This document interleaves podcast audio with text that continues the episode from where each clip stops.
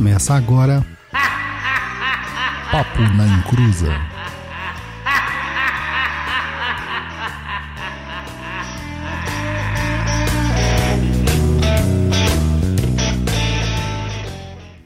Começou! Aqui é Douglas Rainho e arreda homem que aí vem mulher. E aí, pessoal, boa noite. Começou aí mais um programa Papo na Encruza, o programa de número 142 para vocês. Então, acompanhem aí.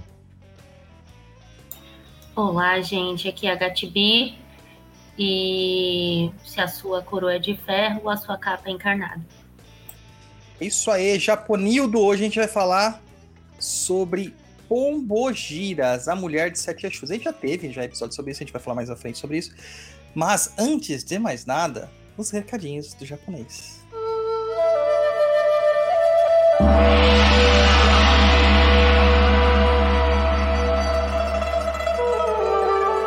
Recados do japonês, né? I'm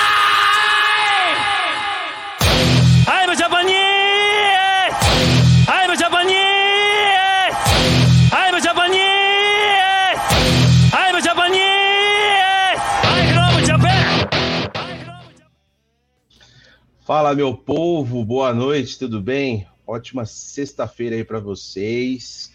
E não pula aí o recadinho, porque é bem rápido aí, tá? Estamos de volta com mais um Papo na Encruza para vocês e desejamos muita macumba nas suas vidas. Mas de um jeito é bom, é claro, né? Porque se vier de um jeito ruim, lembre-se que sempre dá para resolver.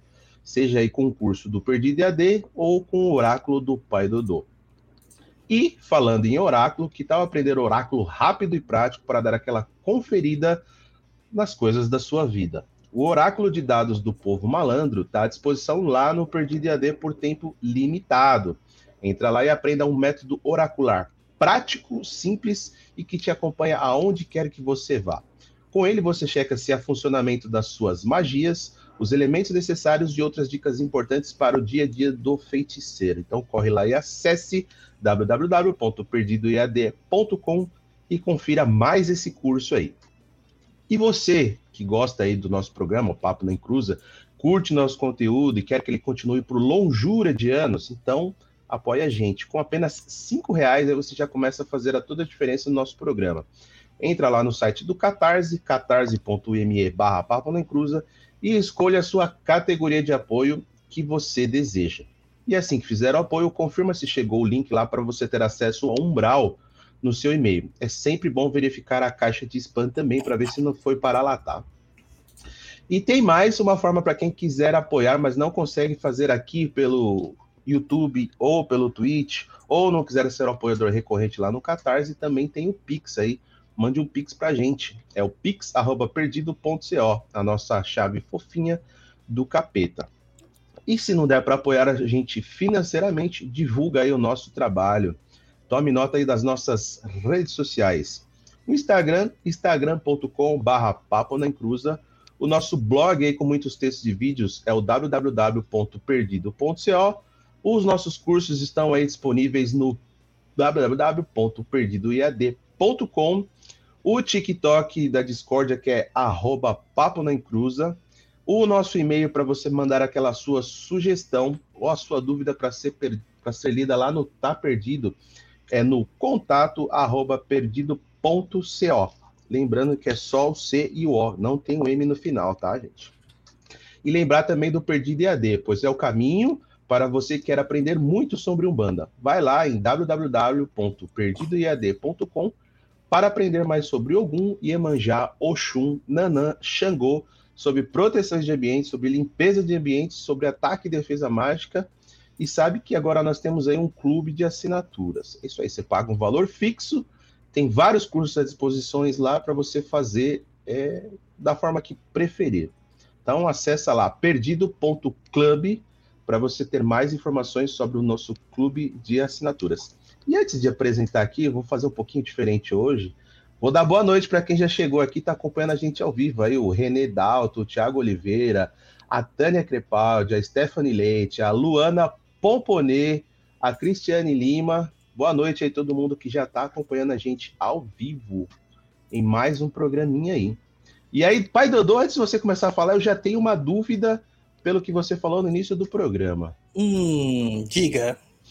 Você, lá no- no- na apresentação, está escrito Pomba Gira. E você falou Pombo Gira. Qual a Pois é. diferença das, das palavras? Ou não tem diferença nenhuma? É só modo de falar? Explica aí pra gente. Pra Cara, a mim, gente- né? Eu e pra todo mundo. A gente vai falar sobre isso durante o, o programa, mas assim, é, termos comuns que a gente usa: pombogira, pombogira, bombogira, lebara, Exu mulher, Exu pombogira. A gente vai entender mais pra frente quando a gente entrar na origem deste nome, né? Que é importante. Mas isso é uma dúvida de muitas pessoas, e inclusive as pessoas, assim, muitas vezes elas, elas paralisam a vida delas por causa que elas não sabem como chamar a entidade. Sim. Mas japonês, sabe o que eu vou fazer agora a partir dos programas? Falei com a Gatibi aqui. Semana Hum. passada eu estava tomando a minha deliciosa Inca Cola. Daí, como eu gosto de refrigerantes estranhos, eu vou sempre Hum. trazer- eu vou tentar trazer um refrigerante estranho para experimentar aqui, ó. Isso aqui é de limão calamansi. Não faço lima calamansi, não faço ideia do que gosto que é, deve ser horrível. E aí vou acompanhar com o meu refrigerante, já que a pessoa acompanha com bebida com, com cerveja, eu faço de refrigerante. Maravilha. É, até que não é tão ruim, não. Tem gosto de gine. Mas vamos nessa. Só quem é velho vai entender quem é, que é gine. A Bárbara nem sabe, ó. O que, que não é sabe o que é Gini? Eita, nós. É, Uma espécie é de gin, aquelas. Não. Não, Gini é tipo uma É soda. uma soda. É uma, Era uma um refrigerante de limão das antigas. É tipo Era um Sprite, vamos dizer assim, né? Não, é melhor que a Sprite, né, cara? Acho que não, não, não existe nada. É, mas assim, era na gin mesma limão, linha, né? pra, pra entender, né? Pra, pra pessoa ficar. É na mesma linha de, de Sprite. Ela lembra muito também a Citrus, né? Aquela Isso Shrek é aquela é Citrus. citrus. Mas era de limão mesmo. De limão. O ela era bem branquinha. A Seven Up relançaram com outro nome, né? Cara, a é o- Seven Up, na verdade, eu tava vendo no, no canal do Guia dos Curiosos. A Guia dos Curiosos é um canal muito interessante, né? Do. Esqueci o nome dele, Marcelo. Esqueci o nome dele. Mas ele tem um é. negócio no, no Instagram que ele, ele fala bastante coisa sobre curiosidades de produtos. é, ele tem livros, né? Tal. É, ele falou que a Seven Up, na verdade, é H2O. Sim, H2O, exatamente. Foi relançado com o nome de H2O. É, a H2O que a gente come aí, que a gente toma aí, é. É a antiga Seven Up. 7 Up. Não, mas dá pra beber, viu? Dá pra beber. Então vamos falar sobre pombogira japonês. Que hoje, assim, a Bora gente tá fazendo, de certa forma, esse programa especial, porque é um programa especial é, do Dia das Mulheres. Então, dia 8 de março, né, a gente comemora o Dia Internacional das Mulheres, e como é de costume aqui do, do Papo da Encruza, a gente sempre traz um tema relacionado a isso, porque é um tema sempre muito pertinente. E a Gatibi, ela acabou se tornando presença constante aqui nessas datas, porque ela é mulher? Também, né? Mas é porque ela, ela curte falar sobre pombogiras, até porque ela é burro de pombogira, tem mais pombogira do que dedos na mão, então a gente tem que trazer aqui essa força sempre para para mostrar para todo mundo, né? Então vai ser um episódio daqueles que a gente vai entrar assim, vai discorrer, eu vou ser bem palestrinha, eu vou ser bem professoral, é, espero que a galera curta, tá? E já pega aí os negocinhos para anotar, daquele jeito que o japonês fala, que a gente tem três mironguinhas no final, lá no centro que lá vem a macumba, para vocês na força de Pombogira. Beleza? A gente já falou lá de Pombogira no episódio 93, Pombogiras com a o pessoal da Fed Fed Aruanda, né? Foi um episódio muito interessante feito lá, mas foi uma apresentação meio uma, uma- um debate entre a gente assim sobre o que que é essa figura na vida da gente, como a gente trabalhava com isso. Hoje a gente vai focar mais na questão da formação dessa entidade e do seu culto e de como que ela ganhou essa essa essa autonomia, por assim dizer, né? Então a gente vai falar aí nesse nesse episódio. Olha isso, japonês. Olha isso, começando bem. Ô, louco, hein, Cristiane? Aí representou, mandou um super sticker aí de R$27,90. Eita, nós, esse eu nunca vi esse refri aí. É estranho, né? Estranhinho. Não tem muito gás. Então, se quiserem mandar refris estranhos pro pai Dodô, é só mandar. É, Mas não manda envenenado, hein? Então, assim, pra- é, por que, que a gente volta nesse assunto, né? porque a gente tem que reforçar alguns assuntos, né? No caso das pombogiras, a gente tem que reforçar, reforçar, reforçar cada vez mais. Existe uma, um, um preconceito muito grande, né? Infelizmente, que elas são vistas de uma forma muito limitada. Então, a, a pombogira, ela não é a mesma coisa que uma preta velha, que uma cabocla. Ela não é a mesma coisa de que uma baiana, tá? Então, assim, a história da pombogira, ela reflete a figura da mulher independente, a figura da mulher segura de suas capacidades, da sua sexualidade. E que por muitas pessoas isso é tratado com muita ignorância preconceito e com uma visão muito deturpada sobre do que se trata esse poder feminino. Então, a, gente vai voltando nesses episódios, trazendo novas colocações, tal, aprofundando a, a, as informações, porque as pessoas falam assim: ah, o papo tem três horas e aí vocês não conseguiram falar tudo. Cara, nunca que a gente vai conseguir falar tudo. Nunca, tá? Porque é, é a, espiritualidade ela tem constante movimento, trazendo sempre mais informações para a gente. E é, uma, é um trabalho de fazer uma ligação entre textos acadêmicos, vivência de terreiro, é, experiências pessoais, e que a gente fica costurando para trazer isso para vocês. E é bem complexo a gente falar assim, ah, encerramos um assunto. A gente nunca vai conseguir encerrar um assunto na sua totalidade, tá? Mas antes de mais nada aqui, né, é, Luiz, quando você ouviu a primeira vez falar sobre pombogira, o que, que você imaginou antes de você saber essas coisas aqui da macumba? Quando eu ouvi a primeira vez, eu pensei que era aquela pombinha que ficava girando. Já viu aquele meme da pombinha hum. girando em cima do, do exaustor? Sim. Achei que era aquilo, a pomba gira. A pomba que gira. É a pomba que gira, exatamente. E você, Gatibi, que você nunca teve essa oportunidade, porque você sempre teve pombogira perto aí, né? Já nasceu no meio da, da macumba, né? É, nasci, mas é, a gente não lidava com Pombogira assim, né? Demorou um tempo para Pombogira vir trabalhar de fato no terreiro e foi um grande tabu, sabe? Foi um, foi um negócio meio assim, porque ah, Pombogira é vagabunda, entendeu? É mulher da vida, é. Enfim, o negócio com ela é para falar sobre sexo e acabou, né? Então, isso foi uma coisa que veio muito, muito mais para frente. E com ela, eu tive meus, meus preconceitos criados, né, em cima daquele discurso na qual eu estava sendo criada ali, né? E eu carreguei isso durante muito tempo, muito tempo mesmo. Até surgir as duas pombagiras na minha vida e me virar do avesso, né? É... Mas, assim, a princípio, o que eu falava é uma coisa bem comum, como as pessoas dizem por aí, né? É vagabunda, é farra, não leva nada a sério, enfim, todas essas questões. Acho que era uma, uma entidade mal vista dentro do padrão que as pessoas dizem já, sabe?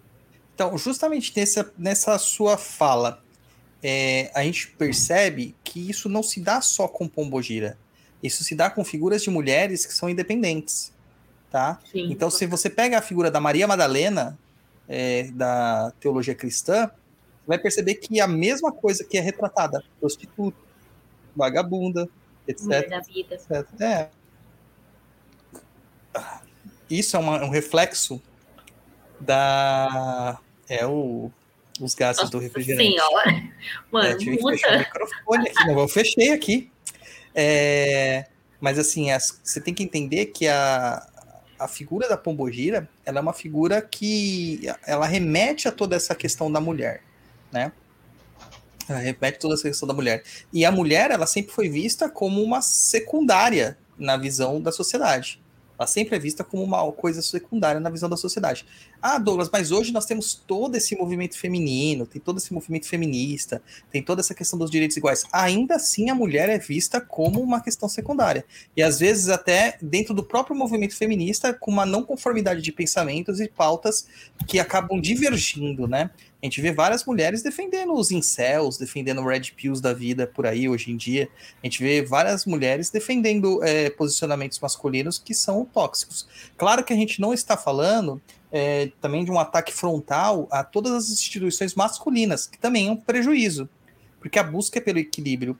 Mas certa vez, até conversando com o Daniel, num debate sobre, é, sobre, sobre sociologia, né, das questões sociais do Brasil, a gente percebe que em alguns movimentos é necessário ter uma, uma, um avanço radical para depois você trazer para o equilíbrio, porque uma das um dos setores acaba ficando tão é, é, inferiorizado perante ao outro que se ele não se rebela, ele não é visto, né? Então, às vezes, um excesso é necessário para que esse excesso depois seja combatido, controlado, é alinhado e as coisas se equilibrem.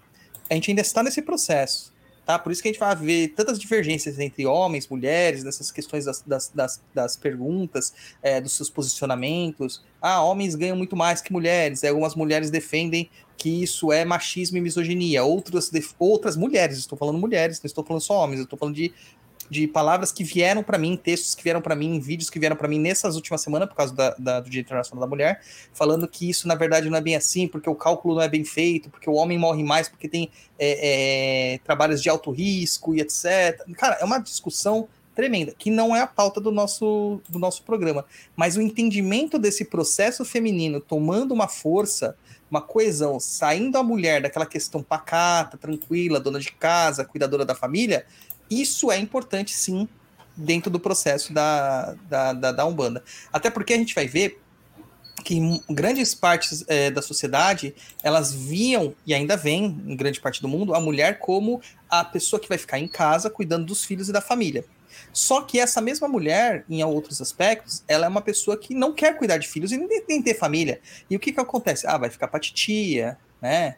Ah, você não quer ter filho? Que absurdo! Você nasceu para ter filho. Como se fosse uma, uma imposição da sociedade que a pessoa tivesse que, que engravidar, que a pessoa tivesse que procriar é, e gerar descendentes. E não é isso. Às vezes a mulher simplesmente não quer. E tá tudo bem. Isso não faz ela ser menos mulher. Tá? Aí, japonês. Hoje começamos bem, mano. Aí, ó.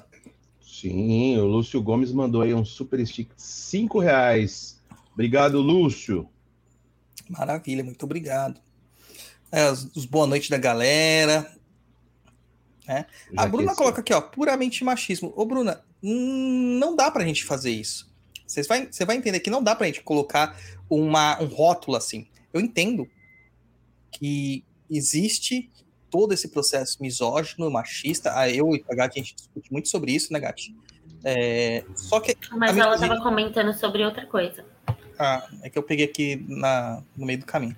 Mas é. a gente vê aqui que também a gente vai ter é, é misoginia na, no próprio pensamento feminino. Machismo no próprio pensamento feminino. Entendeu? Então a gente tem que tomar muito cuidado, tá? Tem que tomar muito cuidado com rótulos. Aí, ó. Aí, ó. Luana Pomponês, japonês. Kati, a dona Maria Padilha. Isso. Você tá muito da... devagar, japonês. Não, que que tá tô arrumando um negócio aqui no meu computador. Calma aí, você me pegou desprevenido.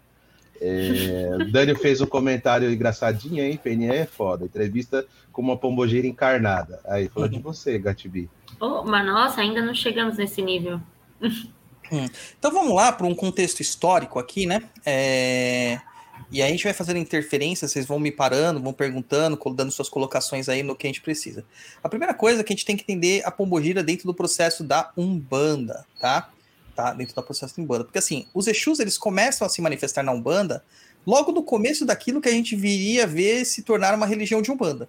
Lembrando que a Umbanda é uma construção de cultos agregados, gente. Tem que tomar uma, um cuidado tremendo e falar assim: a Umbanda nasceu em 1908 com Zé Fernandinho de Moraes. Não é assim. A Umbanda nasceu antes. Que data que a Umbanda nasceu? Não existe isso. Não existe uma data de fundação da Umbanda. Como não existe data de fundação de Candomblé, de Calundus, de Cabula. Não existe. Tá? É, quem fala que tem uma data de formação de uma, de uma religião dessa, ele está mentindo ou está sendo mal intencionado, o que infelizmente é, grande parte do movimento de resgate cultural banto que a gente está vendo dentro da Umbanda hoje não está tão bem intencionado assim. Eles estão muito mal intencionados em deturpar totalmente uma visão é, é, do que realmente é a macumba, tá? Do que realmente é a Umbanda, para que isso cumpra suas próprias agendas pessoais. Uh, então, assim, a Umbanda é uma construção de vários cultos agregados que foram manifestados aqui no Brasil e que sofreram influências da cultura africana, principalmente da cultura banto, mas também temos é, influência da cultura nagô, da cultura urbana, né? A gente tem também influência da cultura é, fon, da cultura do povo, entre aspas, jeje, da cultura do povo malê, tá? Então, com pra... aí pegou todas essas práticas africanas misturada com as práticas dos povos originários aqui, os indígenas, e depois uma mescla posterior do catolicismo popular, tá? O que eu quero deixar aqui muito claro é que, assim, apesar de muita gente ter ranço quando a gente fala do cristianismo ou catolicismo popular, ele tem um grande impacto dentro do, das práticas religiosas do Brasil. E ainda assim ele tem uma grande relevância. Tá? O Brasil é tido como o país, é, maior país católico do mundo. Só que de fato nós não somos católicos. Porque o catolicismo que nós praticamos aqui é totalmente diferente do catolicismo da Igreja Romana. Tá? Então a gente tem que ter muito cuidado com tudo que a gente fala. Ranço não cabe numa discussão religiosa. Ranço não cabe numa discussão intelectual. Tá? É, posicionamentos de, de revolta, posicionamentos de repugnância, é, posicionamentos de desconstrução é, com um viés in, é, é interno. É, é, o Theo tá pedindo para abrir a porta. Mal direcionado, entendeu? Eles não ajudam no entendimento. Muito pelo contrário, eles impedem que o nosso entendimento sobre a religião se esclareça. Ele cria pessoas segmentadas e com pensamento fraco sem conseguir ter uma construção e um discernimento próprio. Ou seja, aquilo que o Crowley sempre falou: os escravos servirão. Então estão se formando os novos escravos, tá? Então a gente não adianta ficar torcendo o bico para algo que está intrínseco à nossa prática e que os nossos anciãos sabiam e entendiam como necessário, tá? Ao contrário do que é promulgado popularmente, não foi só pela imposição forçosa que o catolicismo popular entra dentro das práticas dos povos africanos sejam eles os povos escravizados ou os povos libertos da África. Ou mesmo com os povos indígenas, tá? Isso faz parte do sistema de uma colônia formada por pessoas simples, comuns e sem acesso direto à igreja. Porque as, é, é, muito fácil a gente ter aquela imaginação quando a gente pergunta assim, ô Luiz, presta atenção que eu vou fazer uma intersecção com você, para você lembrar das, das aulas de história. Quando a gente vai estudar colonialismo brasileiro, processo de colonização brasileira, a gente vê lá o padre Manuel da Nóbrega, o padre Anchieta, e eles faziam os colégios de índios, né? Colégios de indígenas, que eram as Sim. catequeses. E o que, que você aprendeu na escola? Que os índios eram o quê? Eram obrigados a fazer isso? Não, não era obrigado. E você achar que, assim, chegou o padre aqui e pegou os indígenas e transformou todo mundo ali em, em católico, assim que funcionava. Não. Não acho Cara, que foi bonitinho assim um padre para uma centena de índios. Cara, os caras comiam o padre, se eles queriam, tá? Se eles quisessem, eles comeriam o padre. É que existe um processo é, é, muito grande histórico por trás de tudo isso. É, não foi feito de uma forma simples, não foi feito de uma forma também sem violência, há violência, tá? Uh, mas esse processo que a gente fala que faz parte da formação, ele é um processo porque aqui no Brasil a gente estava muito distante da igreja, da Sé, da Grande Sé, lá de Roma. Então, muitas das coisas que repercutiam no Brasil, até chegarem até Roma, demoravam-se meses. Para serem deliberadas em Roma, mais meses. Para voltarem aqui, para trazerem uma punição, mais meses. Para o cara voltar para Roma para ser punido, mais. Aí foram anos. E capaz o cara ter morrido no meio desse processo né? Não é avião que em 12 horinhas você está em Portugal, 9 horinhas você está em Portugal, gente. Eram barcos, caravelas, naus que se engravam os mares, muitas se perdiam, muitas naufragavam, muitas se destruíam. Então, não tinha como a igreja ter um contato, não tinha um Wi-Fi né, com uma câmera IP vendo o que estava acontecendo o tempo todo aqui no Brasil. Então, é uma construção. Tanto que muitas, muitos desses catequizadores, eles acabaram também sendo importantes para a gente compreender a linguagem, o costume e a cultura dos povos indígenas. E grande parte desses costumes, desses, dessas culturas, acabaram sendo incluídas dentro da nossa sociedade, e o, o, o homem branco aprendeu a viver com isso, né? É, assim como como cultura também africana, o homem, o homem branco e a sociedade brasileira que estava sendo formada. E quando a gente fala sociedade, a gente não está falando da alta classe, a gente está falando daquilo que é de pior no mundo, que é o mais baixo da classe, segundo as classes dominantes, que é o pobre, que é o marginal, que é o, o povão, tá? Então, assim, a, no Brasil, o Brasil não foi formado colonialmente por é, pessoas de alta estirpe da sociedade. Não, aqui só veio aquilo que Portugal não queria.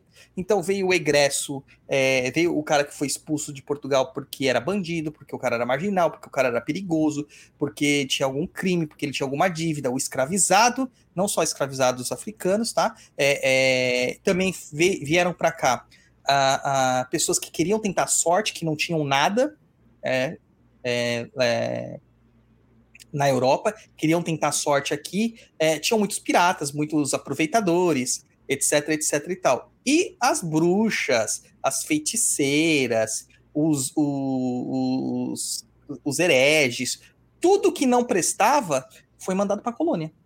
Tudo que não prestava foi mandado para a colônia, na visão deles. Tá? Então, essa, essa, essa amálgama, essa, essa, esse caldeirão cultural acaba gerando uma, um padrão, né? Acaba gerando uma nova cultura, uma nova identidade. Tanto que o brasileiro visto na Europa, ele é latino. Mas pra gente aqui, a gente tem sectarismo. Eu me julgo branco, o outro se julga negro, o outro se julga indígena, tá? É, é, porque aqui não é só fenótipo, é como eu me enxergo também. né? Só que para eles lá nós somos brasileiros e ponto, tá?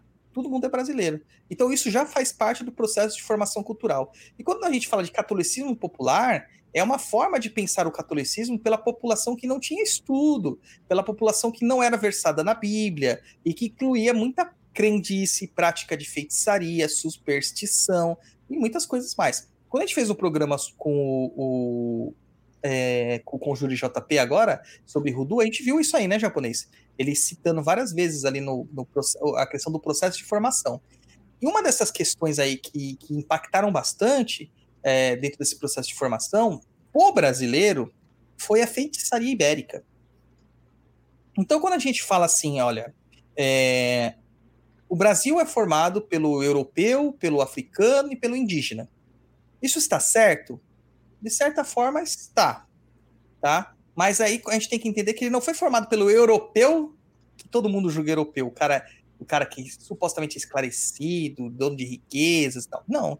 Ele foi formado pela classe mais baixa que tinha de europeus, incluindo os feiticeiros. Quando a gente fala sobre é, os africanos, a gente vai encontrar de tudo. Tiveram é, reis que vieram para cá, rainhas, sacerdotes, assim como trabalhadores braçais, guerreiros, né, bandidos também, que também existiam bandidos na África, tá? E também vieram para cá. E os indígenas, a gente sabe que tem de tudo também. Não existe mais aquela questão do bom selvagem. Essa é uma visão construída na ditadura para é, gerar um, uma, uma, empatia social para depois ela, essa empatia ser explorada, tá?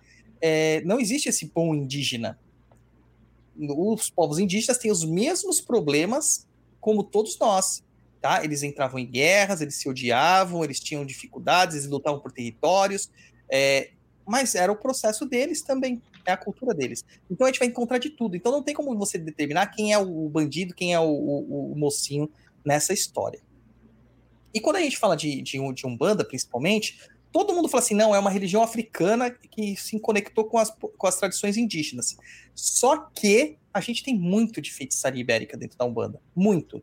E não tem como você tirar isso da Umbanda, porque senão você descaracteriza a Umbanda. Lá no começo das nossas práticas, né, que a gente conhece, é, que a gente conhece aqui no Brasil, tem as práticas que advêm dos calundus, tá? Calundu não é uma religião específica. Calundu é um termo guarda-chuva para vários tipos de práticas religiosas e mágicas, como uma ressignificação daquilo que foi uh, as práticas nos, nas terras originais. Então, o africano vindo para o Brasil, ele olha aqui que não tem sua flora, não tem sua fauna, e tenta que ressignificar essa situação para poder continuar praticando sua religião e sua magia. E aí ele tem essa troca cultural, essa troca de informação com os povos uh, indígenas e posteriormente com os povos europeus, tá? Então são vários tipos de calundu. O calundu do japonês pode ser diferente do calundu do, do, do Douglas, que é diferente do calundu da Gatti, lá originalmente falando, entendeu? Uh... Fala os super sticks aí que eu, depois eu continuo aqui, japonês, para eu molhar o bico. Vamos lá. O Poliene Passos Feitas mandou um super stick de 20 reais aí. Obrigado, Poliene. O Andrei Cocati também mandou 20 reais aí no Super Sticks. E a Débora Rodrigues também mandou 10 reais. E a Karen Dias também mandou 4,90 de Super Sticks. Obrigado a todo mundo aí que tá mandando Super Sticks, Super Chat. Vocês não sabem como isso ajuda a gente a manter o programa. Muito obrigado mesmo. Eu acabei de colocar aqui um novo epiteto pra mim, ó. Douglas Rainho, o rainho das sete encruzilhadas. Gostou, né, Hum. Gatti? Gostou, né? E aí A que você colocou Samurai do Amor. E pra Gatti, por que você não colocou nada pra ela? Não, vou colocar aqui. Vou colocar a mulher da minha vida. Ah, meu Deus do céu. O que que eu fui falar? A, a dona da amarração. Não, tá vendo só? A dona da amarração, é isso aí. Pronto. Então, ali, vo- voltando para os calundus, né? Então a gente tem diversos tipos de calundu. Esses calundus, essas práticas religiosas, elas vão gerar práticas diferentes, tá? Vai nascer a cabula, vai nascer os diversos candomblés de caboclos, candomblés de Angola, os próprios candomblés quieto nascem dessa, desse amálgama. Vai para as macumbas cariocas, macumbas é, é, capixabas, macumbas baianas e as macumbas paulistas. Então a gente vai encontrar o Exu se manifestando já nessas práticas todas espíritos que nós consideramos Exus hoje, né? Pode ser que não tinham com esse nome. Por exemplo, numa, num calundu de 1540, 1600 e alguma coisa, tá? É, a gente não tinha ainda a entrada no Brasil do povo Yorubá. Então o termo Exu não existia no Brasil. Tá? O povo Yorubá ele começa a vir aqui pro, pro Brasil no final de 1700 e alguma coisa, comecinho de 1800 e então, até 1600 e pouco, né, a gente tem registros aí do primeiro aporte é, de pessoas trazidas das, das colônias de exploração é, africanas lá, principalmente da região do, do, do Congo, é, entre 1540, em 1520 e 1540, né? Abre para ele, gato, para ele passar, coitadinho. E então nessa época aí não tinha ainda a ideia do orixá, não existia é, esse conceito de orixá dentro do Brasil. Não existia. Então a palavra orixá, a palavra Exu, não era vista. Não era vista. Quem estava aqui? O povo banto, que trabalha com o quê? Com miquice. Tá? Eles trabalham com miquice. E quem que, trazer, quem que tem no miquice que é parecido com Exu? Pambuindila, Aluvaiá, Mavile, né? Que são outras entidades, outras concepções. Tá? Então, essa essa forma, assim, falar assim, os Exus se manifestavam, não é bem assim. Mas es, esses espíritos que hoje nós entendemos como Exus, eles já apareciam lá nos calundus, já apareciam nas cabulas, já apareciam nos candomblés Angola, nos candomblés de caboclo, já apareciam nas macumbas, sejam elas cariocas, capixabas, baianas ou paulistas. Elas, é, todas estas é, entidades já apareciam. E na macumba, com uma proeminência maior, né, elas, elas apareciam porque na macumba todo mundo era aceito. Caboclo Preto Velho, é, entidades regionais, baiano, marinheiro, boiadeiro, e os Exus e as Exus mulheres, tá? Então era muito aceito tudo isso aí. Então tinha essa, essa misturança. Mas não existia ainda o termo Exu. O Exu só começa a aparecer depois, de, no finalzinho ali do, do século é, no comecinho do século XIX, né, finalzinho do século XVIII, comecinho do século XIX, que começa a aparecer esses termos aí de Exu e tal, como entidade, tá? Mas assim, o Exu que aparecia nesses locais, geralmente ele tinha um foco muito masculino, muito masculino, tá? A gente podia até ver algumas caboclas, mas geralmente ligadas à cabocla Jurema, é, não via muitas caboclas flecheiras, caboclas de outros nomes, tá? Você via algumas pretas velhas, via bastante pretas velhas, mas não via-se mulheres nas linhas de esquerda, por exemplo. Você não via, tá? E também não tinha essa, muito essa concepção de direita e esquerda dentro da macumba, porque era tudo meio que misturado, né? É, então, assim, a gente acaba se detendo né, com foco muito masculino. Então só se fala sobre Exu, não se fala sobre essa força feminina amparada por esse pilar de esquerda. Então, algumas forças femininas, elas começam a se manifestar à esquerda, já das macumbas e posteriormente com grande força em candomblés de origem banto, principalmente os de Angola e Congo. E na própria Umbanda. E a gente tem que falar aqui que é antes da Umbanda do Zélio. Porque na própria Umbanda do Zélio, a figura de Exu, assim como a figura de Pombogira, foi simplesmente excluída por medo, por preconceito e por falta de entendimento daquela força. tá? Então, nessas forças que acabavam aparecendo nessas macumbas e nessas umbandas anteriores, essas proto-umbandas, a gente chamava essa força de Exu Mulher ou Exu Pombogira. Estão conseguindo acompanhar? Olha o silêncio, mano. Vocês têm que entender que é o seguinte, é um programa de rádio. Vocês têm que falar rápido. Não tem Rádio Globo. Não tem silêncio aqui. Depois para eu ficar editando esses, esses hiatos aqui é uma merda. Ai, meu Deus. Ah, a Rafaela colocando aqui, ó. Quero um livro sobre as pombogiras. Não teremos. Eu não escrevo mais livros porque não compensa, cara. Não ganho dinheiro com isso. Mas a gente pode fazer um workshop depois. Com o avanço das, das teologias, né? é, suspeitas dentro das práticas de Umbanda, né? Aqui eu rotulo de neo-umbandas. A gente percebe a criação de uma figura determinada como orixá, que seria o orixá pombogira. Vou ler de novo. Teologias suspeitas. Tá entendendo? Já fica esperta aí, advogada. Mas antes de vocês me matarem, eu já digo que isso é um absurdo muito grande. Não existe esse negócio de orixá pombogira, tá? E não tem qualquer escopo lógico, não tem fundamento que sustente essa argu- argumentação. Quando a gente fala de pombogira, primeiro a gente deve se ingrar em mares turbulentos para entender o seguinte: o nome que ela foi dado, que a gente vai entrar na questão que o, o, o Luiz fala lá no comecinho. Porque é pombogira, pomba, pombagira, né? O que, que é isso aí, né? Na teologia iorubá, não existe um orixá com o nome pombogira ou nada parecido, tá? Existe o Exu, que muitas vezes pode ser visto como de dupla polaridade e que algumas reinterpretações, principalmente após diáspora, tá? Separam em Bara e Lebara. Então, o Bara seria a energia masculina, polarizada masculina de Exu, e Lebara seria a energia polarizada de supostamente Pombogira, tá? A energia feminina. E só que ele forma uma estrutura única, que é a estrutura do Exu e ponto, tá? E Exu e ponto. A gente vai ver que tem muitos pontos de Pombogira que se utiliza da palavra Lebara ou Odara para se referir a essas orixá, essas orixás, não, essas entidades femininas de esquerda, esses Exus mulher, tá? Ah, Só que Odara também é um termo masculino dentro da cultura iorubana, tá? É um epiteto de Exu. Não quer dizer que é, um, é uma, uma mulher, é um epiteto de Exu. Quer dizer algo bonito, algo Odara, algo bom.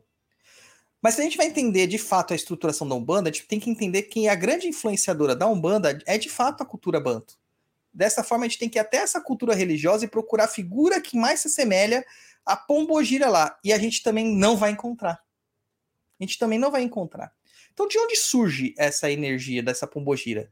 O que a gente encontra de mais próximo pela fala, pela escrita, pela grafia, é a, o Inquice, o Inquice em Pambuindila, que não é mulher, é um orixá masculino.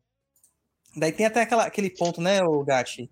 É, Pombogira jamucangue, aia, orerê. Pombogira jamucangue, aia, orerê. Não tem A gente, ponto? claro que a gente canta errado. Claro, lógico, né? É, Mas esse ponto não está falando sobre Pombogira mulher.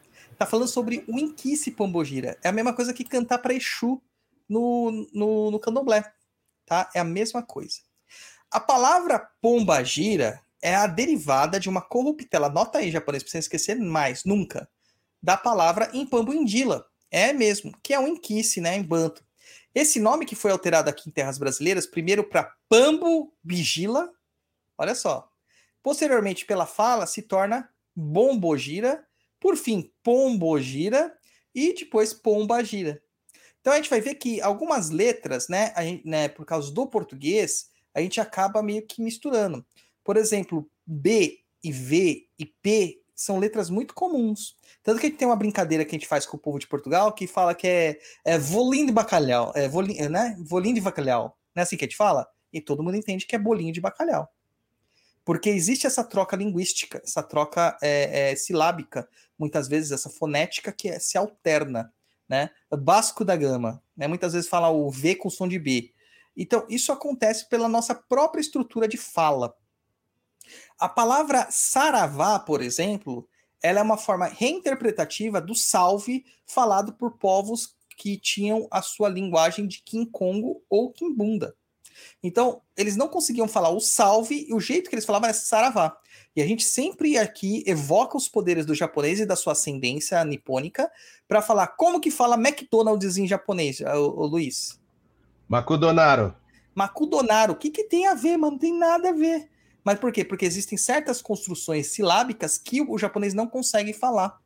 Tá? É, me- mesma coisa meu nome. Meu nome lá no Japão, eles não conseguem pronunciar o meu nome, Luiz. Porque a letra L lá não existe. Então lá é Ruiz. Tá vendo? Ruiz. E no- na China é o, o contrário, né? O L é muito proeminente e o R é meio restrito, Ah, é. né? É, Liu, Liang, Len, Lin, Long. Isso é uma questão cultural, né? Linguística. Tá? Só que o que a gente vê que é curioso é que o Inkice Pambugila é um Inkice masculino, que tem alguns aspectos muito semelhantes ao Orixá Exu Yorubá, mas não é de fato o Orixá Exu, não é a mesma entidade, não é a mesma coisa. A maior babaquice que existe no mundo é quando você pega e você fala a Exu e Pombudila, Exu e Aluvaiá é a mesma coisa. Ah, é, Lembadilê é a mesma coisa que Oxalá. Ah, Oxóssi é a mesma coisa do que do que Catende. Não é assim, tá? É, a maior babaquice que tem no mundo é isso. E justamente essas pessoas que, que, que é, defendem essa, essa- esse sincretismo é contrário ao sincretismo com o Santo Católico. Entendeu? Então não dá para entender, cara. Não dá para entender. É, é por isso que eu falo que esse movimento que, tem, que a gente tem hoje de resgate banto, ele tem uma profundidade muito importante, mas quem está fazendo esse movimento tem interesses próprios. Então é tudo enviesado. Todo o conteúdo que é promulgado por aí é um, pro- um conteúdo enviesado. Tá? Então tem que tomar muito cuidado com o que vocês consomem. Tá? Ah, dentro da mitologia Banto, né, a gente tem diversos inquices, né, miquice, que acabam assumindo domínios parecidos, ou pelo menos perimetrais aos orixás. A gente deve ter por volta de 6 a 7 inquice conhecidos que têm atributos do orixá Exu, da cultura Nagô, como, por exemplo, Aluvaiá, Mavile, Mavango e a própria Pombodila, que a gente já citou. É, dentro da, da magia e da sua fundamentação, o elemento de domínio da Pambo, do, de Pambundila, do Inquice, é o fogo. E este é um Inquice que conhece os atalhos dos caminhos e que não se prende por portas fechadas, já que todas elas se abrem para ele. O seu nome significa Impambo, de atalho, fronteira, encruzilhada, e o Indila significa caminhos e estradas. Em uma tradução livre, a gente pode dizer que seria encruzilhada. É a encruzilhada que leva a todos os caminhos. O que é muito parecido com aquilo que a gente concebe de Exu. Mas não só qualquer Exu, principalmente o Exu Lebara, o Exu Elegbara, que é o Exu dono de caminhos também. A encruzilhada para o povo Banta é um local, é um local místico. Ela representa o cruzamento entre o mundo espiritual e o mundo material, assim como é o beira-mar, assim como é um cume de uma montanha, assim como é um cemitério. São pontos de contato entre os mundos onde o véu que separa os dois mundos é mais tênue, mais fino. Mas assim, olhando tudo isso aí japonês, eu ainda te pergunto, o que que esse inquice tem a ver com a pombogira da Umbanda, sendo que é um orixá masculino? O que que tem a ver? Não faço ideia. Tá vendo? Não tem relação direta, mas a gente se empresta e ressignifica o culto, tá? Então assim, nada, é só o nome mesmo, tá? A gente pega um nome, designa uma linha de trabalho da Umbanda é, e acaba gerando esse contexto. Justamente por existir um inquice Pambo Indila, muitas pessoas pegam esse inquice, associam a um suposto orixá feminino e falam que existe um orixá pombogira. E isso é balela tá? Não existe orixá pombogira. Tira isso da tua cabeça. Isso é invencionice. Tá? Assim, é, mas vamos lá, né? A pombogira é um Exu mulher e não está desvinculada ao sozinha em sua linha. Ela não está. Até porque, né, a gente tem várias linhas de Umbanda, a gente sabe aquela questão das linhas, das linhas de Umbanda, mas não há uma divisão sexista das linhas de Umbanda. Existe uma divisão por energia, por prática, por acesso de domínios. E não uma energia de, é, é, sexista. Ah, não. Vamos colocar essas mulheres aqui lá na última linha porque elas são muito inferiores, né? Não. Existe machismo dentro da Umbanda, existem pensamentos machistas dentro da Umbanda, existem pensamentos misóginos, existe tudo isso. Por quê? Porque existem pessoas assim também lá. E muitos autores que o foram também o são dentro dos seus, seus postulados, tá? Então não tem, não tem jeito, cara. Você vai encontrar de tudo, mas não é a intenção, não foi a origem. E que muita gente fala assim: a Umbanda é assim porque os seus promulgadores tinham uma agenda machista para destruir as entidades femininas. Mentira, tá? Mentira. Mais uma vez, isso é uma forma de tentar controlar a sua mente. Então a gente pode afirmar que a Pombogira, ela não é uma entidade à parte com a sua própria Kimbanda. Ela faz parte da esquerda da Umbanda do mesmo jeito que Exu faz parte. Até ao que eu falo que muitos autores, quando escreviam nos seus livros, eles não citavam exatamente a Pombogira, eles chamavam de Exu mulher, por causa justamente disto. O Exu fêmea, Exu mulher, ou Exu Pombogira, que eram os termos que a gente via aparecendo. Mas assim, uma Pombogira vai fazer exatamente o que um Exu faz, e às vezes até mais coisas que o Exu faz, né? O que, que você tá com essa cara de espanto, Bárbara Gatti? Não tô não, cara de espanto. Tudo bom. Então, assim, Tô lendo os comentários do Dani aqui. Registro é melhor do que registro. Não, cara, tem vários é, termos que a gente usa no Hum. dia a dia que se perderam na fonética. Um termo que todo mundo usa e que ninguém percebe é o muito. Fala muito japonês. Muito. Agora soletre o muito. M-U-I-T-O. Cadê esse N que você tá falando? Não falei N. Você não se fala Não, você sim, não na, fala muito. na fonética você fala muito. Você não se fala muito. Tá errado, essa palavra não existe. É muito. Cadê esse N? É, não tem. Entende como as coisas mudam dentro da- do registro? E faz parte da- do, sistema da gente, da nossa fala. É, a língua é viva. Entendeu? A língua é viva. Registro, registro. Eu não consigo falar registro. Só lembro. Cara, eu- é que eu não vou conseguir achar, mas eu achei um vídeo dos caras falando os ditados corretamente. Não sei se você chegou a ver, viralizou esses tempos Não. atrás, um cara bravo.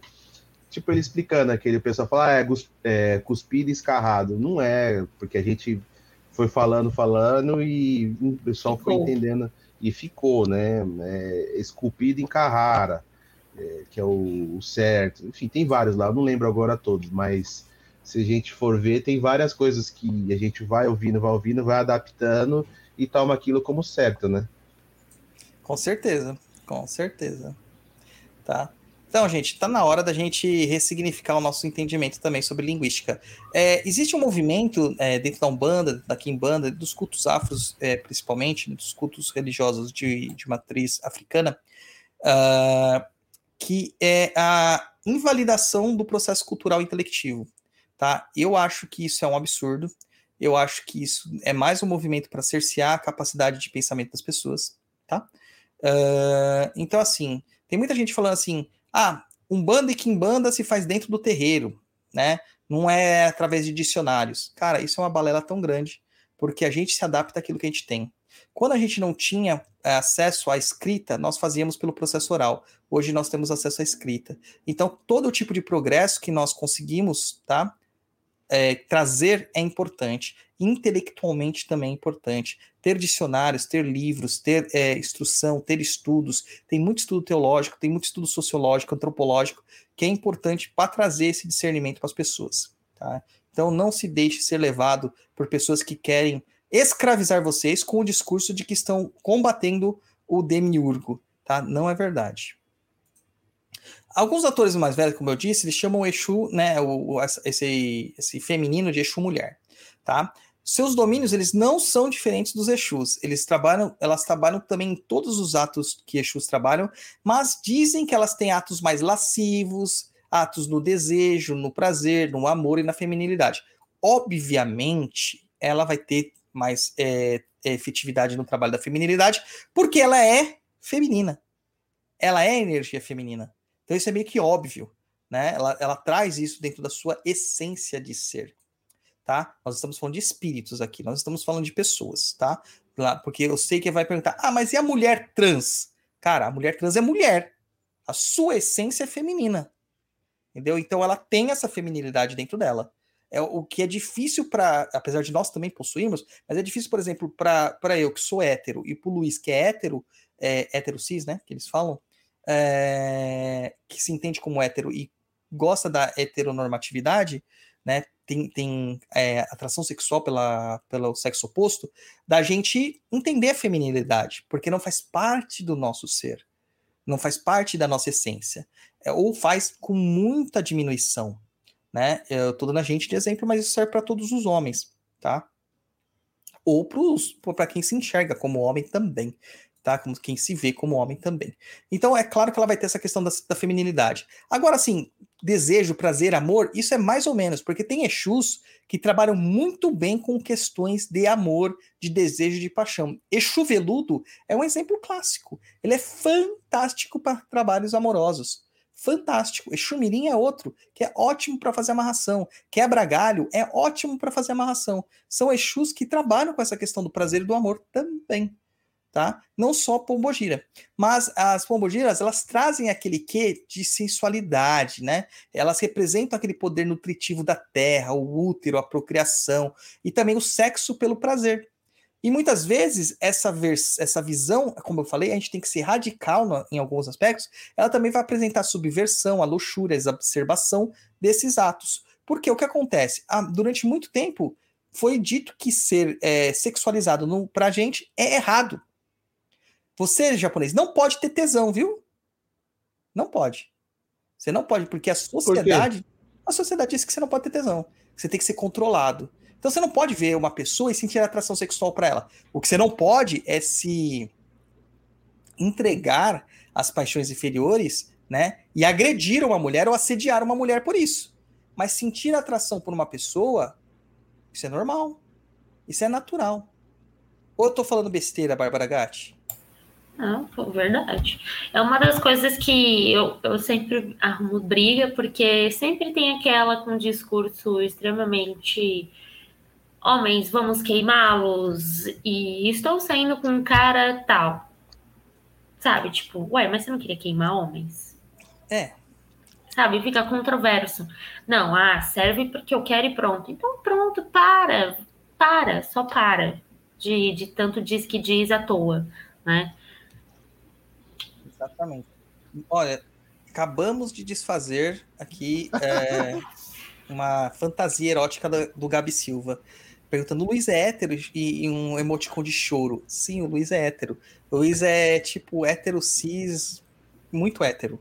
Entendeu? Ele é muito hétero. Não, eu fui, eu fui assediado aqui no meu WhatsApp. Um ouvinte aí, que eu não vou citar o nome, me mandou aqui. Você não foi uma boa referência quando você falou de hétero, mandando a sequência. Você não é uma boa referência.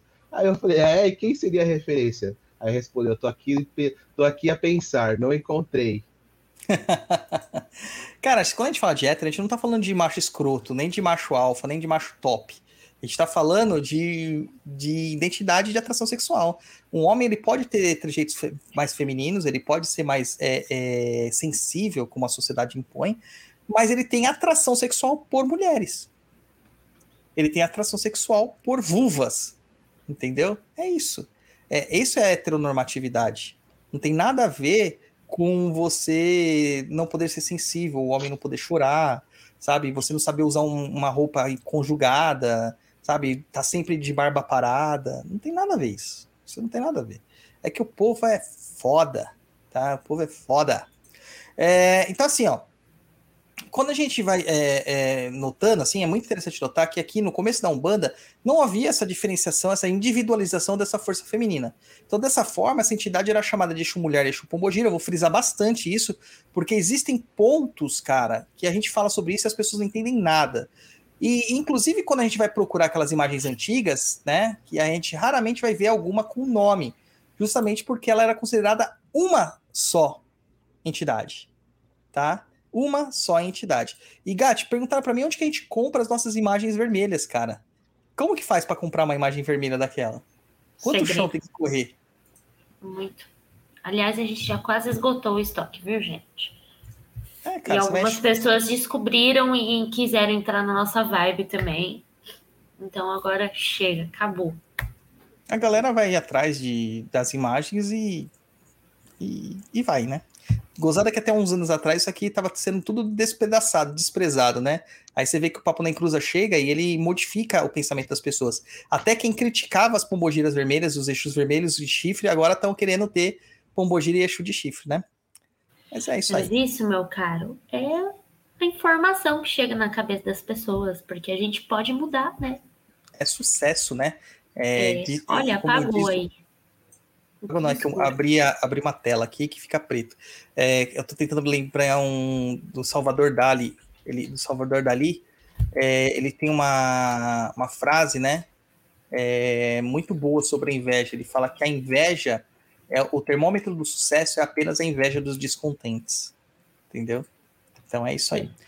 Então, assim, isso ainda hoje é visto dentro da teologia, assim, essa questão de, de uma individualização não acontecendo, né?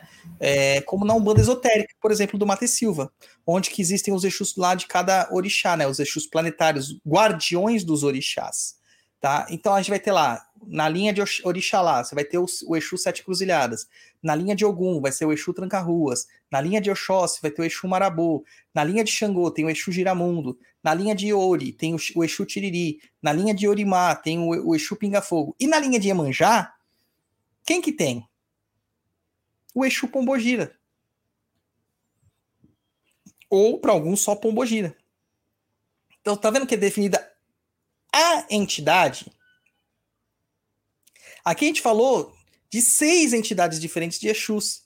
Mas quando chega na Pombogira, não é a Maria Quitéria, a Maria Padilha, a Maria Navalha. É a Pombogira. Tá?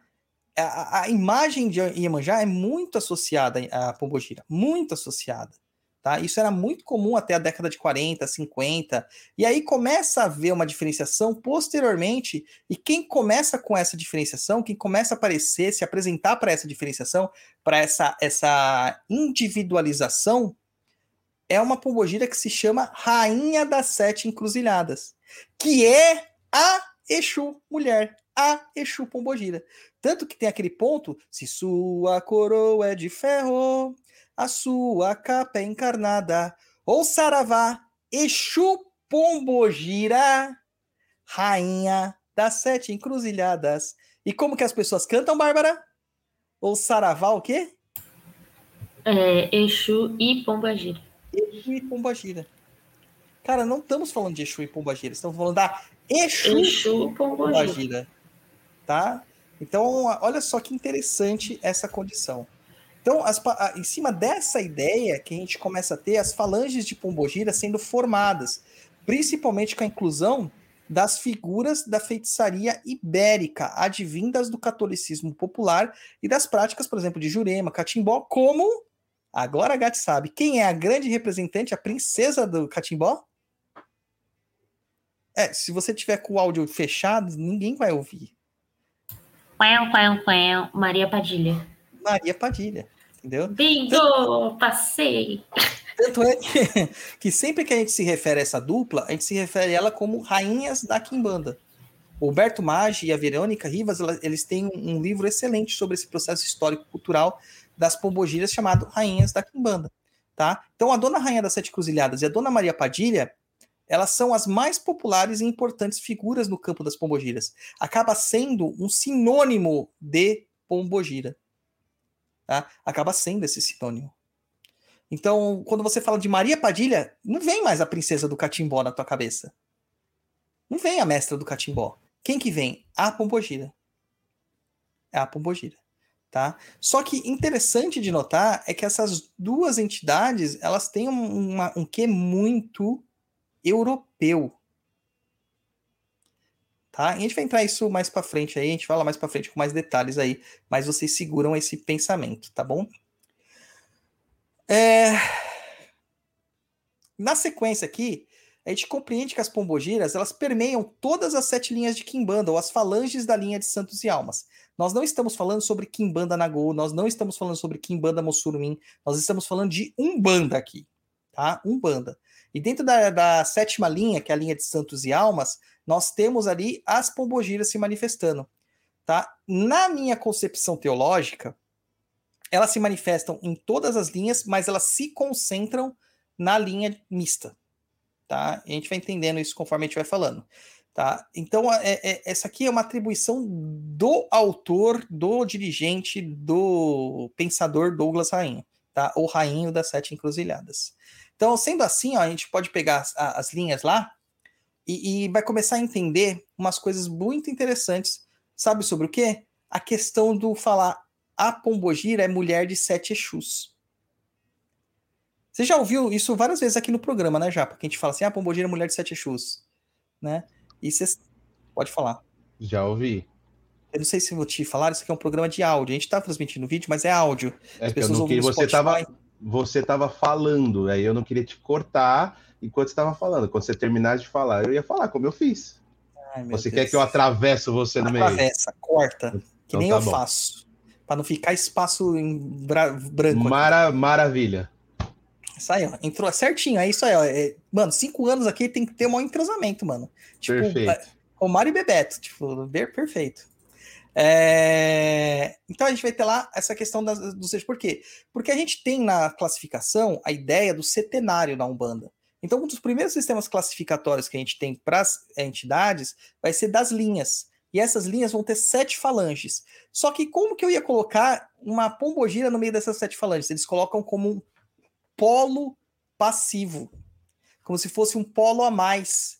Entendeu? Como se tivesse ali. Então ela responde para sete Exus daquela linha.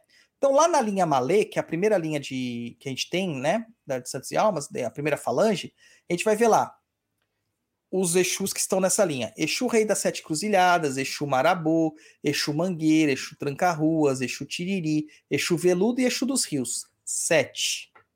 Tá?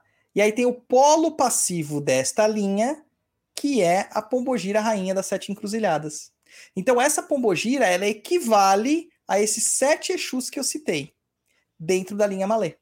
Então ela é uma mulher que tem sete Exus. Consegue pegar essa ideia? A força de sete eixos. Ela Sim, representa é. exatamente tudo que esses sete Exus fazem. Não que ela dá para esses sete Exus, seus merda. Nem que elas são casadas. É, com sete Exu, tá? É uma representação figurativa, simbólica. Fala, japonês, você tá se matando aí de rir. É, lógico, com a sua colocação maestria aí, né? Que ela dá pro 7.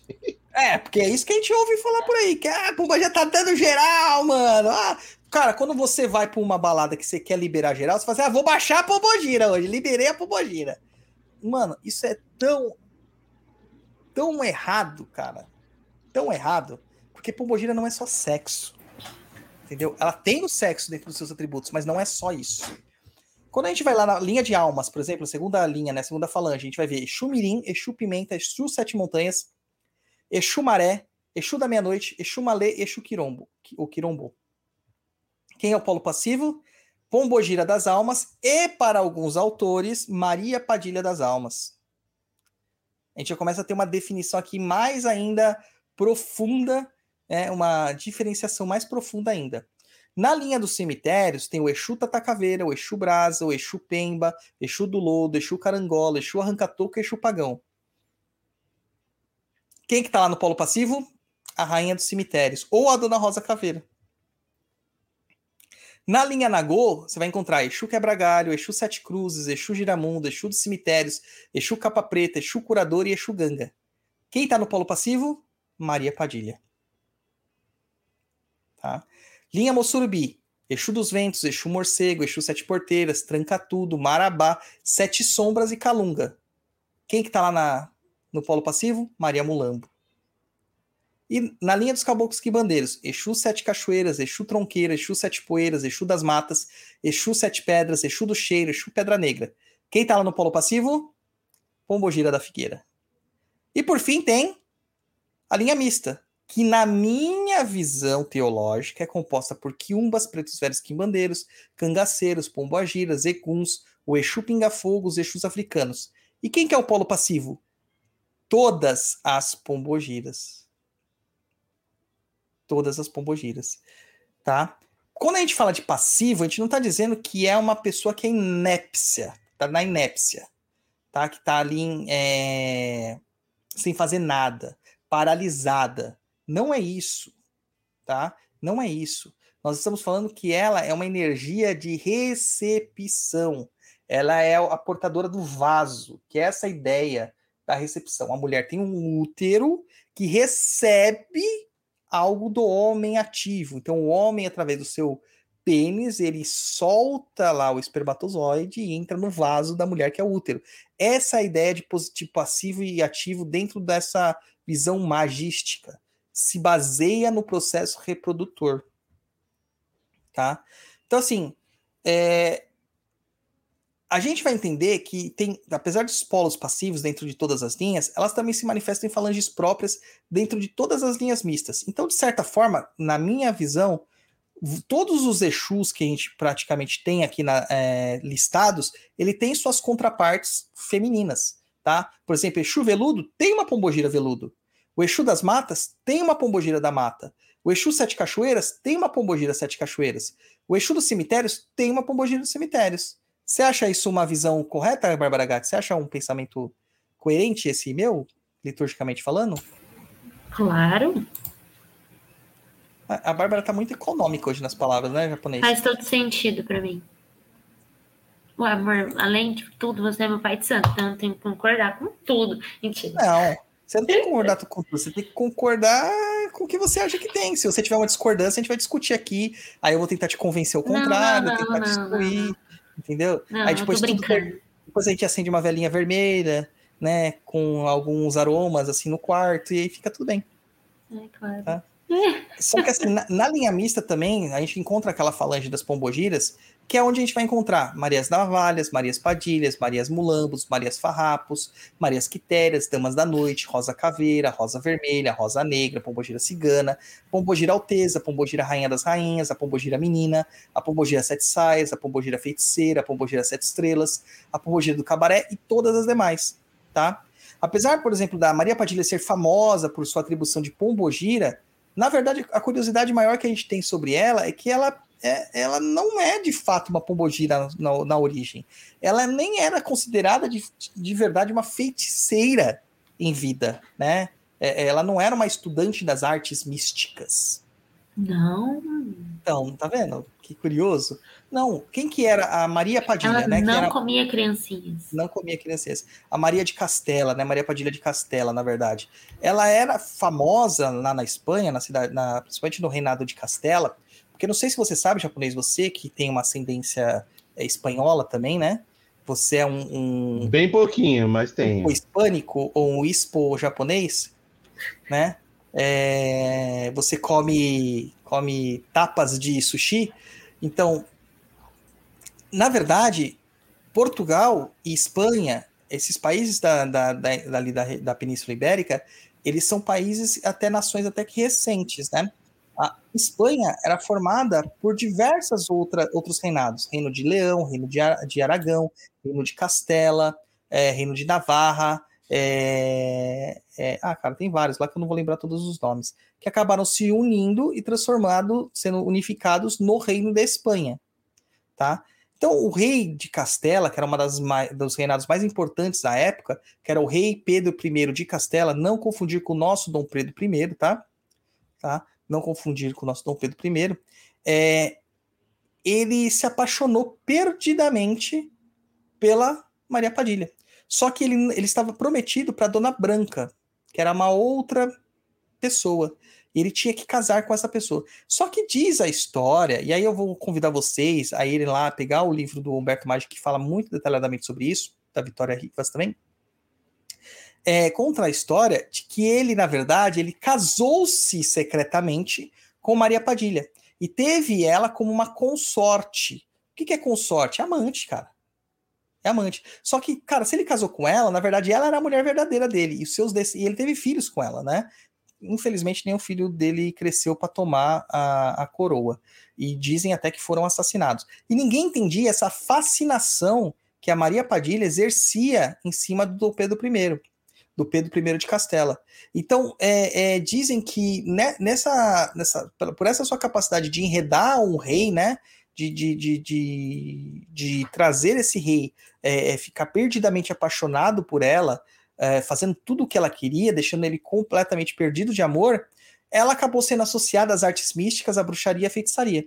Mas isso se dá posteriormente à morte dela não se dá na, na, em vida. E muitas mulheres, né, após a sua morte e tudo mais, ela começa a ser evocada por mulheres que passavam por situações de dificuldade, como para fazer filtros de amor, para conquistar maridos, né, para conquistar é, bons casamentos, é, para evitar é, gravidezes ou para ajudar numa gravidez inesperada, para ter uma promoção ali financeira por meio do, da contração de matrimônio ou sendo uma amante de alguém que tinha dinheiro, etc, etc, etc tá? Então ela foi utilizada nas questões que as pombogiras também são muito utilizadas hoje em terra.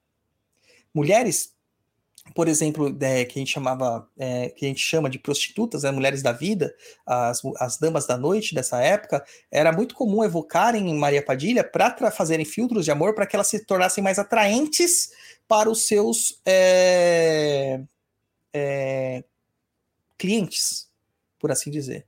Tá? A gente está falando de uma época onde a promoção social da mulher se dava puramente pelo casamento. Tá? Se você não casasse, você ficaria assim à margem da sociedade e provavelmente passando penúrias. Tá? Então tem que entender o porquê que essas mulheres faziam isso. Não é porque elas eram loucas. Não era porque elas não tinham amor a Deus. Não é porque. Não, porque senão elas iam se fu elas iam passar fome, privações, necessidades, iam ser estupradas, mortas, sabe? Tudo isso. Então vocês têm que entender que tudo tem uma questão, tudo tem um porquê. Mas assim, no Brasil, a Maria Padilha ela surge primeiramente lá no Catimbó. E depois que ela é associada à figura da Pombogira dentro da Umbanda. O que, que você tem a dizer sobre isso, Bárbara Gatti? Você que é uma burra de Pombogira Maria Padilha. Você acha que ela tem a ver com esse padrão histórico? Olha, a minha, a minha é meio caótica, né? Mas eu, eu não sei, eu fico pensando muito sobre essa questão do de como eram, de como viviam, de como, né?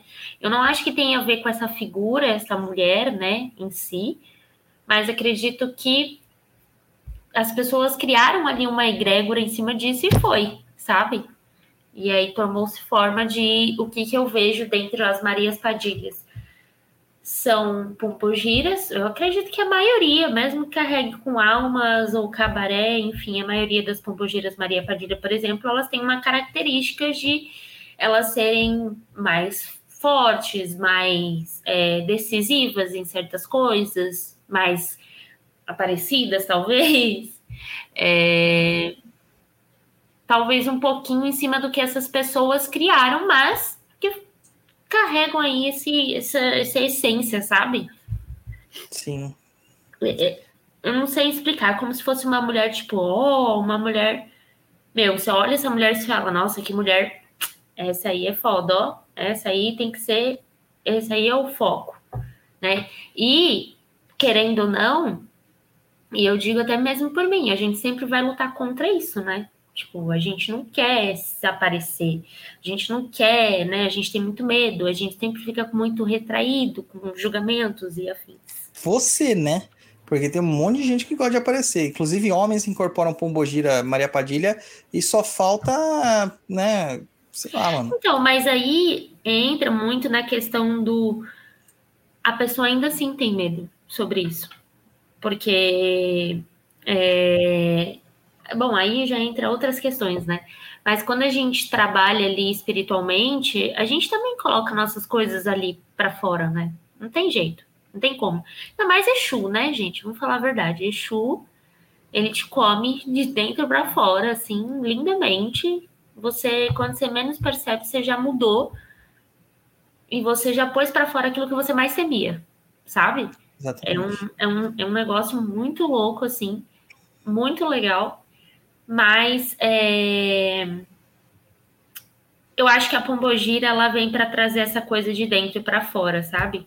Então, se, por exemplo, ah, a pombogira, mulher da vida, ela vai olhar e falar: tá bom, sou, tudo bem para mim, tô nem aí, sabe? Assim, ela realmente existe para quebrar discursos que fecham a gente. Eu acredito que a gente tem isso sempre, né? Então, ah, você deve ter dentro de você alguma coisa que venha lhe prender muito para tomar alguma atitude. Aí vem a pombagira e fala: não, vamos fazer diferente. Né? Uhum.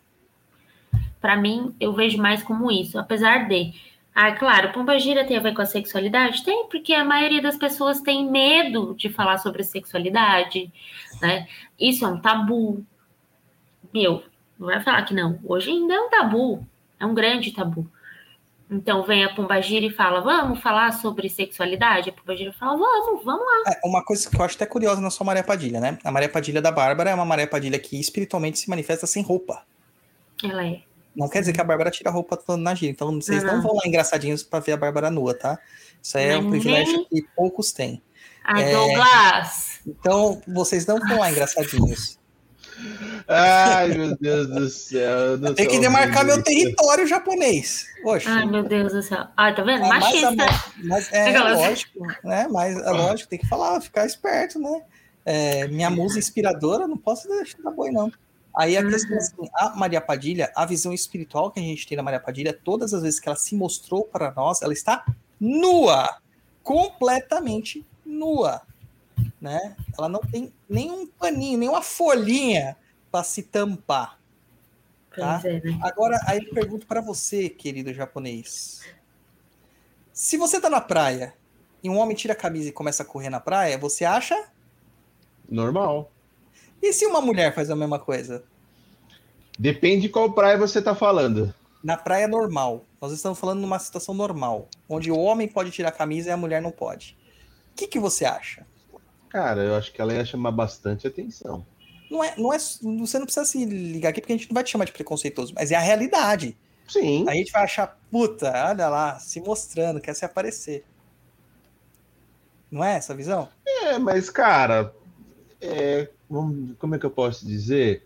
É, eu acho que o comportamento das pessoas é, vai demandar do lugar, tá? O que, que eu quero dizer com isso? Por exemplo, eu, como homem, estou lá na praia, aí passa um puta mulherão de biquíni lá tal. Caramba, vou olhar, beleza.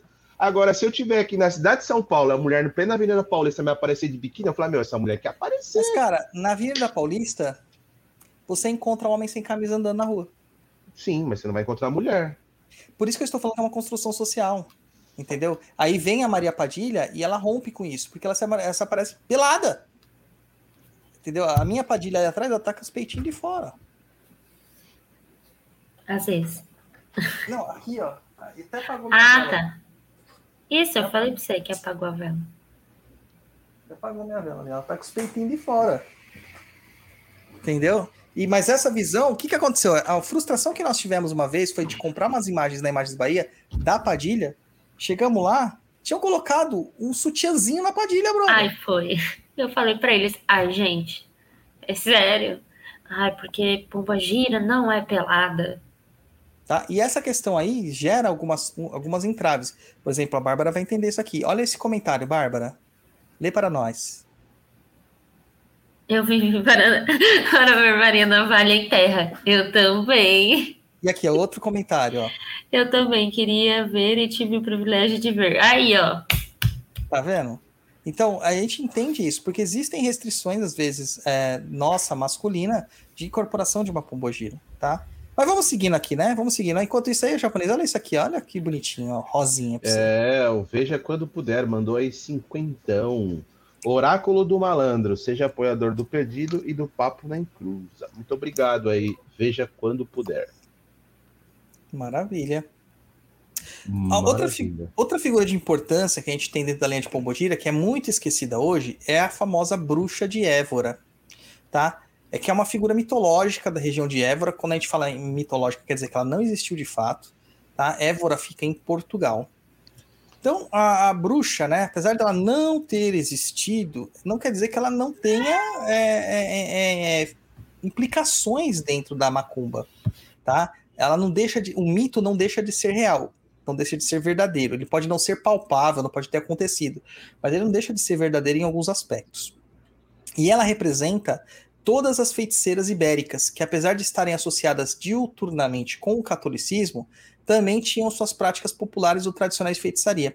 Quando eu falo isso, eu quero dizer exatamente o seguinte: ela ia para a igreja, ela rezava, ela pegava água benta, ela se comungava, ela se é, confessava e às vezes pegava o padre, né?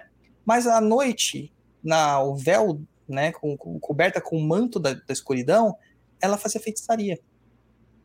Tá? E ela usava muitas vezes, na magia ibérica, se usa muitas vezes, tanto da cultura tradicional, é, da cultura popular católica cristã, com santos, evocações, etc. E aí o que, que é isso? Pegar um Santo Antônio e virar de ponta cabeça. Tirar o menino, menino Jesus de Santo Antônio e fazer ele de refém. Sabe? Mergulhar o, o, o Santo Antônio de ponta cabeça na água. Entendeu? Tudo isso aí é, uma, é uma forma de, de você é, é fazer uma magia popular. Tá? Coitado do Santo Antônio, né? É uma subversão da, do, do, cristianismo, entendeu? Ou realmente como uma prática de bruxaria diabólica, uma bruxaria herege. Se opondo tudo aquilo, praticando a famosa missa negra. Tipo, pegando um objeto sagrado é, cristão e subvertendo ele, com mais a cruz, transformando ela numa cruz invertida, entendeu? E trazendo ali toda uma acepção ruim para aquilo ali. Quando a gente fala que o bode é associado à terra, que é associado à feitiçaria, à bruxaria, a gente está dizendo isso por quê? Porque o bode é um animal extremamente telúrico.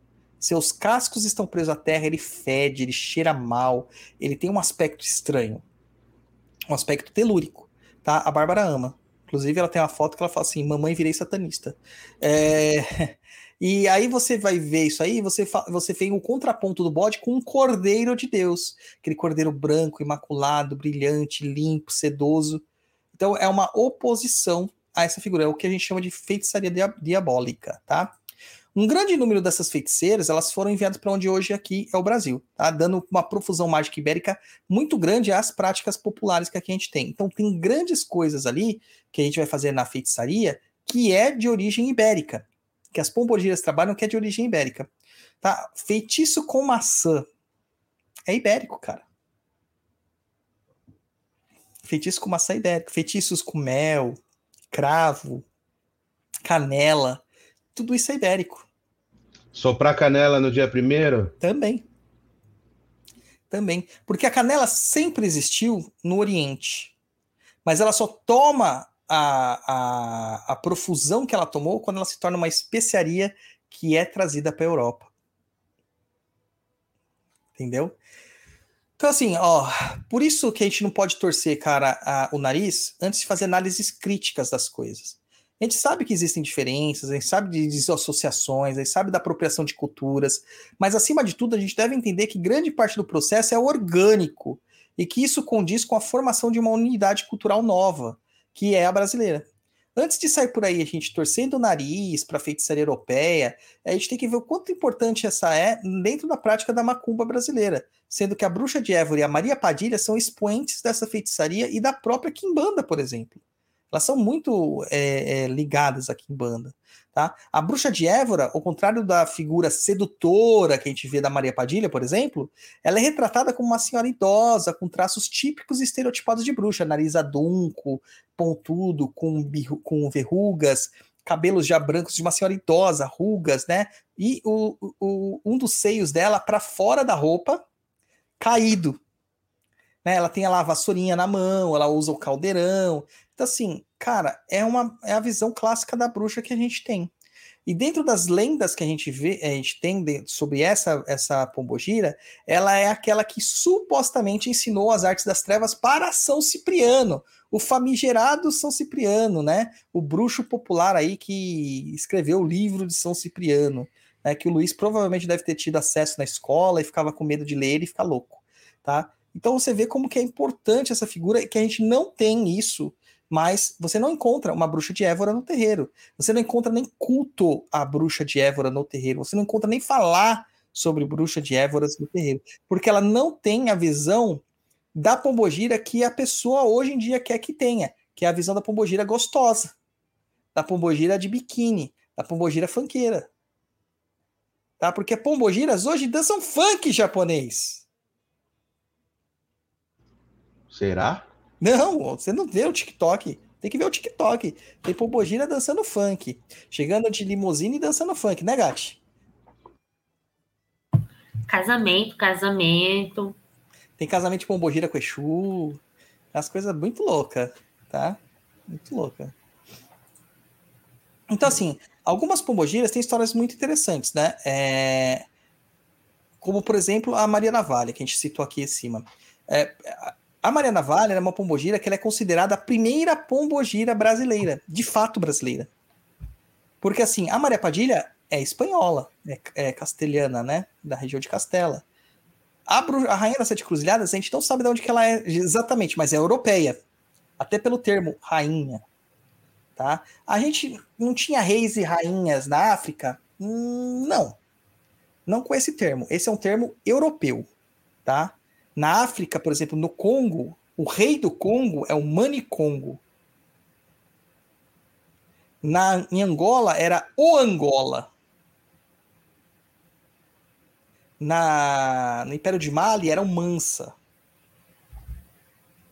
Tá? Então são outros termos que a gente usa. No Egito é faraó, não é rei. São outros termos que nós usamos para nos referir a uma pessoa de, de hierarquia é, que manda num- num- numa região. Mas são outros nomes, é outra ideia, outros contextos. Alguns não são é, sequenciais, assim, hereditários, não é vitalício. Algumas dessas é, lideranças são eleitas ou conquistadas por guerras, tá? É diferente, cara. É diferente. Então a gente vai ter lá a, a Maria da Valha sendo considerada por muito a primeira pombogira inteiramente brasileira, tá? Ela, ela, ela, vai, ela é vista né, como uma moça que vivia próxima à área portuária do Rio de Janeiro, que usava uma navalha para se defender dos abusos dos homens. A navalha era um instrumento muito utilizado na malandragem carioca, tanto que o Zé Pilintra anda de navalha. Né? Inclusive, ela é retratada por muitos como uma moça loira, mas que dentro das pesquisas que eu fiz, né, da tradição que me foi passada, a navalha, na verdade, ela é- tem uma origem meio mestiça, tá? Ela seria descendente de brancos e africanos, afro-brasileiros, e além de tudo, ela ainda era alforriada, ou seja, é o que o pessoal usa, né, como fenótipo do pardo aqui no Brasil, que eu- não concordo muito com esse termo, porque eu acho que o, nome negro é o nome que expressa a verdade, mas a gente tem que é, é, respeitar quanto cada um se enxerga daquilo que eles querem. Então, se a pessoa se identifica como parda, é parda. Então, ela seria o mais próximo da, da, da- da- daquilo que o IBGE chama de pardo, tá?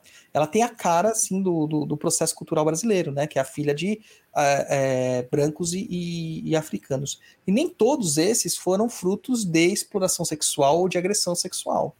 Existiam homens brancos e mulheres brancas que se apaixonavam por homens, ah, homens negros e mulheres negras. Era raro? Era, mas existia, tá? Então você vê essa, essa questão aí. Mas a gente transformou ela numa mulher loira, etc, etc e tal. E por que, que a navalha era um- uma, uma arma utilizada que ninguém falava na- nada contra? Porque não existia cabeleireiro, gente. Não existia tesourinhas de ouro. Não existia maquininha para raspar o cabelo. As coisas eram feitas na navalha. Cortar pelo, cortar a, a suvaqueira, né, cabelo. Era na navalha. Tá? Na navalha. E era uma- um, um instrumento que as pessoas andavam. Lembrando que no Brasil colonial, quem não tivesse com uma arma era que estava errado, né? Quem não tivesse com arma é que estava errado. Hoje a gente pode andar com armas na rua, japonês, armas brancas? Pode. Você pode portar uma arma branca no bolso? Não. Então você não Não, pode andar na pode. com arma. Não, pode, pode. É, então você pode andar com a faca na cintura. Em tese, sim. Não há nada que proíba você de andar com uma faca. Advogada? Aquelas. É. Ó, não pode, Rafaela está falando. Não pode. Ué. Então, Luiz, por deixa de exemplo, ser lunático. Por exemplo, quando a gente está andando com as facas de quimbanda, eu tenho que pôr ela no Hum. porta-mala. mas você tá andando com ela. Tô, mas eu não estou andando Você com ela falou na que não minha pode posse. andar. Não, estou andando com ela no meu corpo, ali de fácil acesso. Entendeu? Eu tenho que andar com elas no porta-mala. Tá? Agora, Olha lá, o René imagina Dalton você como arma, na não. mata, você vai, você é uma pessoa do campo e você não vai andar com uma faca, com facão, com canivete. Não faz sentido, cara. Não faz sentido, entendeu? Então tudo isso é uma formação cultural também que a gente tem. Vamos continuando aqui falar da pombogira Dama da Noite, né? Dama da Noite é uma outra pombogira que também atuava no Rio de Janeiro, atraindo marinheiros para oferecimento de sexo em troca de dinheiro. Dama da Noite, ela ainda em muitos locais é uma sinonimia para prostituta, entendeu? Contudo, dentro da Kimbanda, né, não há como a gente dizer que todas são assim, pois Dama da Noite pode ser a mulher que recebe seus poderes da escuridão, das trevas, como muitas feiticeiras. É a Dama da Noite, que se alimenta da noite. É, tem um. Como que é aquela música do Bruno e Marrone? É, é, Boate Azul, não é?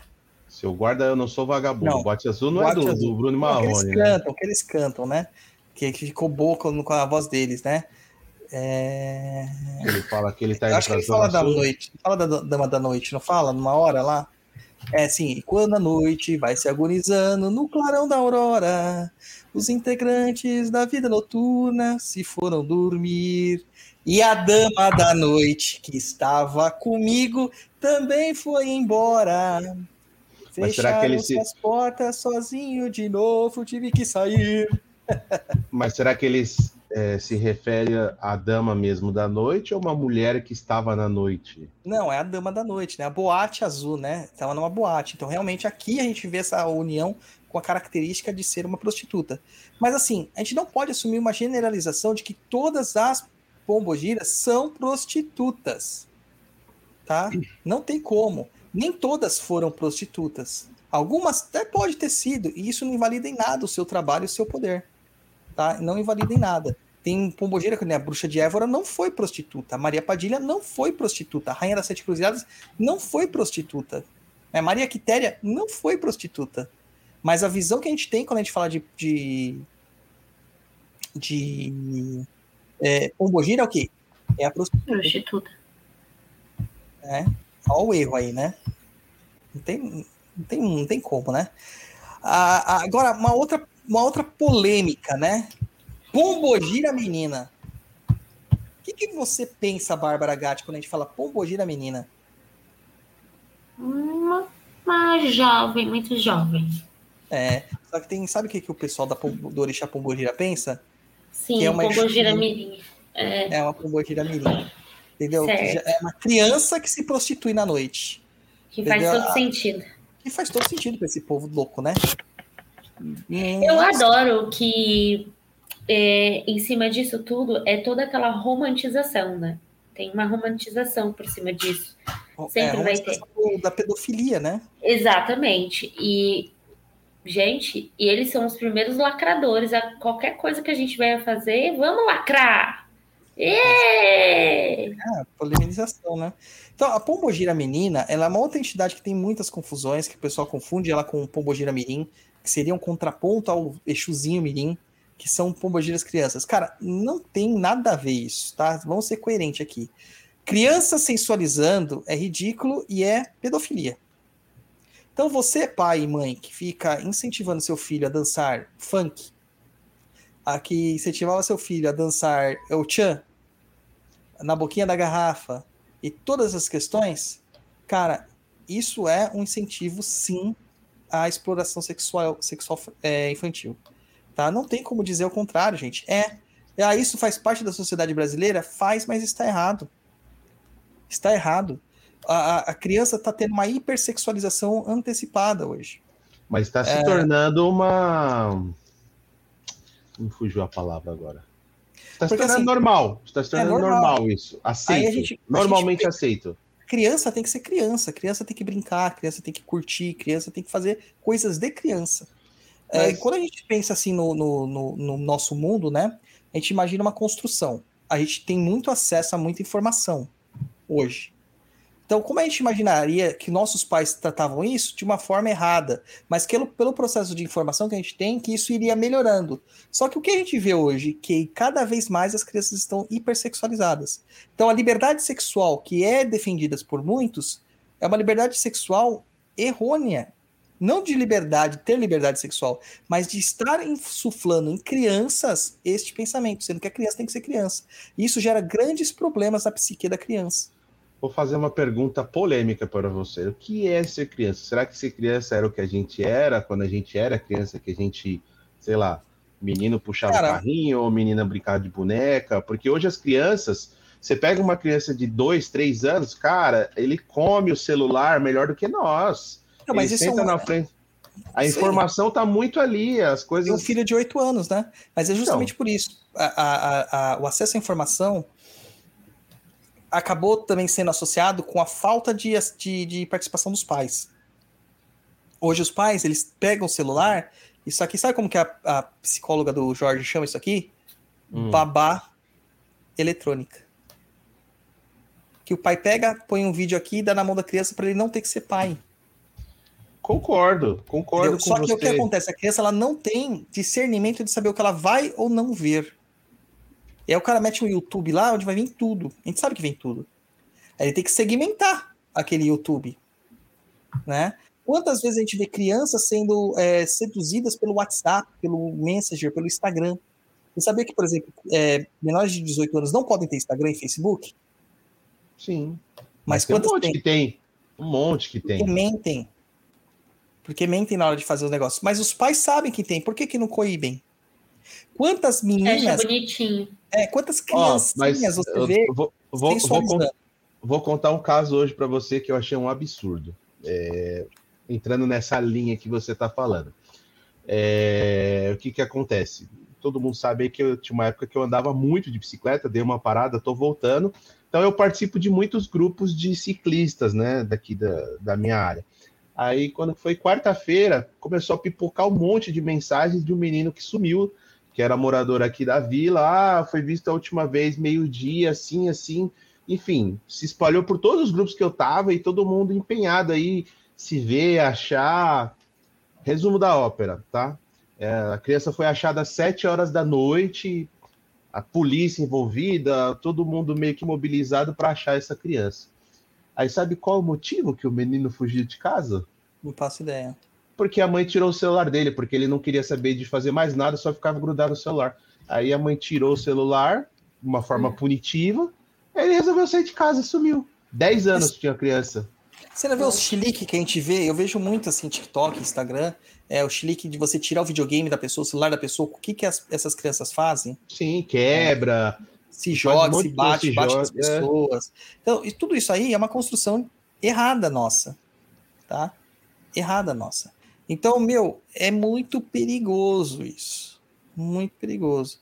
Outra coisa, jogos eletrônicos. É gente aqui, é, a Gat, né, a gente, a gente mora junto, ah, então ela vive a minha vida, eu vivo a vida dela. E ela participa de muitos momentos do meu filho, e ela vê como a gente fica preocupado com os jogos eletrônicos que ele tem acesso assim online, porque naqueles joguinhos eletrônicos não tem só criança.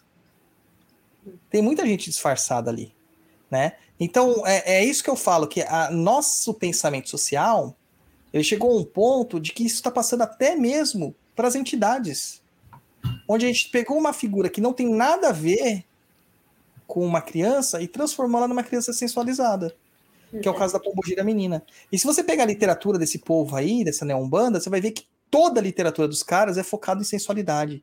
É focado no mistério de 30 centímetros que entra, né, pra dar um punitivo na mulher. Ou Cara, seja, é- não deixa de ser uma fantasia sexual 50 tons de Exu, que é o que a gente chama. ridículo É o que a gente chama. Isso aí não tem nada a ver. por falta de A- uma a- terapia. É, com certeza. Então, assim, a pombogira menina, a menina, de fato, ela não é uma criança. Ela é uma pessoa que tem uma aparência jovem. Ela tem uma aparência jovem. Fora que algumas pessoas ainda exclamam que menina pode ter sido o nome dela. Porque a gente não tem pessoas que chamam branca, rosa. né? Tem pessoas que têm nomes estranhos, assim, simples. Né? E por, por que, que uma pessoa não pode ser chamada de menina? Não tem a Preta Gil? Ela é chamada de Preta. O nome Mas dela é Preta. não é Esse é o nome dela mesmo? Eu acho que é o nome dela, cara. Ah, Vamos é procurar não. na internet. Preta, Preta Gil, Maria. Isso mesmo. Preta Maria Gadelha Gil Moreira. Viu? Amei. Fiquei, fiquei impressionado agora. Pra mim, Preta Gil era tipo um nome artístico. Não, tá vendo? É o nome dela mesmo. É que o Sua pai mãe. dela é artístico, né? Já deu um Sua nome mãe. artístico. Sua mãe, ela, ela chama o nome Florips, né? Florips? Uhum. Ana Só que a gente chama ela do quê? Flora. Flora. O que, que é uma flora? Flora é um conjunto de flores ali, um jardim, uma biodiversidade Ela total. tem um nome, tipo, não representa exatamente o- uma pessoa. Entendeu? Não é tipo um Luiz, um Bárbara, uma Maria. Ah, é tipo o o filho do seu Jorge, que vai chamar Samba. Samba. Exato. tá? Então provavelmente ela também foi chamada de menina, porque no candomblé a gente vê isso, tem a mãe menininha, a mãe senhora, sabe? São nomes que você dá, tá? São nomes que você dá. A história dessa pombogira diz que ela era uma pombogira muito bela, né? Que pela sua aparência que parecia ser eternamente jovem, levava homens à loucura. Só que ela nunca se prostituiu, ela simplesmente seduz... os homens se seduziam por ela. É aquela mulher que todo mundo deseja. Não quer dizer que ela estava dando em cima dos caras. Entende essa, essa diferenciação? E ela nunca foi menina, de fato, é criança. Ela era uma jovem. Era uma jovem, tá? É isso e ponto. Só que aqui a gente faz um apelo, cuidado com o que vocês consomem novamente, tá? Cuidado, tá? Cuidado. Ah, o René, Ren- o René Dalton, mas eu Conheci gosto de chamar ele mulher- de Dalton. Dalton, conheci uma mulher que se chamava Paixão. Aí Ele colocou aqui, ó, que a- é a Bela também. Bela Gil. Não, a Bela é Isabela. O nome dela é Isabela. É, e aí usa Bela como um apelido. Um apelido. É, Não tem gente que se chama Alma? Tem. Tem, Viu? tem. Alma. Olha, eu tenho, conheço alguns nomes diferentes aí que eu não posso Conta aí falar. pra nós, japonês. Conta não aí. posso, não posso. É, você conhece a. Como era o nome dela mesmo? Esqueci Quem? o nome da sua mina. Elevânia. Isso aí, não é, não é que existe isso A aí. Elevânia. nome. Conhece a Elevânia. Conheci um Aí- cara que se chamava Dark. Dark. Dark. Dark. Não, o, me- Eu o cara, o melhor cara que nós conhecemos, o melhor nome que nós conhecemos foi o Joselito. Joselito. Esse nome é ao concurso. Joselito. Joselito. Cara, Eu, estudei eu com- conheci estudei um guepardo. Guepardo. Guepardo. Ó, o Celso colocando aqui, ó. Meu cunhado se chama Arimenes. Tem pessoas que realmente, né, cara, ele, ninguém chama Arimenes. Cara, ele chama, É então nem- alguém. Autenticada, lembra? É Xerox, fotocópia e autenticada. Mano, eu, eu conheço, eu conheço um, o, o dono de um bar, né? Ele tinha uma filha muito louca. E, e ele falou que isso tem a ver com o nome que ele queria dar pra ela, porque ele sabia que ela ia ser assim. Chama Andrelina o nome dela, mas na verdade ele queria chamar de Adrenalina, mas não deixaram ele registrar. Andrelina Ah, é o nome dela? Virou Adrenalina. Andrelina. Ah, mas assim, eu acho que as pessoas elas têm que tomar um cuidado com o nome que elas dão para os seus filhos, né, gente? Então, tomar cuidado, né? Que, poxa, é legal, tal, não sei o que, mas tem que tomar cuidado. É, existe uma questão cultural brasileira que é a associação de nomes de pais para formar um segundo nome, né? É, é o terceiro nome, na verdade. Eu conheço uma moça que isso- o nome do pai era, era Gregório, o nome dela era Sônia, virou Grayson, né? O menino Ótimo. virou Grayson, entendeu? Então, é, você vê que, né, um, que funcionou de certa forma, né? Nós Ah, temos o- a mãe da Bárbara, que é a Dulcimara, Que é a junção de Dulce Nombre com Silmara. entendeu? Que era o Você nome vê da que- minha bisavó, Dulce Nombre. Então, são coisas estranhas, né? E a gente vê, mas beleza, tudo bem, né? Eu pra conheci uma. Wanda Carey, gente. Agora, sim, uma coisa que eu acho muito errada as pessoas é registrar com Noah. Cara, Noah é Noé, fião. É Noé. Você tá chamando seu filho de Noé. O que, que mais? É, é, Tem outros nomes. Joseph. É José, rapaz. Ah, mas ele tá querendo dar uma internacional... Joshua, internacionalizada é Josué. no nome. É, mas, cara. Bom, enfim, cada um põe o nome que quiser nos seus filhos. É, mas agora, falando de nome, o que é interessante a gente notar a presença do nome, Maria. É, a Bárbara tá batendo o microfone toda hora, tá fazendo um puta som aqui na minha orelha, mano. Maria. Maria tá no nome de muita pombogira, cara. Muita pombogira. Tá? E, e- e você vai ver que isso aí já advém. ah, o cara falou, Adam. Tá errado, é Adão, fião. É Adão. Entendeu? A Maria é um nome que está ali associado muito à nossa cultura cristã. Muito à nossa cultura cristã. Isso vem lá desde a mitologia cristã, né? Porque já era o nome da mãe de Jesus e das três Marias. E quem seriam as três Marias japonês? Não faço ideia. As três Marias são as mulheres, as Marias que acompanhavam a mãe de Jesus. Na verdade, não são três, são quatro. Maria são de quatro Cle... Marias. Tá na pauta japonês. Eu tô lendo aqui. Maria Cleofás, irmã de Maria. Maria Madalena, Salomé, mas essa não era Maria. Mas tá é escrito embaixo. Salomé? Era Maria Salomé. Maria Salomé, mãe de Tiago. Exatamente. Agora, olha que curioso isso aqui, que é bem curioso essa questão aqui da, eh, das Marias, né? Maria vem de Miriam. Então, você vê que é um nome muito comum ali no Oriente Médio. É, A gente tá falando aqui, ó, Maria de Cleofás. Não é que o sobrenome dela era Cleofás, é o lugar de onde ela vem. Porque essa questão de sobrenome não existia muito no, no, no passado. Né? Maria de Madalena vem de Magdala, da região de Magdala. Maria Salomé, para definir quem ela era. né? E tanto a Maria Cleofás, de Cleófas ou Cleofás, quanto a Maria Salomé, elas eram mães de apóstolos.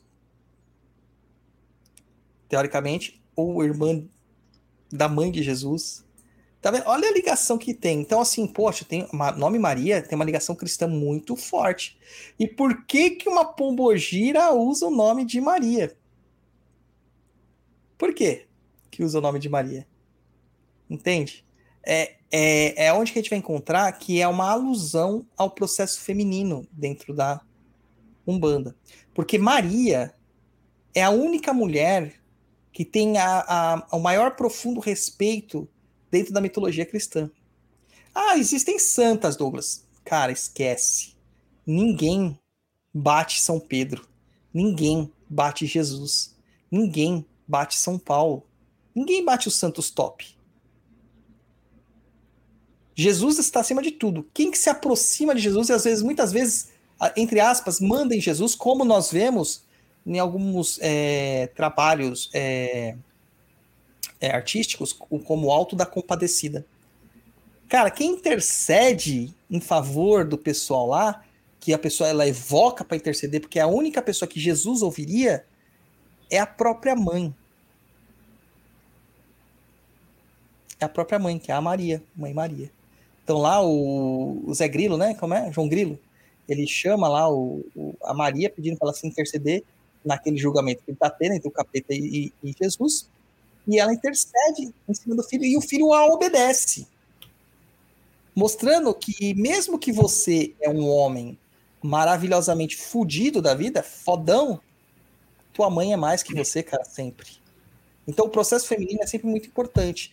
Por isso que a Pombogira traz muito isso, especulando-se essa ligação em uma homenagem a Maria e homenagem a Oxum, de certa forma. Também. Tá? Isso é uma especulação sincrética, não é uma teologia fundamentada.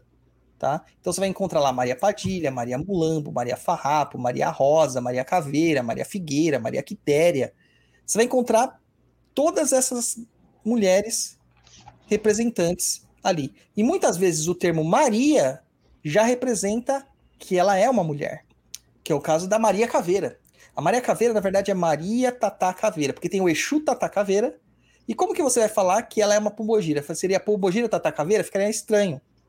Então, ela é uma pombogira Maria Tatá Caveira. Existe a Tatá Mulambo, que também não é só Tatá Mulambo, é Maria Tatá Mulambo. Né? Que, mas a gente abrevia para Tatá Mulambo. Então, esse nome Maria na frente já determina a capacidade dela. E uma outra curiosidade da Maria, de Marias, todas as pombogiras que tem Maria na frente, elas são feiticeiras. Todas. Tem pombogira que não é feiticeira. Farrapo não é feita. Farrapo não, a navalha, apesar de ter o nome da Maria ali, o foco dela não é feitiçaria, apesar dela fazer feitiçaria. Mas a pombogira menina não é feitiçaria. A pombogira rosa vermelha não é feitiçaria. A do cabaré. Maria Padilha do Cabaré, sim. Maria Padilha. Agora, a pombogira do Cabaré não é feitiçaria. Ela usa o quê? Da sedução. São outros recursos, né? Agora, todas que têm Maria, elas trabalham especificamente com feitiçaria. Faz parte da sua existência, tanto terrena quanto da sua existência como espírito, a feitiçaria. Tá? Uma outra curiosidade são sobre as ciganas, que a gente encontra dentro da Kimbanda. Né? Nem todas, de fato, foram ciganas. Nem todas. Como é o caso da própria pombogira cigana. Mas puta que pariu, como assim? Japonês, agora você pilhou, né? Você não tá entendendo mais nada, né? Agora tá tudo bagunçado. Como uma pombogira que é cigana não pode ser cigana. Porque cigano, a gente já falou isso no papo algumas vezes, é um termo que nós usamos nós para se referir aos outros. aos povos Rom, aos povos Calderache, aos povos. é, Fugiu agora. Sint, né? Os, Ca- os Calon. Todo esse povo que nós consideramos ciganos, que eles não se chamam assim. Tá? Nós consideramos eles ciganos. É a mesma coisa do indígena. Se eu falar assim, ah, esse aqui é um povo indígena, a gente sabe que é um povo nativo brasileiro. Só que o Tupi Niquim e o Tupi Nambá não se enxergam como indígenas. Eles se enxergavam como duas estruturas diferentes, Tupiniquins e Tupinambás. Diferentes, tá? Então essa pombogira cigana, na verdade, a suspeita que a gente tem é que ela não é uma cigana de sangue, mas uma cigana que tem aprendido com esse povo. Ela pode ter sido adotada até por esse povo, tá? E que faz o uso da magia cigana e da leitura oracular de cartas e tal, porque ela teve uma proximidade com a magia desse povo, mas ela não tem o sangue cigano, tá? É, a gente percebe que isso pode vir a acontecer porque, assim, percebe aí, a maior parte das pessoas que começam a fazer leituras de cartas ciganas acabam se estereotipando como ciganos, mesmo não sendo ciganos. Então você vai ver usando brincos, colares, é, anéis, saias, lenços, cores, cada vez mais parecidos com o que os povos ciganos fazendo, faziam, atraindo essa identidade para eles. Mas não quer dizer que sejam de fato ciganos. Existe um povo do Oriente cigano, existem os, as pombogiras ciganas que nem todas foram de fato ciganas. Algumas foram, tipo, pombogira cigana sete saias. Essa sim era cigana, né? É, é, é, tem essa questão, tá? Mas nem todas. Como a gente vai descobrir isso? Conversando com a entidade conversando com a entidade. Então a gente não pode virar assim e começar a ter- querer transformar a nossa vida em um Matsara, né? Um, transformar, é, parar de viver em casas e começar a viver em carroças e barracões e ficar se engrando. Se a gente não é cigano. Até porque se você chegar com essa ideia na frente de um cigano, cara, eles vão te execrar. Num Rom, por exemplo, num Roma, eles vão te execrar. Eles não gostam nem dessa manifestação de espíritos ciganos dentro da Umbanda. Não gostam. Eles acham afrontoso. Tá? E aí a gente pode encontrar até pombogiras com nomes muito mais longos, né? Tipo Maria Padilha da Praia, Maria Mulambo da Encruzilhada, Maria Padilha das Sete Cruzilhadas, Pombogira Rainha das Sete Cruzilhadas, Maria Padilha das Almas. E aí esses, esses, esses extras nos nomes, né? Eles significam as linhas que elas trabalham. Mas isso não as define nem as limita. Uma Maria Padilha das Almas consegue fazer um trabalho de amor. A questão é que não é a qualidade que ela tem ali de melhor exatidão na sua vida. Não é o que ela mais gosta de fazer. Tipo, a Maria Padilha das Almas da Bárbara gosta de botar fogo em pasto. É isso que ela gosta de fazer. É verdade, esse bilhete. É verdade. Entendeu? Ela gosta de, de causar confusão. Tá?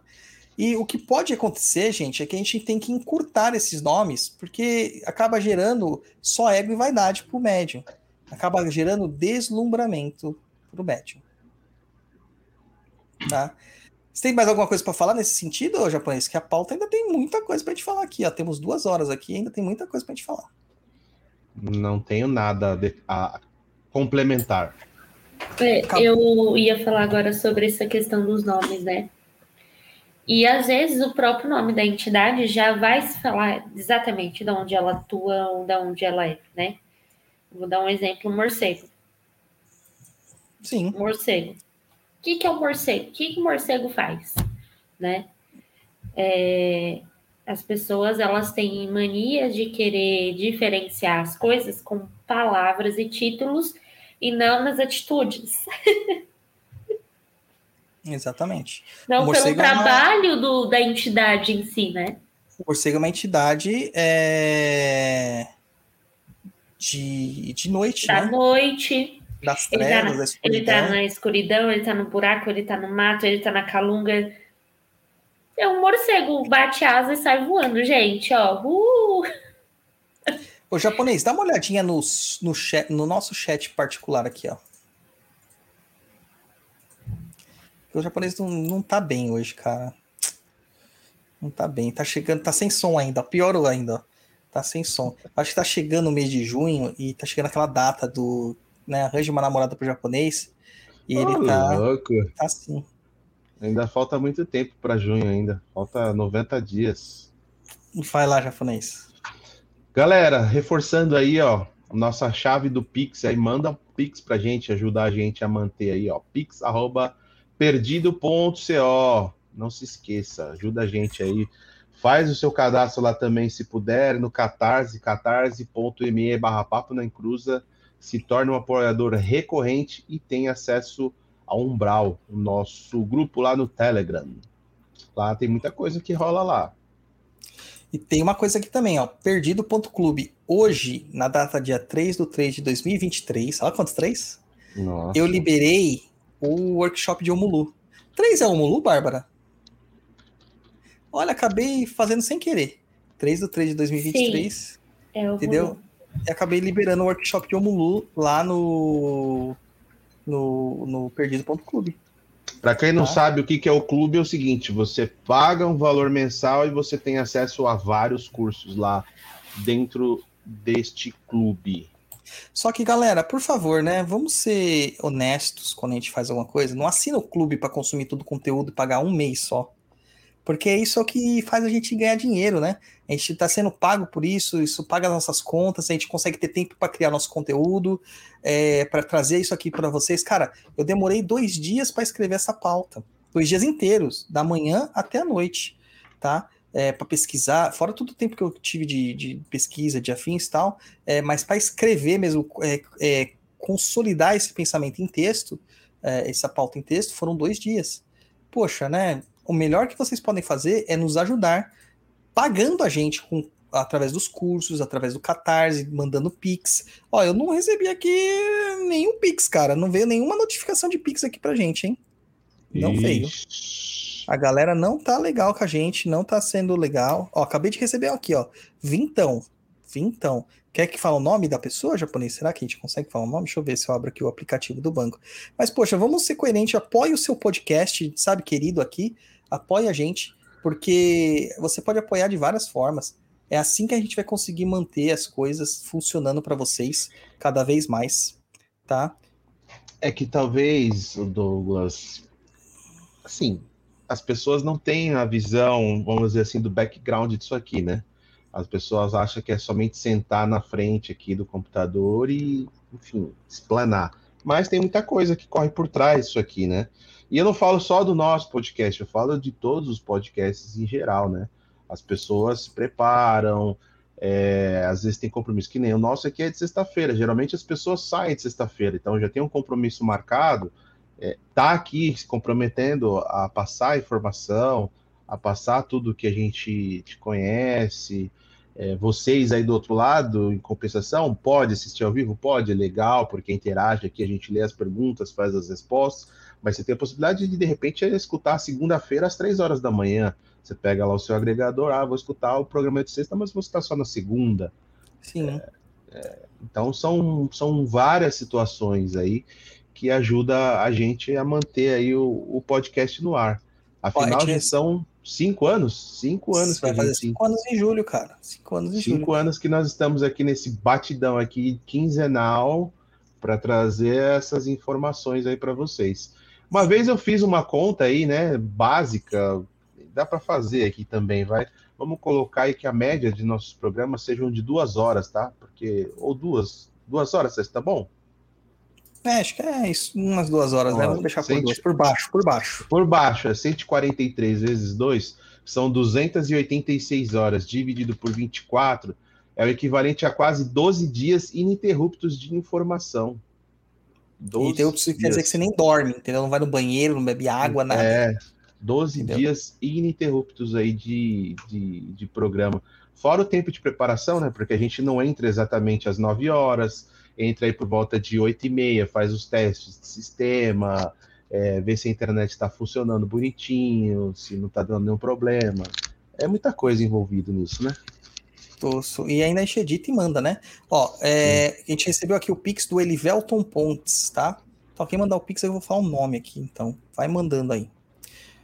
É que a gente tá recebendo pouco, gente. A galera não, não quer mais apoiar assim, não sei porquê, mano. Mas, meu, manda aí, manda aí.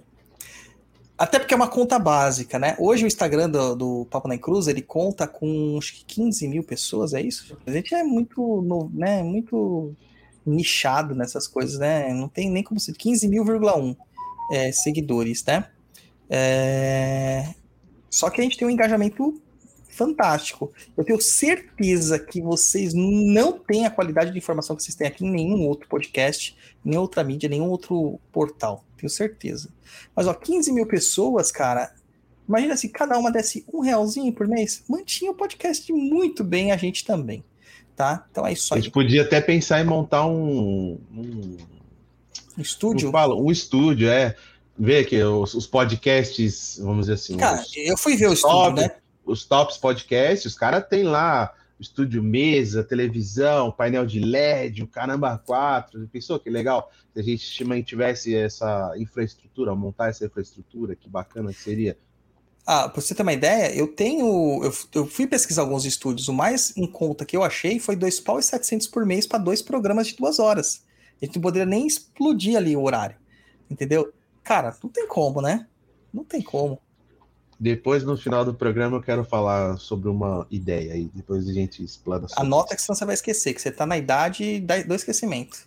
É, vou falar a mesma coisa que você. É resquício do Covid. É, tamo bem, japonês, tamo bem.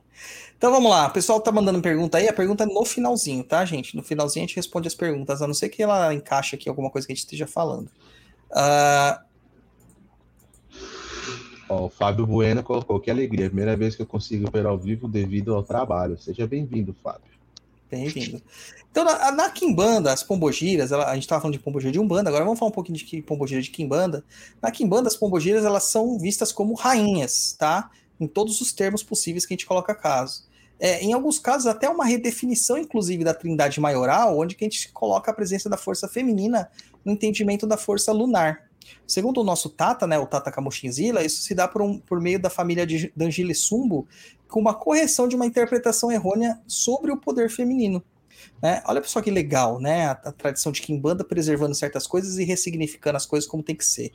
A Trindade Maioral, para quem não sabe, é, a gente vai ter um programa falando sobre isso especificamente, mas vou dar um resumo aqui. É uma simbologia do poder do espírito e intelecto na forma de Exu Lucifer, tá? É uma iconografia, que a gente também acaba mudando até a sua iconografia, usando a imagem do Exu morcego, porque é, é como a gente enxerga o Lucifer, por exemplo, na Kimbanda Nagô. É, o poder solar ficaria a cargo de Beelzebub, que é sincretizado com Exu Mor, e o poder lunar ficaria com Astaroth, que em algumas tradições é visto como o rei das sete encruzilhadas. Mas da nossa família, até por causa da descendência da família Dangile Sumba, a família que a gente pertence à família da Cova Cipriano Feiticeiro, é, que, que descende da família Dangile Sumbo, ela se reestruturou se reestruturou para ver a rainha das sete encruzilhadas como o poder feminino, o poder da noite que tem tudo a ver com a mulher, esse poder lunar, tá? A lua, que é um elemento muito feminino, é associado né, na Umbanda, por exemplo, com Iemanjá. Tá? Como em Iemanjá. É, e essa representação na Kimbanda também tem proximidades. Apesar da Kimbanda não ter orixá, a gente tem essas proximidades de forças também. Astaroth, ela é, é derivada da deusa, o demônio, né? Astaroth é derivado da deusa fenícia Astarte, uma equivalência à, à deusa babilônica Ishtar e de Nana na Suméria. Na Bíblia hebraica, ela é mencionada em algumas vezes dentro do entendimento da Goécia como Astar ou Astaró, tá? É, é como um demônio, propriamente dito. Ela tem ali a figuração de, de, de uma divindade estrangeira, mas também é muitas vezes associada com uma, aquela demônio no sentido de, de, de contraponto, de, uma, de deuses estrangeiros que a gente não pode cultuar, tá? Na Goetia mesmo, assim, ela é vista como um deus, um demônio masculino, um granduque infernal que se apresenta como um anjo com aparência reptiliana ou de morcego, segurando cobras e montando uma espécie de dragão. E esse demônio é o responsável por dar inspiração aos matemáticos, artesãos, pintores, artistas, pode conceder invisibilidade às pessoas, conduzir a tesouros escondidos e fazer o cara falar várias línguas. Então a gente considera Astarte ali, segundo o dicionário infernal, o demônio supremo de todo o Ocidente, enquanto Lúcifer é o demônio supremo do Oriente. Cara, mas vamos pensar, igual a gente pensou lá em Pambandila, né, que é um orixá masculino e foi significado para feminino. Essa questão, né? Porque olha só que interessante. Se a deusa era uma deusa feminina, como que o demônio virou masculino? Né? O inverso aqui. Então, isso a gente coloca a cargo de uma possível má interpretação dos escribas dos grimórios, de cópias erradas e afins. Porque, meu, não tinha Google Tradutor, você não tinha dicionários. Então, muitas vezes as pessoas se escoravam numa palavra e em um errinho ali de uma tintinha que aconteceu, esse erro passa. Porque você não vai refazer a página inteira. Porque não dá para refazer a página inteira. Entendeu? Se não dá para corrigir, vai, vai assim mesmo. Então, a deusa Astarte, ela é tida como a mais importante deusa dos fenícios. Em alguns, algumas fontes, a gente vê ela como a filha de Baal, que no futuro vai dar origem a Beuzebu. Ela é a deusa da lua, da fertilidade, da sexualidade e da guerra. Acho que começou a fazer sentido porque que a gente associa ela, né, com, com essas características. Em, alguns outra, em algumas outras fontes, ela é referida como a esposa de Baal, principalmente na religião cananita. E as suas oferendas eram feitas com ofertas de teor corporal, sexual, libações e adoração da sua imagem. Seu culto ocorria na primavera, época em que a gente se associa né, à fertilidade e à procriação. E por ter associa essa associação aí com a sexualidade, faz um sentido danado dizer que ela pode estar ligada à pombogira. Porque, mano, é muito. É todas as Né? características que a gente trabalha dentro da, pombo, da pombogira. Exatamente. É curioso até notar que o grande rei hebreu Salomão né, se rendeu aos culto a Astarte. Oh! Salomão, o sábio, o cara que construiu o templo. É, isso tá na Bíblia. Tá lá em Reis 11.5, primeiro Reis 11.5, tá escrito assim, porque Salomão seguiu Astarote, deusa dos Sidônios e Milcom, a abominação dos Amonitas. Na versão internacional, na nova versão internacional da Bíblia, tá escrito bem assim. Lê você, japonês, essa, esse excerto aí, ó. Pequenininho. Vamos lá. É, quinto, ele surgiu Astarote, deusa dos Sidônios. E moleque, o repugnante Não, não, deus não, não, não, não. Cadê o óculos? Ele seguiu Astarote e Moloch. Moleque, mano. Tá Moloque. seguindo o moleque? Pera aí, vou pegar meu óculos, só um minuto. Caramba, japonês. Tá, sabendo, O tá na moleque é hora de usar. O moleque, mano. Tá seguindo o moleque. Moleque é um termo de origem banto, tá? Significa criança, menino. Tá sem som. Vou ampliar aqui porque tá difícil. Aproveitar que a Tatiane Crepaldi mandou dezão aí, ó. É o melhor podcast de macumbaria. Obrigado por tanto ensinamento. Pai, lembra qual foi o episódio que ensinou aquela mironga de pomba gira com óleo de amêndoas, pétalas de rosa, etc. Não lembro. Mas deve ter sido episódio da, de Pombogiras lá com, com a 93, episódio 93. 93. Muito obrigado. Bora lá. Marcos. Ele seguiu Astarote, a deusa dos Sidônios, e Moloque, o repugnante deus dos Amonitas. Dessa forma, Salomão fez o que o Senhor reprova. Não seguiu completamente o Senhor, como seu pai Davi. No monte que fica a leste de Jerusalém, Salomão construiu um altar para Camos, o repugnante deus de Moabe, e para Moloque, o repugnante deus dos Amonitas. Também fez altares para deuses de todas as suas outras mulheres estrangeiras, que queimavam incenso e ofereciam sacrifício a eles. Oh, isso tá na Bíblia, brother! Tá vendo como vocês não sabem ler nada? Sabe por quê? Porque vocês reproduzem ranço. Vocês não leem. Esse é o grande problema, entendeu? Claro que eu não tô falando para vocês, leitores e ouvintes do Papo da Encruza, porque eu sei que vocês são diferenciados. Mas quando isso chega no ouvido do leigo, ele vai se lembrar das minhas palavras, tá? Então, assim, essa mesma divindade, ela acaba sendo tardiamente associada à Afrodite grega, deusa do amor e da beleza, e a Hera, a grande mãe que nós temos dos deuses. Inclusive, a Hera tem o pavão como seu símbolo, e o símbolo do pavão também é um símbolo de Pombogira. Olha que legal, né? Olha que legal. Então, assim, você vê que há uma distorção é, é, que existia a divindade, a deusa Astarte, que é transformada num demônio, que esse demônio ele acaba sendo transformado em um homem, e posteriormente a gente resgata isso aí na Kimbanda com a figura do rei das sete cruzilhadas, mas que a família da Angela Sumbo percebe que há um- um- um- uma má interpretação e retorna à origem do- da, da- da tradição, que é um poder feminino. Faz todo sentido. Tá? Faz todo sentido. Então, é por isso que a gente tem que estudar religião sem paixão. Porque se você fosse apaixonado, você ia falar assim, mas que absurdo associar Astaró com a rainha das sete encruzilhadas. Não, eu aprendi que era o rei das sete encruzilhadas e ponto, você está errado. E aí, quando a gente vai se aprofundando nos temas, olha só que legal. Entendeu? Tatiana Pereira, Tatiana Pereira comenta aqui várias coisas aqui, tá repetindo as perguntas. Nós já anotamos a sua pergunta, elas vão ser respondidas no último bloco do nosso programa, tá? Inclusive, uma questão para você, japonês, que é bem pertinente quando a gente fala sobre isso. Homem pode incorporar pombogira? Devido aos meus conhecimentos adquiridos no Papo na Encruza, sim, pode. Maravilha. Quando que você vai incorporar sua pombogira japonês? Não sei, acho que eu não tenho esse tipo de portal para fazer isso aí. É, sei não, não foi isso que eu vi lá no cemitério, lá quando você começou a quase incorporar o Exu Trator ali, viu? Ô, louco. É. Então, assim, a resposta para essa pergunta, ela não é tão simples como parece. Apesar da Bárbara Gatti desejar que seja, né, não é. Tá? Não é. Por quê, Bárbara? Porque existem travos. Ué, Existem traves. Né, Bárbara? Aí o. Fabiano Fernandes, ele, ele só ferra esse pai de santo porque ele fala só coisa que eu não ensino. Ele falou que pode não deve. Cara, devendo que deve, Mano, deve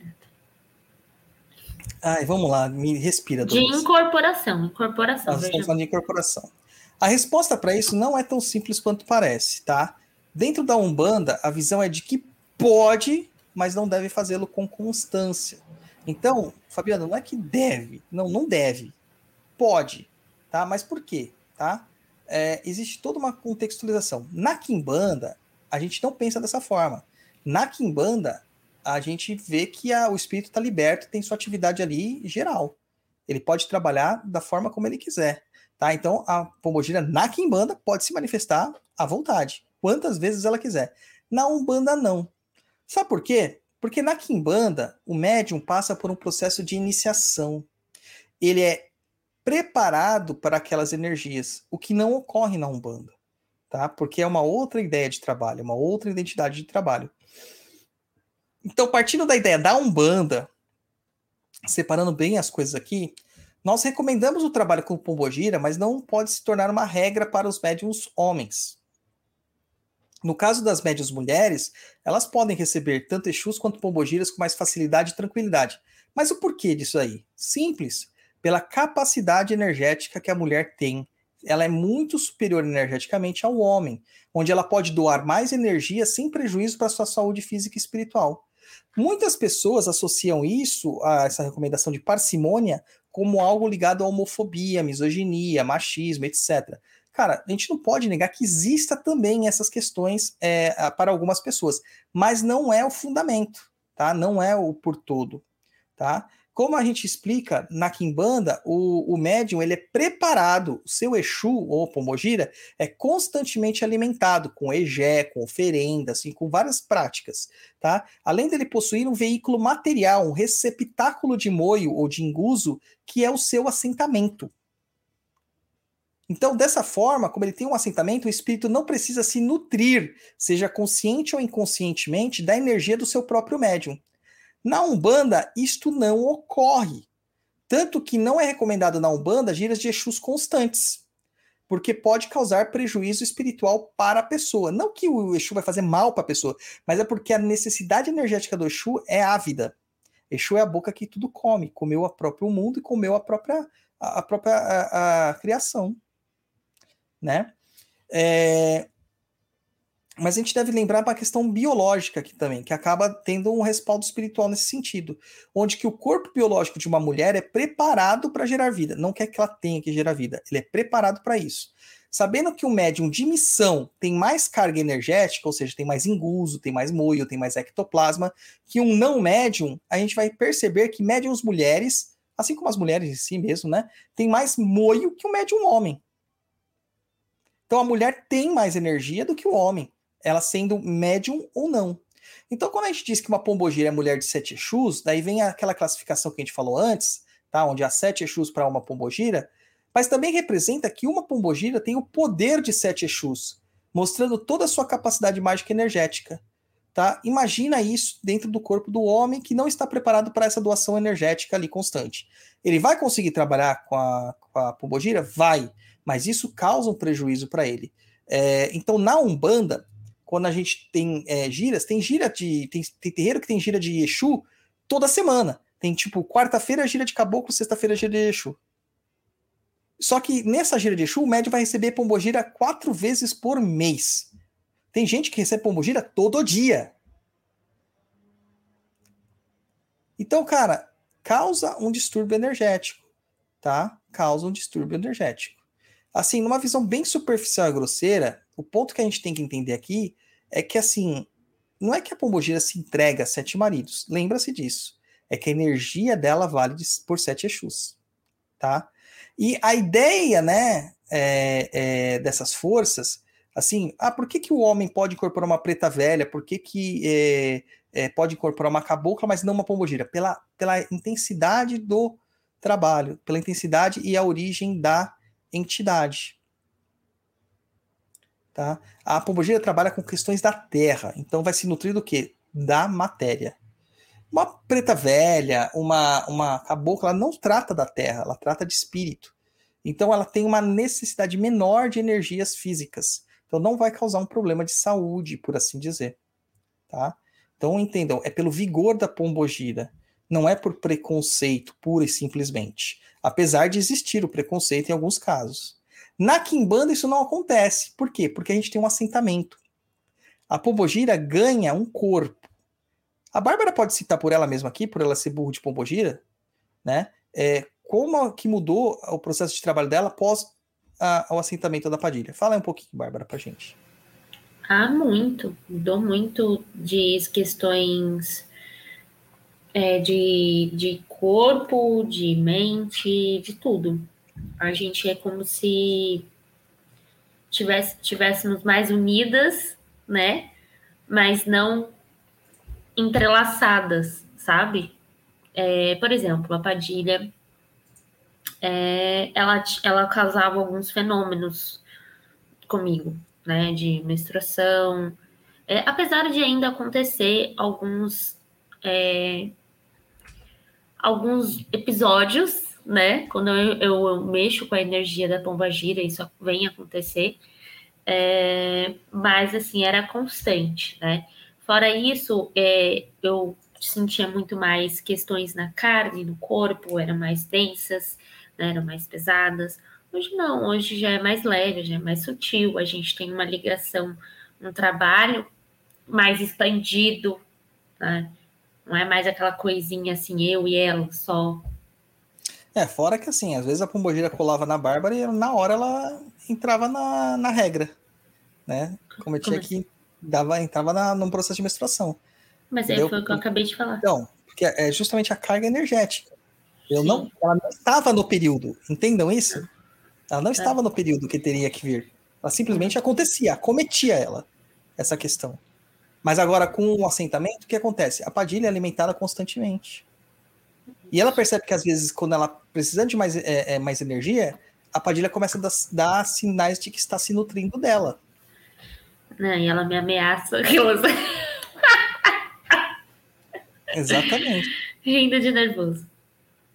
Tá? Então, assim, o, na Kimbanda, o homem pode incorporar a pombogira sem qualquer tipo de preocupação, porque ele tem uma ferramenta ali para isso. Na Umbanda, nós não temos. Então, na Umbanda, isso pode causar problemas. Tá? Ah, então é melhor a gente não trabalhar com pombogira nunca. Lógico que não. Ter parcimônia de algo não impede que você o faça. Assim, você pode beber, você só não precisa ficar virar um alcoólatra. Entendeu? Você pode transar, você só não precisa sair para aí transando a todo momento e tudo ser sexo. É comedimento, o que as pessoas não têm. As pessoas não conseguem ter limites.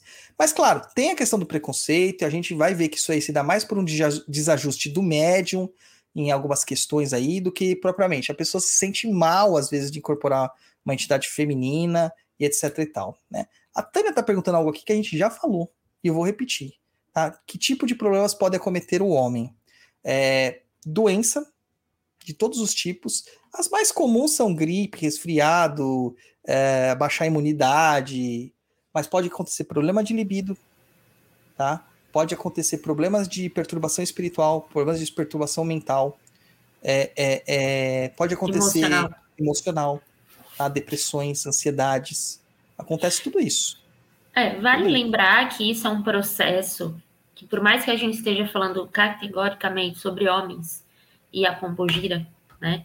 É, isso é um processo que pode vir a ocorrer com todo mundo, né? Uma Sim, vez sempre. que você tem aí esse desgaste energético, que é o que ocorre. Na maioria das vezes, quando as pessoas acham que tudo é baixar aqui a minha entidade, que é suave. Você está incorporando, você está dando energia. Agora, se incorporar um Exato. caboclo sete dias por semana, também que vai causar prejuízo energético para você. É, é mais diluído, né? Homeopático, mas vai.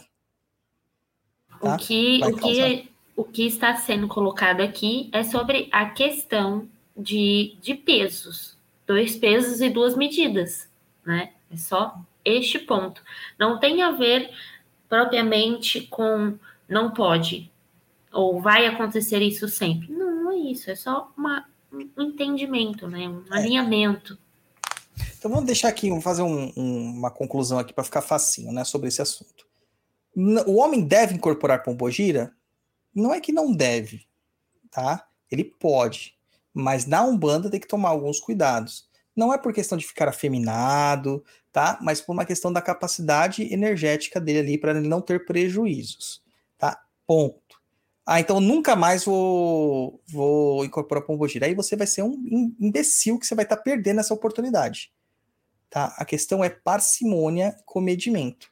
É muito legal trabalhar com pombogira. Cara, minha pombogira, ela não dança, né? A, a rainha dança, né? A rainha eu tenho sentido assim que ela quer explodir de gargalhada e tal. Mas a, a padilha, ela não dança. Ela chega muito muito lady, assim, muito na dela, né? É, e só que eu, eu me sinto extremamente empoderado. Extremamente empoderado tá? É uma das energias assim que eu posso falar que são extremamente destrutivas na minha vida. E a gente sabe muito bem disso, né, Gatti, pelas, pelos trabalhos que ela já fez, que ela é uma energia assim é, imparável. Até puxando um pouquinho esse ponto aí, né? Ela, essa. Até chegaram a comentar aqui. É, por que, que isso não ocorre do contrário, né? Das mulheres com homens, com Exus, enfim.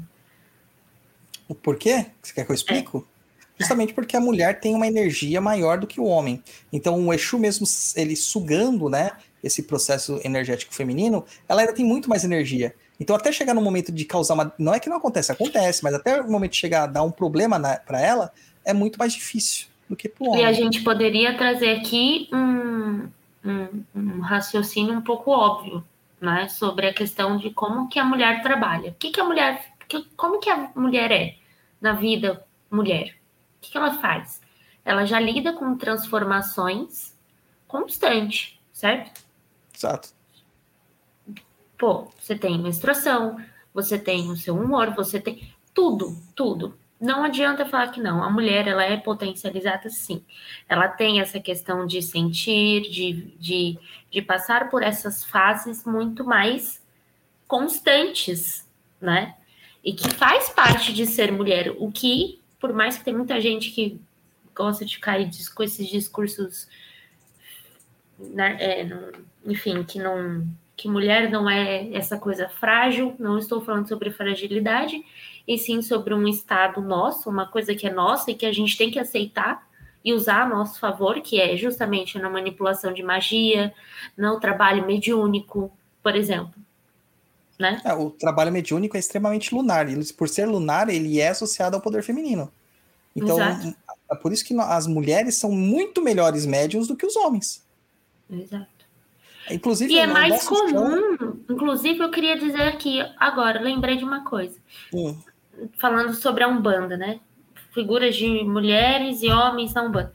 Por que, que é mais comum você ver que as mulheres trabalham mais com entidades masculinas e os homens também do que femininos? É difícil você encontrar, por exemplo, caboclos, né? Não tem. Não, não Mas é. isso aí é uma predileção da coroa mediúnica. Sim, Que, exato. por exemplo, a minha mãe de santo, ela tinha só, só o eixo dela que era masculino, o resto era tudo mulher. Cabocla Sim. preta velha, baiana, tudo mulher. Né? Isso é uma predileção da, da coroa da entidade, da coroa daquele médium. Né? Eu, por exemplo, eu tenho entidades praticamente só masculinas, eu só tenho mulher na Quimbanda. Aliás, muitas, né?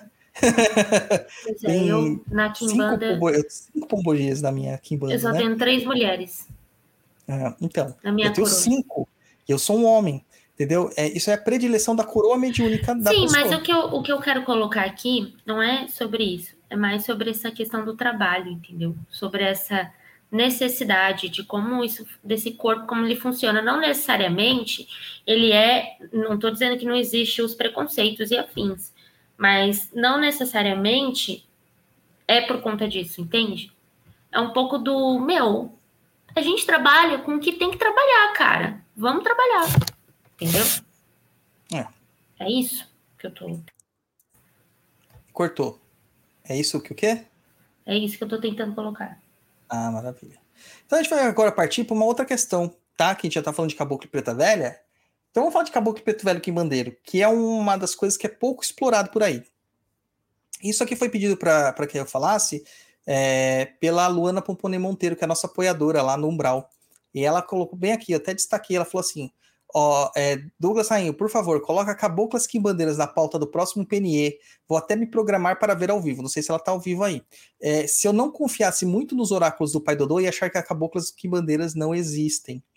Né? E essa foi uma, uma frase assim, muito impactante. Ah, tá aí, ó. Tá aí, ó. Essa foi uma frase assim muito impactante para mim, porque, poxa, não é o meu oráculo que responde. Isso é tradição, tá? Mas por não ser tão divulgado na Umbanda, acaba que gera essas questões. Mas assim, como vários caboclos supostamente de direitas que atuam nas giras de caboclo são, na verdade, Exus, o mesmo ocorre com caboclas quimbandeiras. Por exemplo, caboclos que a gente tem ali que você vai ver na gira de direita, acontecendo lá, se manifestando uma gira de caboclo. Arranca toco, quebra galho, folha seca, cobra coral, rompe terra, treme terra, pena preta, pedra preta. Todos esses caras, mano, flecha preta, flecha negra. Todos esses caras, na verdade, eles não são caboclos de direita. Eles são caboclos quimbandeiros, que dentro do nosso entendimento de quimbanda são exus com roupagens de caboclo. Então eu sei que às vezes fica difícil para vocês imaginarem, mas porque vocês foram é, é, induzidos, né? Vocês foram é, treinados a achar que caboclo é uma coisa, Exu é outra coisa. Aqui a gente está falando de função, tá? Ele é um Exu que se aparenta com um indígena, tá? É, o preto velho quimbandeira, a preta velha quimbandeira é um Exu que se aparenta com o preto velho, que tem a, o, a, o fisiotipo, a fisionomia, o biotipo, a apresentação arquétipa, estereótipica, é, estereotípica desse, dessas, dessas é, tradições. O Exu Exu que a gente está acostumado é a visão do europeu. É o Cap Cartola. É o Exu europeu. Entendeu? Então são, são, são entidades ali que, na verdade, são todos Exus.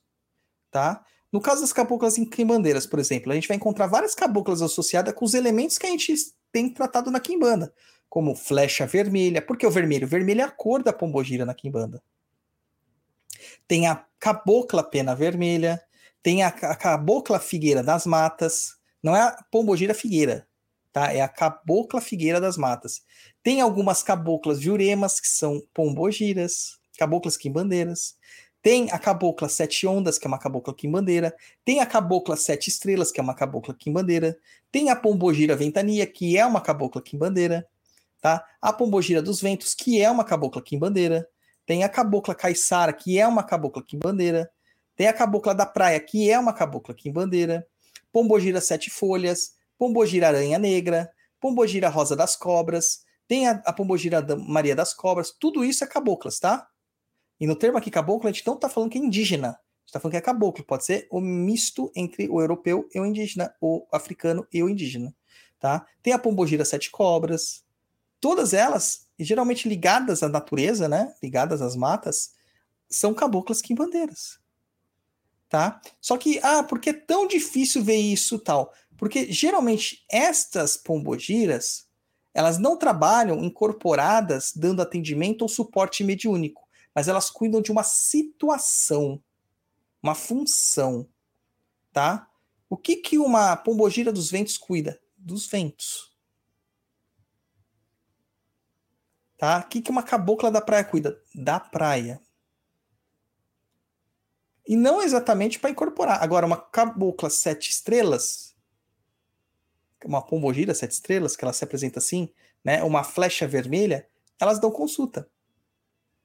Elas dão consulta, mas são quimbandeiras.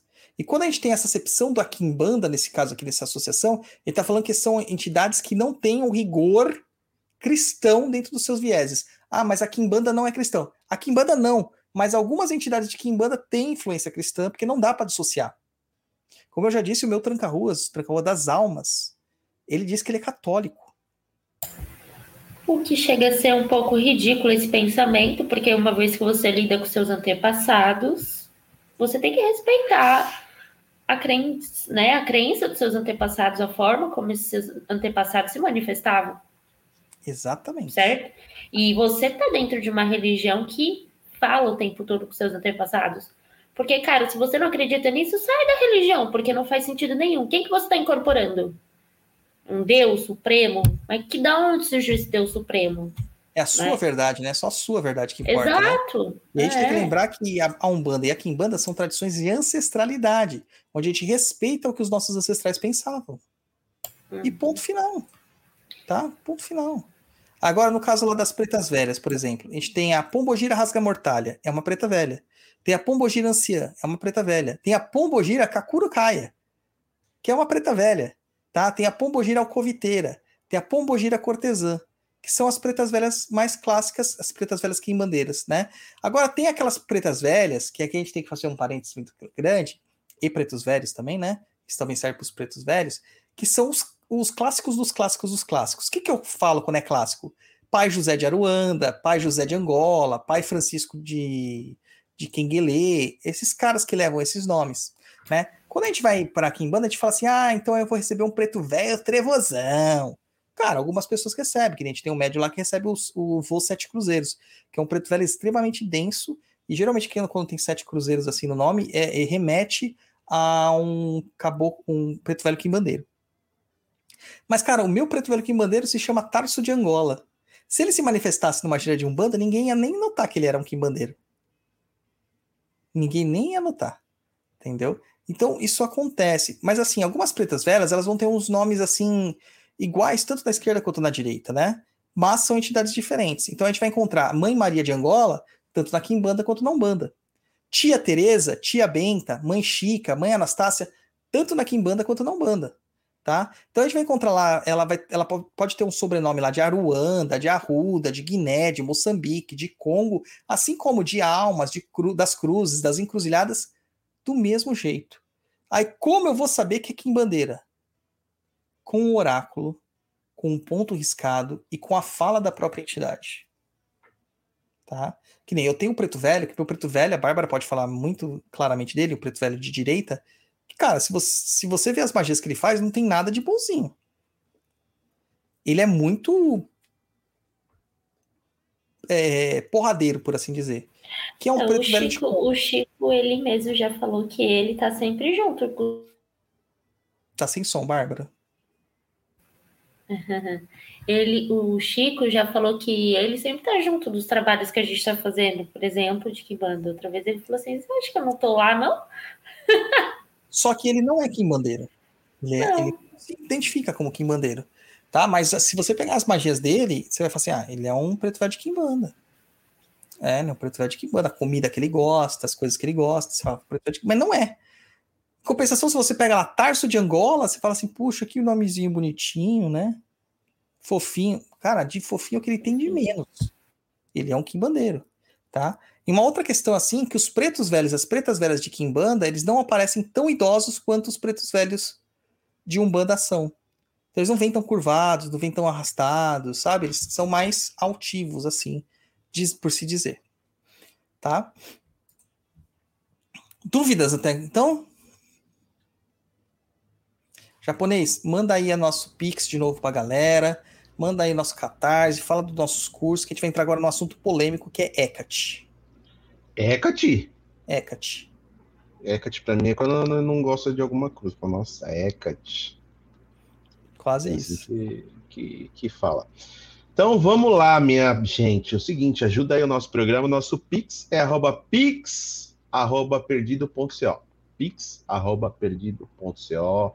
Pode mandar superchat, pode mandar Pix, pode se inscrever lá no Catarse, catarse.me barra papo na encruza para você se tornar um apoiador, ter acesso ao umbral, poder trocar muita ideia com o pessoal lá, trocar as macumba. Tem a pastinha a famosa, pastinha lá que tem muita informação, várias mironguinhas.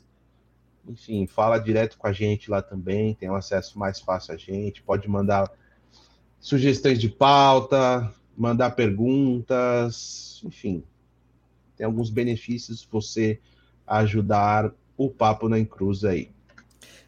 Ô, Japa, eu tô aqui com os Pix que a gente recebeu. ó. Recebemos mais três. Aí Vitória sim. Buquerque, Bárbara Bacarim Manzuncelli e do Fernando Fara Torres. Tá? Muito obrigado aí, ó. Trintão, cinquentão, vinte e cincão. Continue Aí. mandando aí, ajudando o nosso programete. Maravilha. Tá na tela aí, pix.perdido.co. Vamos agora entrar nesse assunto polêmico aqui, cara, que é Hecate. Você falou que Hecate é o quê, japonês? Quando eu não gosto de alguma coisa, Hecate.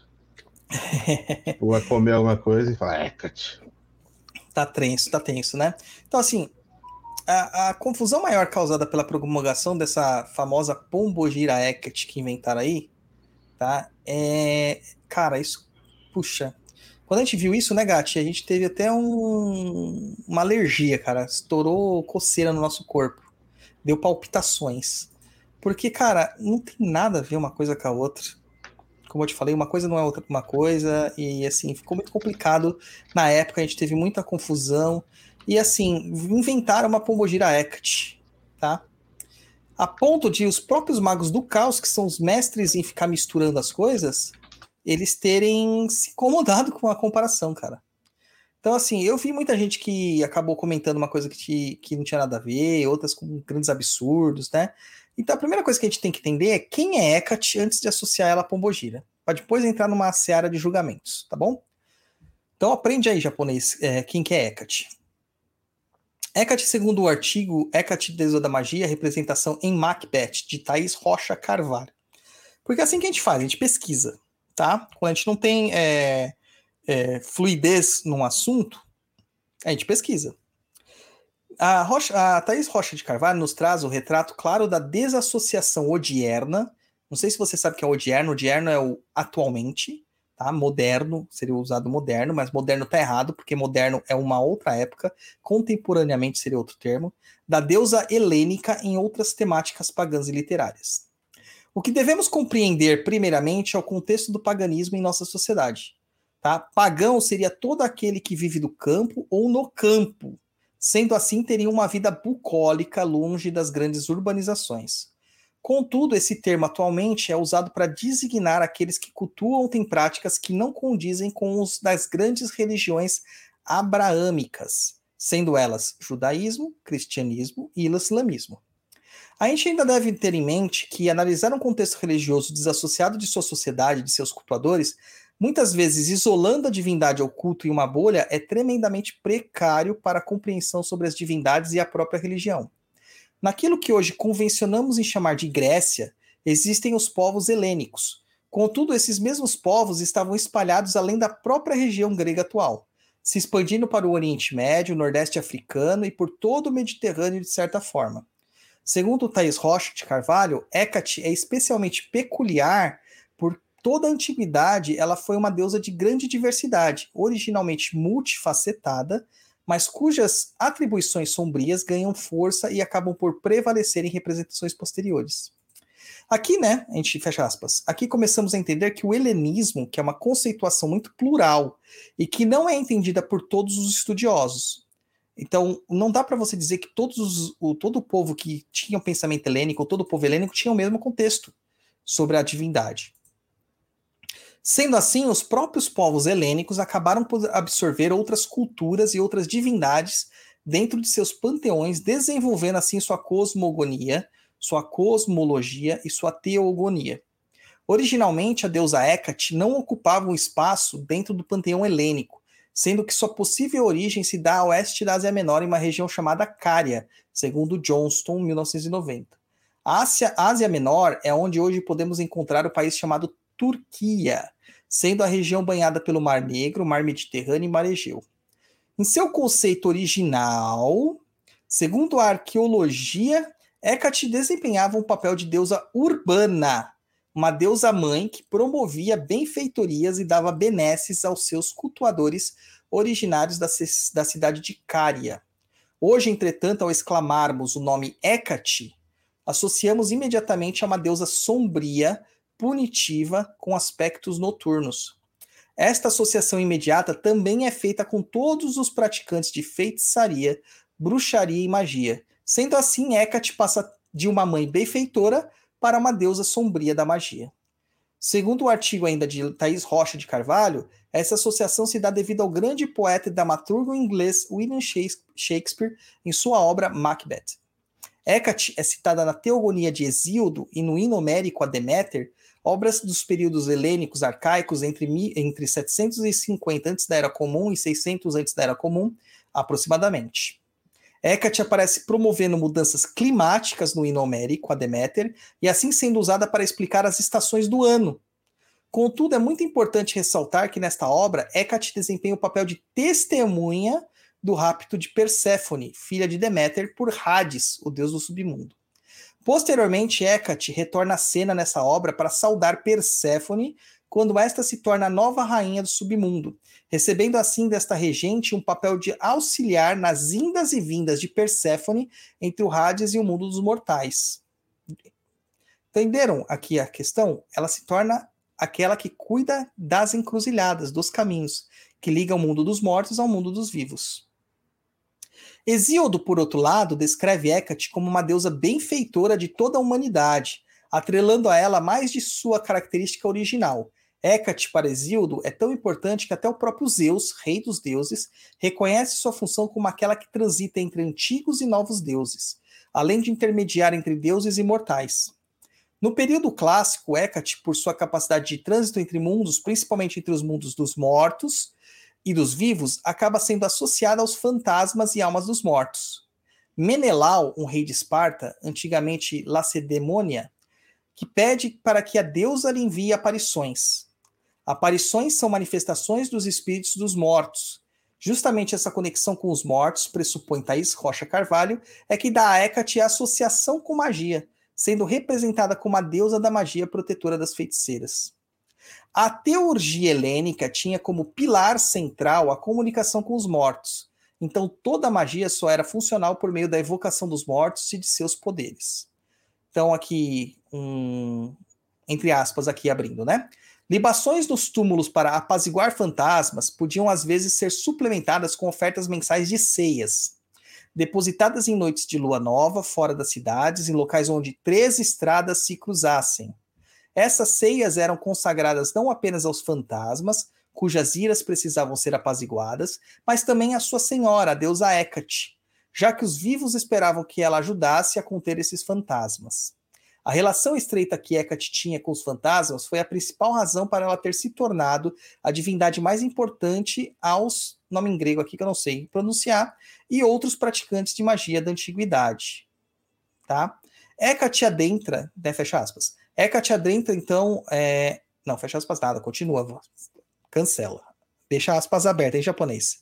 Hecate adentra, então, o período helenístico com a sua função atualmente conhecida como deusa da magia de forma consistente, sendo costumeiramente chamada para as feitiçarias, as evocações de espíritos para a abertura dos planos dos mortos e a evocação dos mortos. Medeia, uma das mais famosas feiticeiras helênicas, tem associação direta com Hecate, sendo que esta feiticeira haveria recebido todo o conhecimento a respeito de drogas, venenos e plantas diretamente da deusa Hecate. Por fim, é importante notar que Hecate é uma das deusas cujo nome é mais invocado nos papiros mágicos. Ao misturar rituais e tradições gregas, egípcias e até mesmo judaicas, esses papiros retratam praticamente uma nova religião, em cujas práticas os deuses e as deusas do submundo assumem papel proeminente, o que não era uma novidade para a religião egípcia, mas é uma característica do sincretismo helenístico dos papiros mágicos gregos. Esse aqui é um trecho de Betts, 1996, páginas aqui que eu não consigo ler, porque está muito pequenininho. Nesse período, a imagem da deusa Hecate era associada também a outras divindades, muitas vezes se misturando a elas sincretismos e associações nas figuras das deusas Perséfone, Ártemis, Selene e muito mais. Essas características de Hecate como uma deusa da feitiçaria, sem o julgamento maniqueísta da visão odierna, começa a se perder após a obra shakespeariana Macbeth, onde a deusa é evidenciada como uma divindade oculta, soturne da noite. A representação de Hecate que temos é de uma deusa tríplice, porém as representações mais antigas mostram uma só face dessa divindade. A sua manifestação como deusa tríplice só ocorre tardiamente após o século V antes da Era Comum. Hecate, em sua concepção atual, é associada como uma deusa sombria, trifacetada, com os domínios sobre os encantamentos e os caminhos encruzilhadas. Ok? Ok. Aquela palavra lá que você falou que não sabia, coloquei no Google Tradutora, né? Ah, Aí fala que é encantadores. ah, maravilha. Maravilha. Aqui tá escrito em grego, eu não sei ler grego, tá? Aí assim, a gente tem isso aqui. Cara, então Hecate não pode ser uma pombogira, porque ela é, é uma divindade, mas ela tem associações ali, clássicas, né? De coisas que as pombogiras fazem com ela, tá? Mas quando a gente fala de pombogira, a gente vai ver toda aquela questão da pamboindila que a gente já citou. E quando realmente que Hecate acaba se tornando essa pombogira, né? Então, para responder essa pergunta, a gente pode afirmar que nunca. Nunca. Essa é uma associação livre feita por uma sacerdotisa que não condiz com a realidade mitológica e tampouco teológica da Umbanda e da Quimbanda. Então a gente pode dizer que a confusão, a confusão que acontece nessas vertentes, e não exclusivamente nela, né, é mais pelos domínios que ambas atuam. A entidade Pombogira, herdando a característica de Impambo Indila ou Inquice, possui domínios e autoridades sobre a magia, os caminhos, a comunicação e as encruzilhadas. Da mesma forma que a deusa Hecate dá margem a essa associação, superficial e perigosa. Então não existe Pombogira Hecate ou Hecate Pombogira. Tão pouco da divindade se associa a essa estrutura teológica de bases puramente brasileiras. Hecate faz parte de outro panteão, mas essa livre associação muitas vezes é reforçada pela visão precária do que é ser pagão ou neopagão em tempos atuais, onde práticas mágicas como a Wicca, né, que, onde você é encorajado a trabalhar com diversos panteões, sendo que muitas vezes se misturam figuras de panteões diferentes com a premissa de representarem forças similares e por assim mesmo podemos dizer que são as mesmas entidades contra a roupagem. Mentira!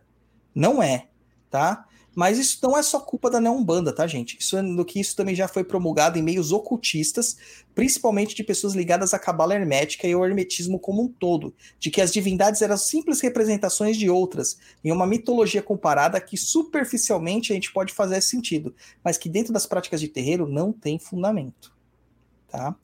Nessa seara, podemos ver figuras proeminentes exaltando a associação de Exu Tranca-Ruas, por exemplo, com o deus celta de aspecto cornífero Cernunnos, a ponto do ocultista citar que Exu se manifestou para ele, para ele dizendo ser o próprio deus gamado. Não faz sentido algum dentro da teologia, onde Tranca-Ruas é bem elaborado, tem história, tem contexto, é um trabalhador de Kimbanda.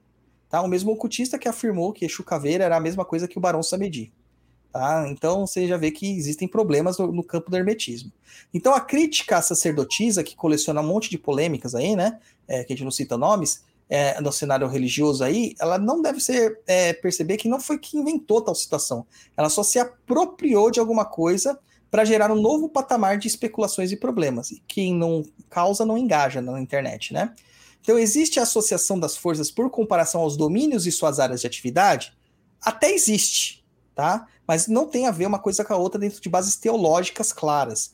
Inclusive, isso gera conflitos tremendos dentro do ponto de vista espiritual quando se praticam esses rituais e cultos sem fundamentos.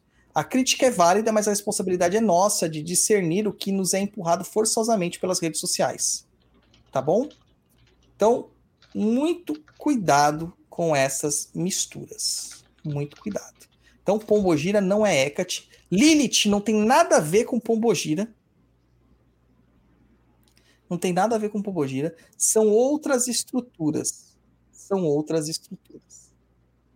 Certo, japonês? Lacrou, lacrou, lacrou. Não, não lacrei nada. A gente só traz informação.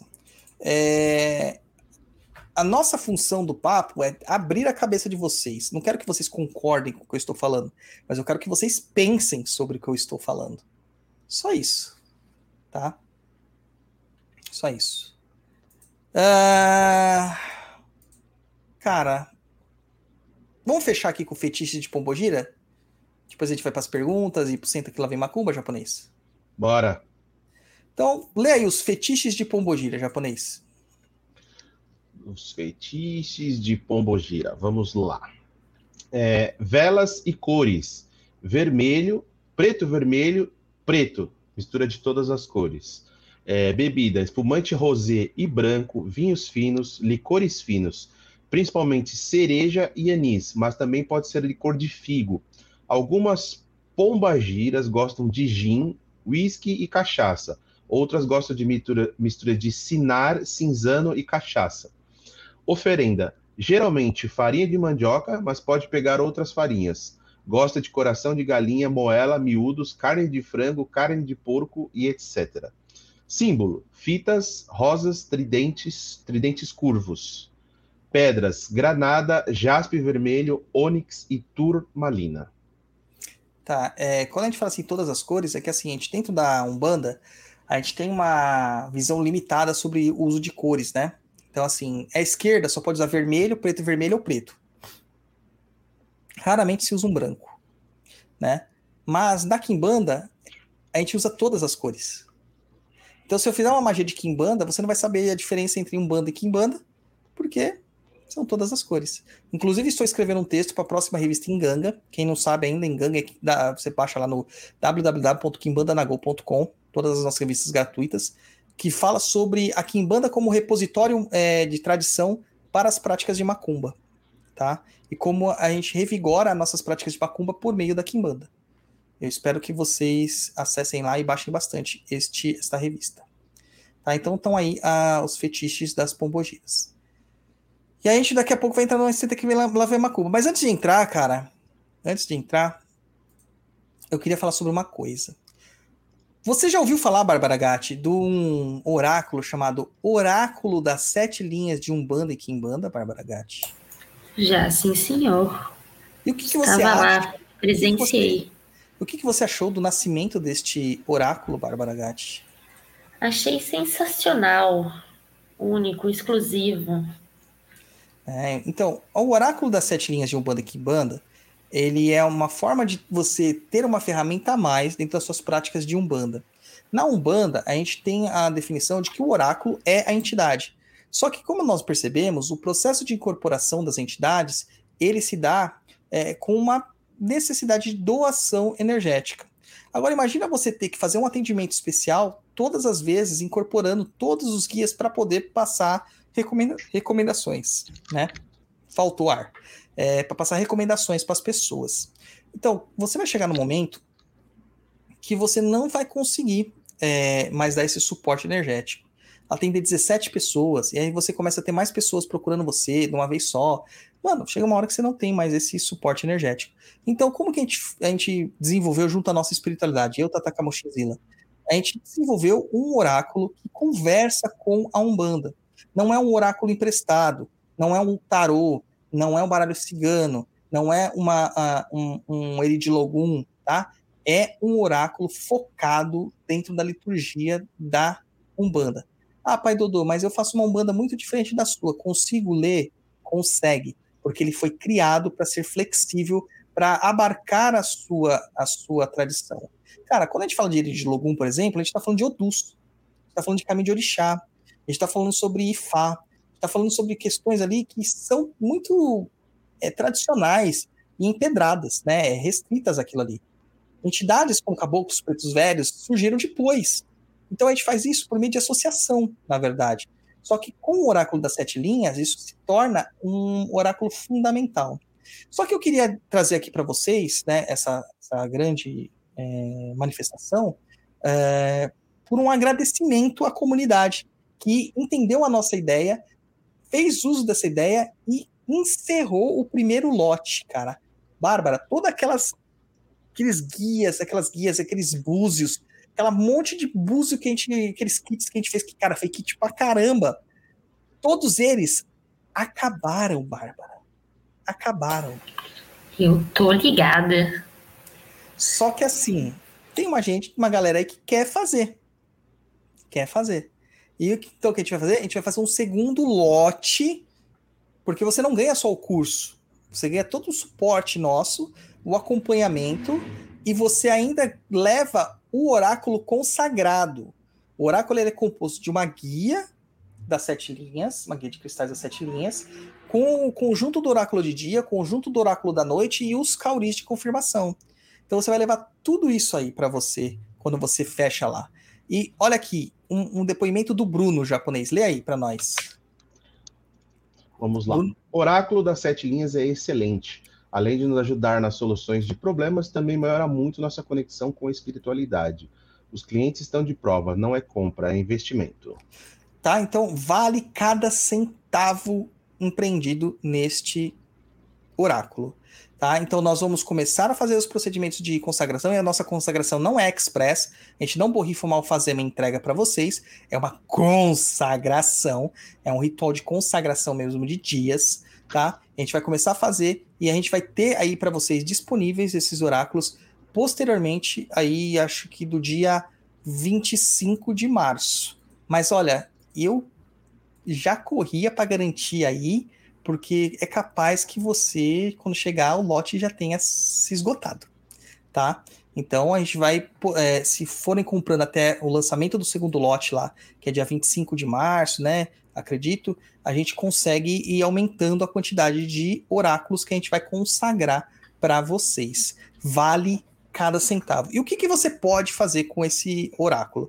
Além de você responder as perguntas é, de ordem tradicional, ah, o que está acontecendo com a minha vida? Tem algum impedimento? Tem algum bloqueio? Estou em dívida com alguma entidade? Estou em dívida com algum orixá? Como faço para melhorar minha vida?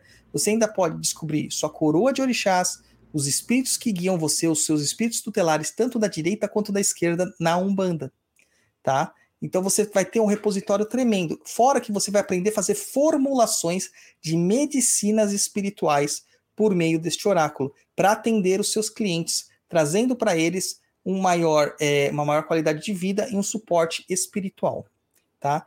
Então, quem quiser aí é, já garantir, eu não garanto que a gente vai enviar imediatamente, porque a gente tem que fazer todo esse processo de consagração, que não é express, tá? Não é pastel. Então, uh, vai alguns dias aí de, de, de, ritualística.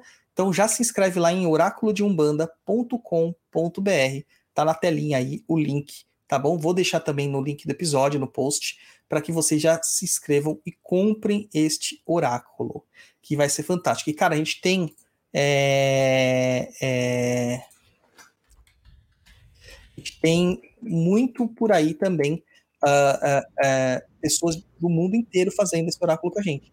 Tem gente de Portugal, tá? Tem gente dos Estados Unidos, tem gente de várias partes do mundo que estão fazendo esse oráculo, que já estão. Eu não tenho um aluno que não está atendendo. Todos atendem. Todos atendem e já praticamente recuperaram o seu investimento.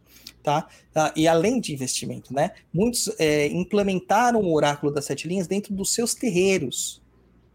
Tá? E eu, aí eu falo assim: ah, mas o pai Dodô fala, mas ele não faz. No meu terreiro, eu implementei também. Nós implementamos também o oráculo das sete linhas de Umbanda e Kimbanda lá como uma das ferramentas que os médicos vão ter acesso conforme o seu desenvolvimento espiritual. Então garante aí o seu oráculo de umbanda.com.br. Tá certo?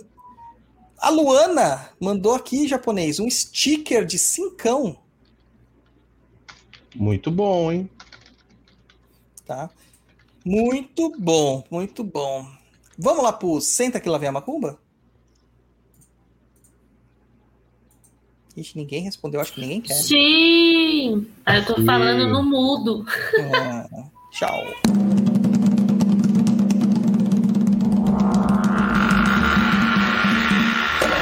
Senta, que lá vem a macumba.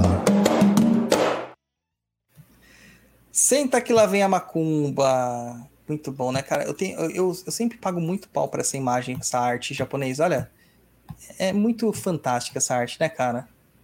Do Sei. Rodolfinho? Nossa, Rodolfo manda muito, muito bem, mano. Manda muito bem, né? É impressionante seu encruz aí, todo seducente com esse, cap... com esse peito aberto aí. Bom, nós temos aqui três. Três mirongas. Então, vamos dar um tempinho pro pessoal pegar caneta, papel, anotar no celular. O que, que é aí? O que, que a gente faz, japonês?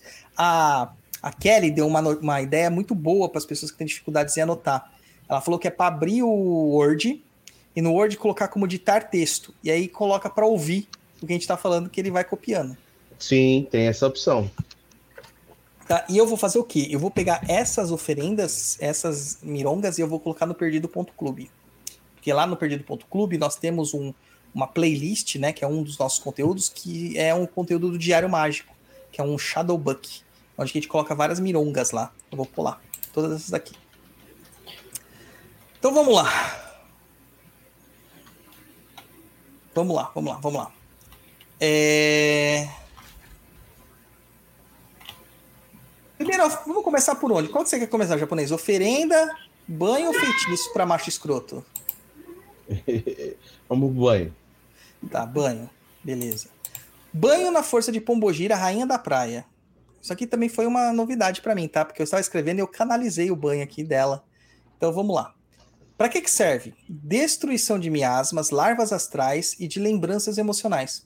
Porque muitas pessoas falam assim: ah, tô com carrego, tô com dificuldade. Cara, muitas vezes não é carrego e dificuldade. Às vezes é lembrança emocional ali que está impregnada em você que você não consegue se livrar. Então você precisa tirar isso aí do seu corpo, tá bom? Então o que, que você vai precisar? Sal, água, aquela alfazema para dar uma borrifada, aquela aguinha verde, três galhos de arruda, três folhas de peregum vermelho, três sementes de olho de boi, tá? E você vai misturar tudo isso aí deixar imerso nessa água por até uma hora. Depois você vai retirar tudo que estava lá dentro e vai pôr uma pitadinha de enxofre. Mistura bem, consagra para Pombogira, rainha da praia, e toma esse banho da cabeça aos pés. Como consagra? Vai evocar Dona Rainha da Praia, venha cá e consagre este banho na sua força, para que ele retire todos os miasmas, larvas astrais e destrua as lembranças emocionais que estão me impedindo de crescer. Tá? E aí você vai tomar esse banho. Quantas vezes você vai tomar esse banho? Uma vez por semana, se for necessário. Uma vez só ele já resolve, tá? Mas se você precisar, você vai tomar mais de uma vez. Você vai tomar só que com essa, essa é, periodicidade, né? Esse espaço. Pelo menos uma semana de intervalo entre eles, tá? Pode fazer esse banho até sete vezes. Se mesmo assim as coisas não resolveram com o banho, pode ser que o caso esteja muito mais profundo e que precisa de uma abordagem um pouco mais direcionada. Então a gente vai precisar de entrar dentro de um processo oracular para verificar o que está acontecendo contigo, tá? É... Agora o outro feitiço para macho, macho escroto japonês. E aí, o que, que você acha, Gatti? O que que você acha? Vamos lá. Acho uma boa. Destruir a potência sexual de um macho escroto. Tá? E, e, e. Vamos lá. Pegue uma manga. Né? Deixa eu te multar aqui que tá com muito eco, Bárbara. Pegue uma manga espada. Ou se não achar espada, pode ser qualquer manga à sua disposição. Manga que a gente tá falando é manga, fruta, tá? Escreva o nome da pessoa num papel pequenininho, com data de nascimento e nome da mãe. Se você tiver uma foto impressa no computador, melhor ainda, pode ser até uma 3x4. Tá? Daí você escreve atrás da foto 3x4. Abre um rasgo na manga e coloque o papel lá dentro. Tá? Polvilha esse buraquinho com enxofre e pimenta preta, pimenta do reino preta. Crava uma faca em cima do rasgo e conjura na força de Maria Mulambo do cemitério que essa pessoa tenha sua virilidade tirada, que tenha pouca libido e que não consiga mais sentir desejos. Lhe seja tirada a confiança por todo o mal causado para os outros. E aí você vai entregar essa manga com a faca. Então tem que ser uma faca de você vai perder, tá? Entregar no cemitério. Pode ser aquelas faquinhas de serrinha mesmo que a gente tem que cortar carne, né? Entregue no cemitério dentro de um túmulo. Não precisa ser na mão do morto, tá bom? Não precisa ser na mão do morto. Mas tem cemitérios que tem túmulos abertos. Você vai ver lá o túmulo lá, você vai jogar lá dentro, cara. Entrega lá dentro do túmulo, tá? E aí, o que, que você faz? Imediatamente você vai até o Cruzeiro das Almas do cemitério, com sete velas pretas e, e vermelhas, tá? Aquela bicolor. vai entregar uma garrafa de cachaça, sete cigarrilhas para Maria Mulambo do cemitério, agradecendo por ela ter pego esse trabalho para ela fazer. Tá? Beleza? Show, né? E agora, vamos para a oferenda, que é uma oferenda para pedir favores para Pombogira. Lembrando é sempre bom consultar o oráculo para essas questões. E que fazer oferenda para uma pombogira, a gente tem que fazer para pombogiras que a gente tenha conhecimento, familiaridade. Ah, eu não sei quem é a minha pombogira. Você pode saber através do oráculo das sete linhas de Kimbanda, a de Umbanda e Kimbanda. Ah, mas eu não sei, não quero saber, mas eu tenho uma, uma proximidade muito grande de uma Maria Padilha, de uma médium X. Não é uma Maria Padilha que você inventou da sua cabeça, tá? É de uma médium de um, ou de um médium X. Pode fazer para ela. Pode pedir para ela. Até mesmo se você já passou em consulta com ela alguma vez, melhor ainda, tá? As oferendas, elas podem ser usadas como processos votivos para se obter favores, mas também é sempre bom fazer uma oferenda para pedir e uma pagar, para pagar, né?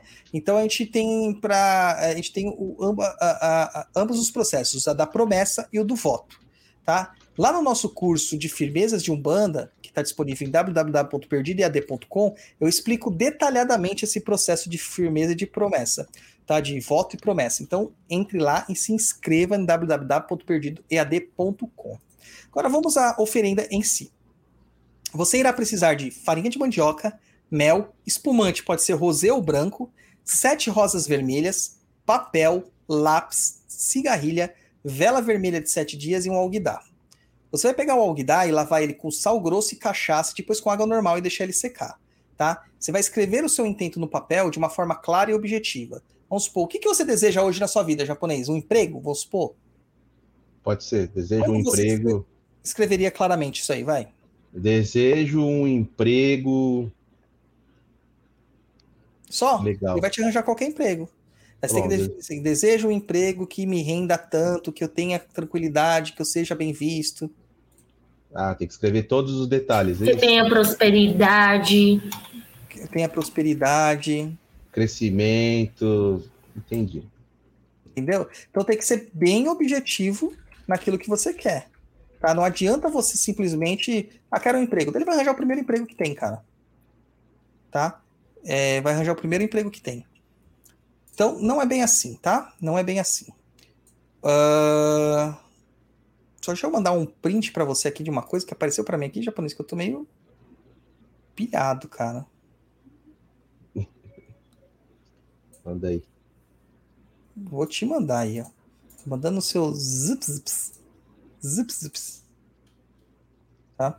É, então você vai pegar lá e escrever seu intento de uma forma clara e objetiva. Vai colocar no fundo do alguidar, preparar em outro recipiente a farinha misturada com mel e com espumante. O que, que acontece quando a gente mistura mel e espumante, Bárbara? Na farinha? Adoça? Não, Não. pera. O que, que acontece fisicamente? A farinha faz o que com ela? Vira uma espuma de. Parece Do uma, mar? uma praia do mar, né? É, parece uma areia do mar. Mas ela cresce. Isso cresce, verdade. Ah, ela, então ganha, você- ela ganha volume. É. Então, e enquanto você vai misturando, você vai fazendo seus pedidos, para os seus pedidos crescerem também, tá? Pode cantar pontos de pombogira, principalmente se for da pombogira que você está fazendo, é até melhor, tá? Aí depois você vai pegar esse preparado e colocar essa farinha em cima do papel no alguidar. Vai decorar com flores e vai arriar, arriar é entregar, tá? Ela em um local juntamente com o que sobrou do espumante. Pode ser na sua casa? Pode. Pode ser é, é, numa praça? Pode. Pode ser no cruzeiro do cemitério? Pode. Pode ser onde você quiser, tá? Aí você vai acender a vela vermelha, acender a cigarrilha e baforar sete vezes em direção à oferenda, enquanto você repete seu intento a cada baforada. Então é bom você, na hora que escrever o, o seu pedido, você escrever em dois papéis para ter um para você ficar lendo o que, que você escreveu. Você vai deixar a cigarrilha num pires ao lado da oferenda, ou num suporte ao lado da oferenda, e após 24 horas, você pode, se você fez na sua casa, você pode levantar esta oferenda, tá? E deixa a vela queimando lá, porque é uma vela de sete dias, tudo bem? Mas todo aquele conteúdo da oferenda você pode jogar fora. A bebida você joga fora, etc e tal. Você joga tudo no lixo normal e lava os recipientes. Se você for fazer isso no cemitério, você vai levar lá uma vela, é, sete velas vermelhas para deixar no cemitério, mas você vai acender a vela de sete dias na sua casa, tá? Você pode até simbolicamente acender a vela de sete dias no cemitério e levar embora para sua casa ela apagada e acender de novo na sua casa, tá bom?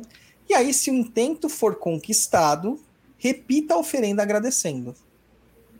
Tá? Faça de novo a oferenda para agradecer a, a conquista do que você pediu. Tudo bem? Quando eu falo assim, ó, por exemplo, eu Ponto coloquei até um... importante. Pode falar. Agradeça, gente. Não peça só, viu?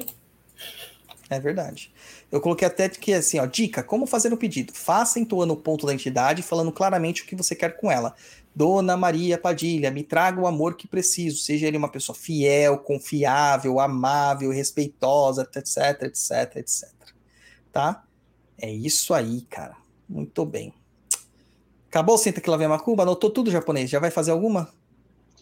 Não, não vou, notei, mas não vou fazer nenhuma por enquanto. Tá bom, então vamos ficar para a próxima, então, pro japonês. Vamos para as perguntas, então? Vamos lá.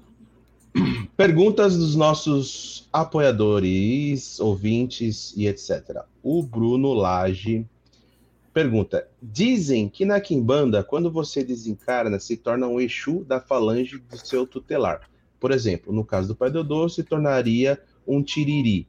Desculpe se a informação estiver errada. E quando você, homem, é Kimbanda, mas tem uma Exu mulher de fronteira, se tornará Pombagira em seu desencarne. Quer saber se é verdade ou não isso aí, né? Não, cara, não tem nada a ver, cara, a sua fronteira ser uma pombogira com o que você vai se tornar. Se você se entende como homem, cara, você vai ser homem. Você vai aparecer como homem lá, você vai ser um Exu.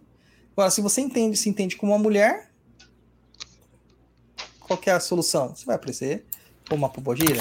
Eu acho que vale lembrar que existe a questão da linha, né? A egrégora. Então, se é da Maria Padilha das Almas, se não necessariamente vai ser uma Maria Padilha, isso pode ser o fulano das almas, Pois é. não? Seria isso, né? Pode, pode, pode. Pode. E Tá. não necessariamente essa informação é equivocada. E não necessariamente você teria de ser o da frente, não é? Seria Como de assim? acordo. Então, Não teoricamente, teo- é, não, é, não, é um, não é escrito em pedra isso, né? Não é escrito em pedra. Porque eu, eu em Gal Camu, falando aqui como uma quimbanda, tá? É, até com meus, mi- minhas filosofias, eu, Mameto e tudo mais, a gente estava falando muito sobre essa questão do de ser um pouco parecido com a sua. é, é, vou falar energia? Vou falar assim? Tipo, do mesmo jeito que eu recebi o meu nome, Ngawa Camu, Sim, tem a ver com a sua energia, isso. tem a ver com a minha energia. E, consequentemente, as minhas entidades, elas trabalham com essa energia. Mas Sim. pode ser que um ali, não necessariamente, ele é, né? Ou não. Que ele é- pode se, ser preponderante a sua energia ali naquele momento. Cara, eu acredito que sim. Mas eu acho que a energia do fronteiro é muito mais é, reproduzida na gente, até por causa da questão, das questões que a gente não pode falar aqui abertamente, né? Do- dos Sim. tratos que a gente faz com eles, entendeu? Sim. Entendeu? Então, não sei. Acho que é uma coisa que a gente teria que explorar mais profundamente Mas vamos supor, forma. você tem dois caveira na família, né? Da, da sua banda. Sim. E o seu frenteiro é outro. É outra linha, outro, outro negócio. Você estaria, você talvez iria para onde? Para um caveira ou para o frenteiro? Boa pergunta, não sei te dizer. Entendeu? Eu tô falando, eu acho que eu acho, eu, eu em Gal Camu, acho que tem mais a ver com a sua energia, certo? Talvez tenha a ver com a sua própria energia, essencialmente falando, né? É, Então talvez você não vá nem para um dos frenteiros, nem para nenhuma coisa disso aí. Você vai, é, tipo, o Tata Caveira que acabou criando uma falange própria. Né? Tipo, eu fico imaginando que. É, imaginando assim, né? Bem imaginando, tá? É, nunca nem discuti essas coisas com o Tata. O Tata vai. É, ao enganar Camu, que baboseiro. É, vai- é, mas tudo bem, dá pra gente discutir isso, acho que depois num, num outro contexto. Que não É, é, nesse só aqui. um, é só um pensamento que eu acho que é um pouco equivocado as pessoas pensarem na Kimbanda nesse pensamento. Primeiro que não necessariamente você vira um Exu Pombagira, né? A ideia é essa. Sim, Mas maioral tem que querer. exato. Exato. Você tem que, você tem que acima de tudo honrar, né? Você tem que ter honra para isso. Com certeza. Senão, cara, só bênçãos. Tchau. Ai, Gatibi, só você mesmo, cara. Pronto, enfim, Ai. desculpa. Pode voltar as perguntas. Vamos para a próxima, japonês. O Bruno Lage, conte um pouco sobre o trabalho de Maria Padilha do Cabaré. Cara, mano, é, Cabaré, cabaré. Quem é é difícil a gente falar de uma entidade assim que, que, que pode ser tão múltipla, né? Quando a gente fala de, de Maria Padilha do Cabaré, a gente tá falando de uma Maria Padilha realmente que tem uma, ela é uma feiticeira, né, como eu falei, toda Padilha, provavelmente trabalha com essas questões é, ligadas à sedução e tudo mais, Lira. mas ela é ira, né? O cabaré ele é uma unidade muito feminina. Não tem Exu do cabaré. Eu não conheço Exu do cabaré, né? Tá, mas e os donos do cabaré? Mas eu acho que ele não usa essa alcunha. Vira seu Zé? Aquelas. É, pode ser. Entendeu? É, eu acho que ela, ele não usa essa alcunha. Então, cara, uma Maria Padilha do Cabaré vai trabalhar com, principalmente com pessoas em situação de cabaré. Tá? Então, vai ser ótimo para profissionais do sexo, vai ser ótimo. Eu, eu, o que eu vejo, que eu enxergo nessa entidade. Quando a gente fala Maria Padilha do Cabaré, a gente consegue enxergar aí um, um, um brilho exalando, assim. Vou bem falar assim desse. Você tá desse vendo as, as flores de glitter da Juliana. é Isso Não, eu imaginei nisso agora, mas eu acredito que Maria Padilha do Cabaré é uma feiticeira que trabalha muito com essa questão, sim, com esse brilho, sabe? De, Sim. de dentro para fora. Não só porque é do cabaré, não, mas veja as características dela. Ela é uma pombagira que traz mais itens que vão chamar atenção, sim, né? É, e muitas vezes, gente, os médios que têm essa entidade, elas não sabem, não aceitam isso, por exemplo. E essa pombagira, ela vem justamente porque tem que trabalhar isso, né? Sim. É um exemplo. Estou falando de médium e espírito.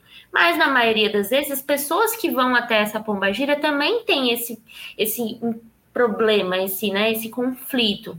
E às vezes é só um pouquinho de botar um pouquinho para fora esse brilho, né? Não necessariamente você vai entrar no cabaré e sair rodando. Entendeu? Não, você vai trabalhar esse brilho, esse pessoal, esse, isso pode ser, enfim, emocional, whatever, né? Pode ser. Não? Não, eu vejo isso também do brilho, tal, essa questão. É, é que o cabaré ele tem essa conotação da lascividade, né? Então é da Uhum. procura por, por realmente Diversão. sexo, diversão. Tem essa. Diversão, tem uma música. Então é. Bom. Vamos ver, vamos ver. É... Qual que é a próxima em japonês? Próxima da Luana Pompone. As pombagiras, assim como os Exus, também se dividem em reinos. A a Tânia falou Exu Rei do Cabaré, que ela já viu. Então, isso aí é uma coisa da Umbanda Luciferiana, da Quimbanda Luciferiana, tá? É, na tradição mesmo, eu não tenho acesso a nenhum tipo desses, desses Exus. Entendeu? Gente, não, não que é lembro. esse? Isso aí é o vizinho tomando banho sem abrir o chuveiro. Que inferno. Oxi, como é que é essa mágica aí? Ele abre só um pouquinho, tá ligado? Daí fica passando no ah, cano, o aquele registro. cano. Ah, É, o registro fica gritando. exatamente. Vai, próxima japonês. Já li, já. Não escutou, Não não, tiozão? Não, não vi, Ei. porque começou a falar do cano aqui. A Luana Pompone. As pombagiras, assim como os Exus, também se dividem em reinos? Sim, se divide. Na Kimbanda você encontra. Cabaré é um reino, né? Almas é outro reino, praia é outro reino. Você vai ter todos os reinos, cemitérios e tal. Você vai ter vários reinos, sim, se dividem. Na maioria dos reinos tem pombogira, né? Eu acho que todos têm. Acho que todos Tem têm. até pombogira morcego, gente. Tem, mas não- a gente não vê trabalhar, né? É. Ela deve ser dona de casa, deve estar fazendo morceguinhos. Próxima pergunta do Benfica Tel. É comum elas terem preferências de trabalharem sozinha ou somente com outras pombogiras? Já vi casos de giras de Exu onde a entidade chefe da esquerda diz fazer alguns, abre parênteses, tratos e só permite que elas venham e trabalhem. Cara, isso é uma imbecilidade tão grande de dirigentes que pegam a pombogira e colocam ela como uma coisa obtusa, né? Que, não deve ser trabalhada. Isso aí se demonstra a dificuldade e a fragilidade que esse dirigente tem de lidar com o feminino na vida dele. Né? Não existe isso. Exu adora pombogira. né? O Tiriri tá cercado de pombogiras. Ele adora as pombogiras. Eu vou te falar assim, ó. Lá ele dá bronca em todos os Exus e todos os médios da casa. Na Padilha ele não dá. Ele incentiva até as loucuras dela. Entendeu? Porque ele- eles têm essa conexão muito forte. Então esse negócio aqui, cara, não dá. Não dá pra acreditar que uma pessoa ainda pense hoje, em século XXI, que tem que ter um trato com a pombogira pra pombogira não causar. Entendeu? Não, tem, então, mas é isso que eu te falei. É aquele pensamento que, de novo, desde aquela época que, né, vai, terreiro do meu pai, falar abertamente, era assim. Teve É. todo um. um para as pombogiras irem trabalhar, teve uma assembleia, sabe, assim, um bagulho meio assim, para decidir se isso ia acontecer e como que isso ia acontecer. Aí não dá, Sabe? cara. Não dá. Você tem que liberar a pombogira pra ser o que a pombogira é, mano. É. É tenso. Cara, eu nunca impedi a minha pombogira de trabalhar. É que na minha casa, tradicionalmente na casa que eu trabalhava, a pombogira ela costumava não vir. Nunca teve uma proibição formal assim, ah, não, pombogira não pode vir. Mas não, não vinha, né? E, então ela apareceu ali algumas, incorporada umas duas, três vezes. Mas ela sempre esteve presente na minha vida mediúnica.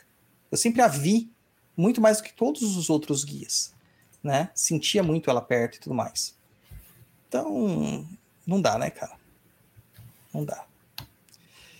Ó, o pessoal tá pedindo pra pôr o Pix na tela, ó. É Pix a. Ih, Oi, pus Ih, errado, Coisa cara. tá errado aí, rapaz. Isso é Ixi, ixi, peraí, que é muito Pix. Peraí, peraí. Peraí, peraí, peraí. Peraí, eu tô perdido aqui, japonês. É, Perdido em pix pensamento. perdido.co. Aí, ó. Pix arroba Pix perdido ponto co. perdido.co. Pix Isso arroba perdido.co.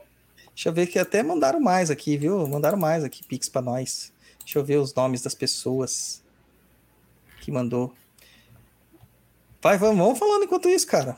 Vamos lá, quer que eu faça a próxima pergunta? Claro, claro. O. Nem Entendi pergunta: quais são os sete Exus maridos? Nós explicamos isso aqui durante o programa, Já né? explicamos. Já explicamos. Pula. Próxima, deixa eu marcar aqui já como lida. A Concheta Trajano. Já ouvi tanto falar que não existe isso de uma pombagira ter sete Exu, dá um nó na cabeça. Afinal, quem é que fala a real? Cara, não tem essa de falar real quando a gente tá falando de espiritualidade, cara. Não existe isso, tá? Então, quem que fala real? Aquele que vive, vive a macumba, de fato. Muita gente aí nas mídias sociais, gente, que dizem que vive macumba, mas o que eles fazem é festa. Não tem o atendimento, não tem a, a pesquisa, não tem aprofundamento. Cara, eu, quando eu, muitas vezes, assim, a Bárbara me pega aqui, eu tô assim, profundamente conectado com a espiritualidade, recebendo o conhecimento que eles me trazem para pensar sobre esse conhecimento e explorar esse conhecimento posteriormente para trazer para vocês. É, não é que eu tô lendo livro só, não tô aqui só no livro. Ó, meu, meu livro de cabeceira, que tá aqui ó, sempre do meu lado, ó, dicionário, entendeu? É, para saber alguns termos, mas eu tô aqui ó, em profunda conexão. É, então, a minha verdade serve para mim para quem me segue. Talvez a outra verdade não siga. Então, assim, é, não existe isso de ter sete Exu, cara. Talvez no sentido literal não exista. Mas é porque a pessoa não consegue pensar fora do literal. Ela não consegue fazer uma abstração. Aí a gente não pode falar nada porque é a limitação mental dela, né? E nisso eu não estou sendo pejorativo, tá? É uma limitação intelectiva. A gente não pode dizer que todo mundo tem qualquer tipo de liberdade intelectiva. Tem pessoas que não têm. Tá? Tem dificuldades. Então a gente tem que respeitar até onde elas podem ir. Beleza? Próxima, Beleza. japonês. Próxima pergunta. Ó, foi, foi alarme falso, que não recebemos Pix, não. Não. Então vamos lá. Não Nem entendi. É, Mandou outra pergunta. Todas as pombagiras têm sete Exus junto dela? Também falamos De novo. Sim, tem, tem sim. Próximo. Ohana JPG. Acho que é isso, é Ohana JPG.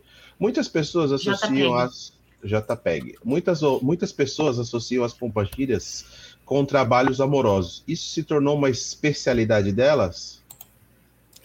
De certa forma, sim. De certa forma, sim, porque quando a gente só procura a entidade para isso, ela se especializa nisso. Mas a minha, a minha Padilha, por exemplo, o que ela menos faz é trabalho amoroso, cara. Ela gosta. Eu, mas ela eu, menos faz. eu vejo que Exu e Pombagira, eles são sinônimos disso. Os desejos da carne, que é amor, dinheiro. Ambos. Então, assim, todo mundo vai atrás da Pombagira e do Exu com o mesmo objetivo. No fim das contas. Claro que tem uns que são mais especializados, né? Que foi que nem a gente falou. Tem uma galera que tem o campo diz que atua melhor com isso, enfim. Mas todos eles abordam sempre as mesmas coisas. É. Demanda. Exu adora uma demanda. Ninguém vai atrás da A- a- pombagira para demandar. Mas a minha Padilha ama uma demanda. Uhum. Se você falar assim, ó, é, minha também. A minha pombogira ela gosta de, de demandas inju ah, pessoas que foram injustas com mulheres. Ah, é. né? Ela gosta, principalmente quando você eh, a pessoa usa de machismo, misoginia, ela adora isso, cara. Ela adora. Ela passa umas macumba muito interessante. Interessante. E que muito são muito próprias, né, Bárbara? Muito próprias. Assim, a gente vê uma, uma efetividade incrível nelas. Pois é. Demitiu uma empresa toda. Falo mesmo. Vai, próxima, japonês. Próxima pergunta. Covil das Matas. O povo do cabaré é só composto por entidades femininas, pombagira, ou existe algum Exu que faz parte? Cara, então, na Luciferiana tem. Dizer que, o- que existem Exus que fazem parte do cabaré é, é, masculinos, sim, existem, mas talvez que não usem o nome do cabaré, entendeu? Vão usar outros nomes ali na sequência.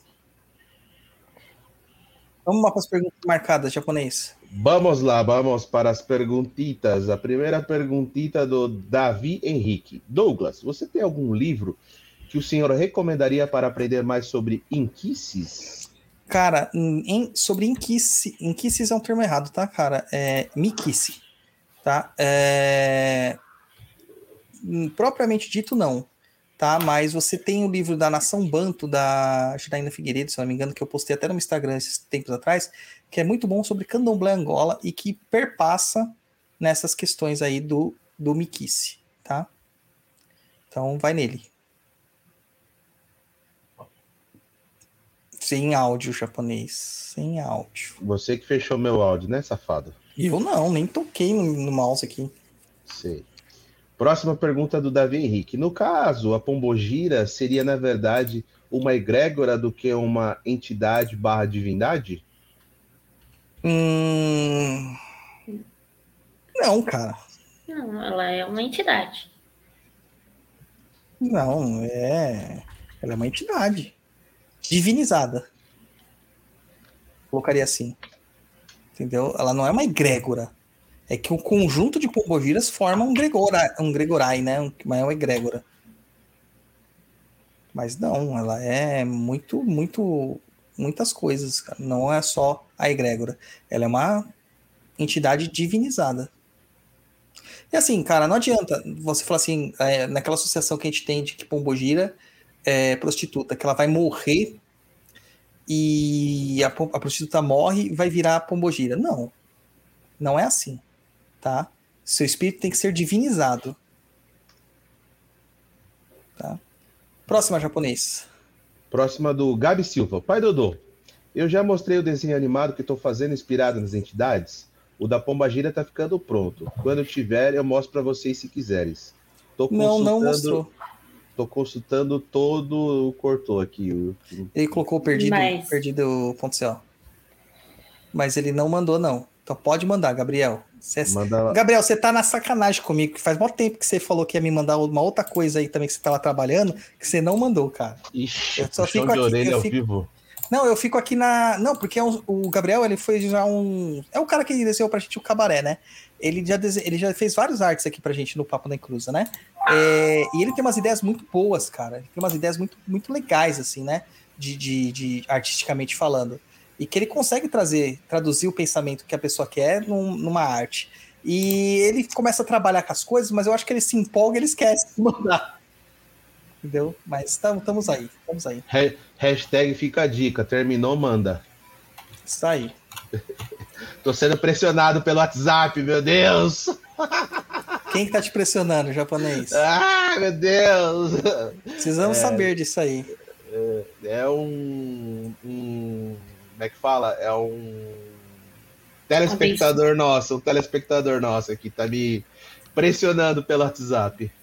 Queremos, queremos saber o que está acontecendo. É, o Gabi Silva. Então, pode-se dizer que a Pomba Gira tem relação com o arquétipo da deusa negra?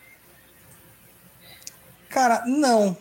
Não necessariamente, porque, como a gente já falou, Maria Padilha não é negra, não tem conexão com, com a, a, a, a cultura africana por si só, né? em- assim, originalmente. Então, não, não dá pra dizer isso, não. Pode ir pra próxima, Japa. Vamos lá, o Fabiano Fernandes. Pai Dodô, é necessário explicar Pomba Gira para crianças? Como doutrinar os pequenos nesse assunto? Cara, doutrinar é um termo muito forte para ser usado. Eu acho que a gente tem que usar o termo correto, que é educar, né? É, sim, o Jorge, meu filho, ele tem total, total educação sobre essas questões, tá? Então, sim, tem que educar, sim.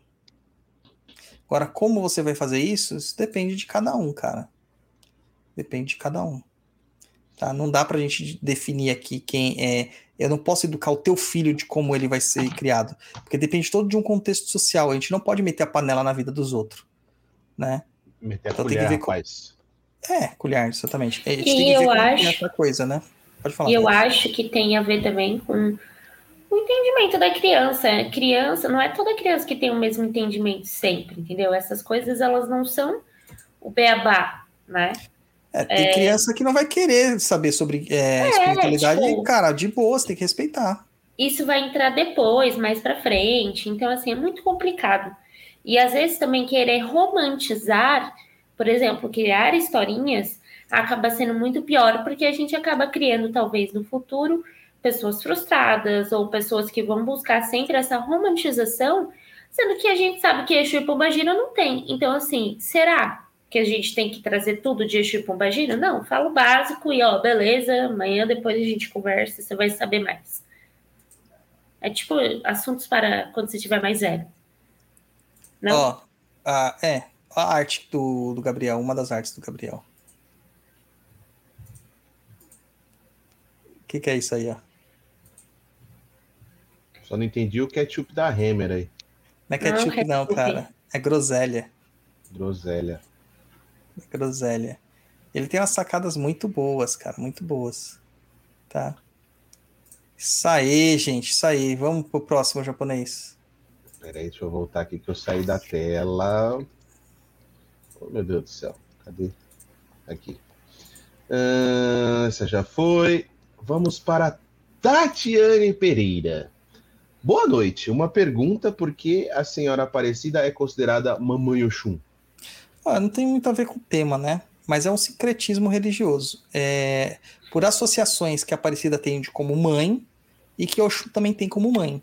E porque elas duas estão relacionadas à água, porque a Aparecida foi encontrada num rio, né?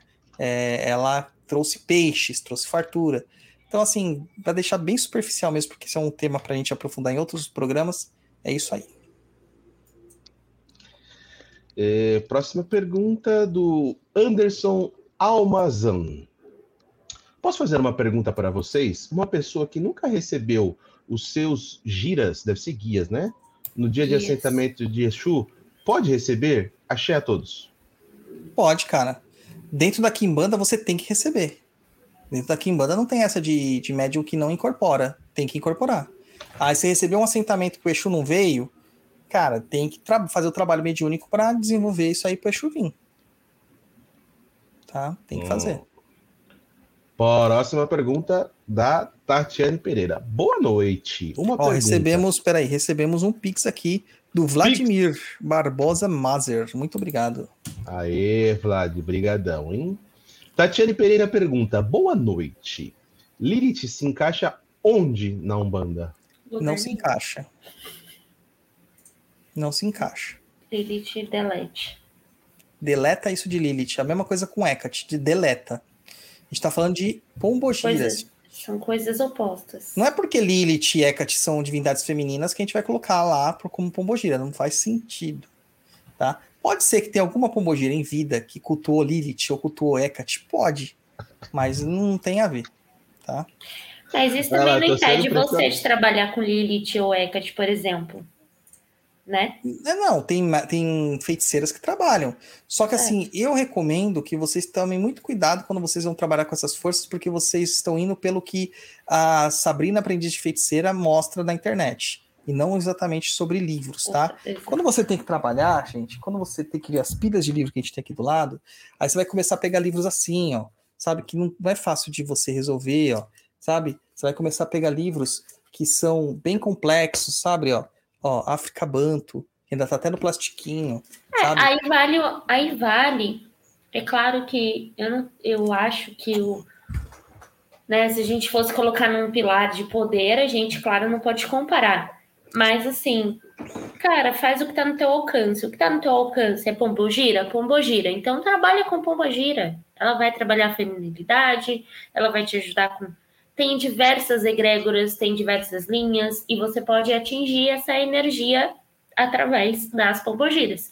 Não é a mesma coisa que a Lilith, que é Hecate, obviamente.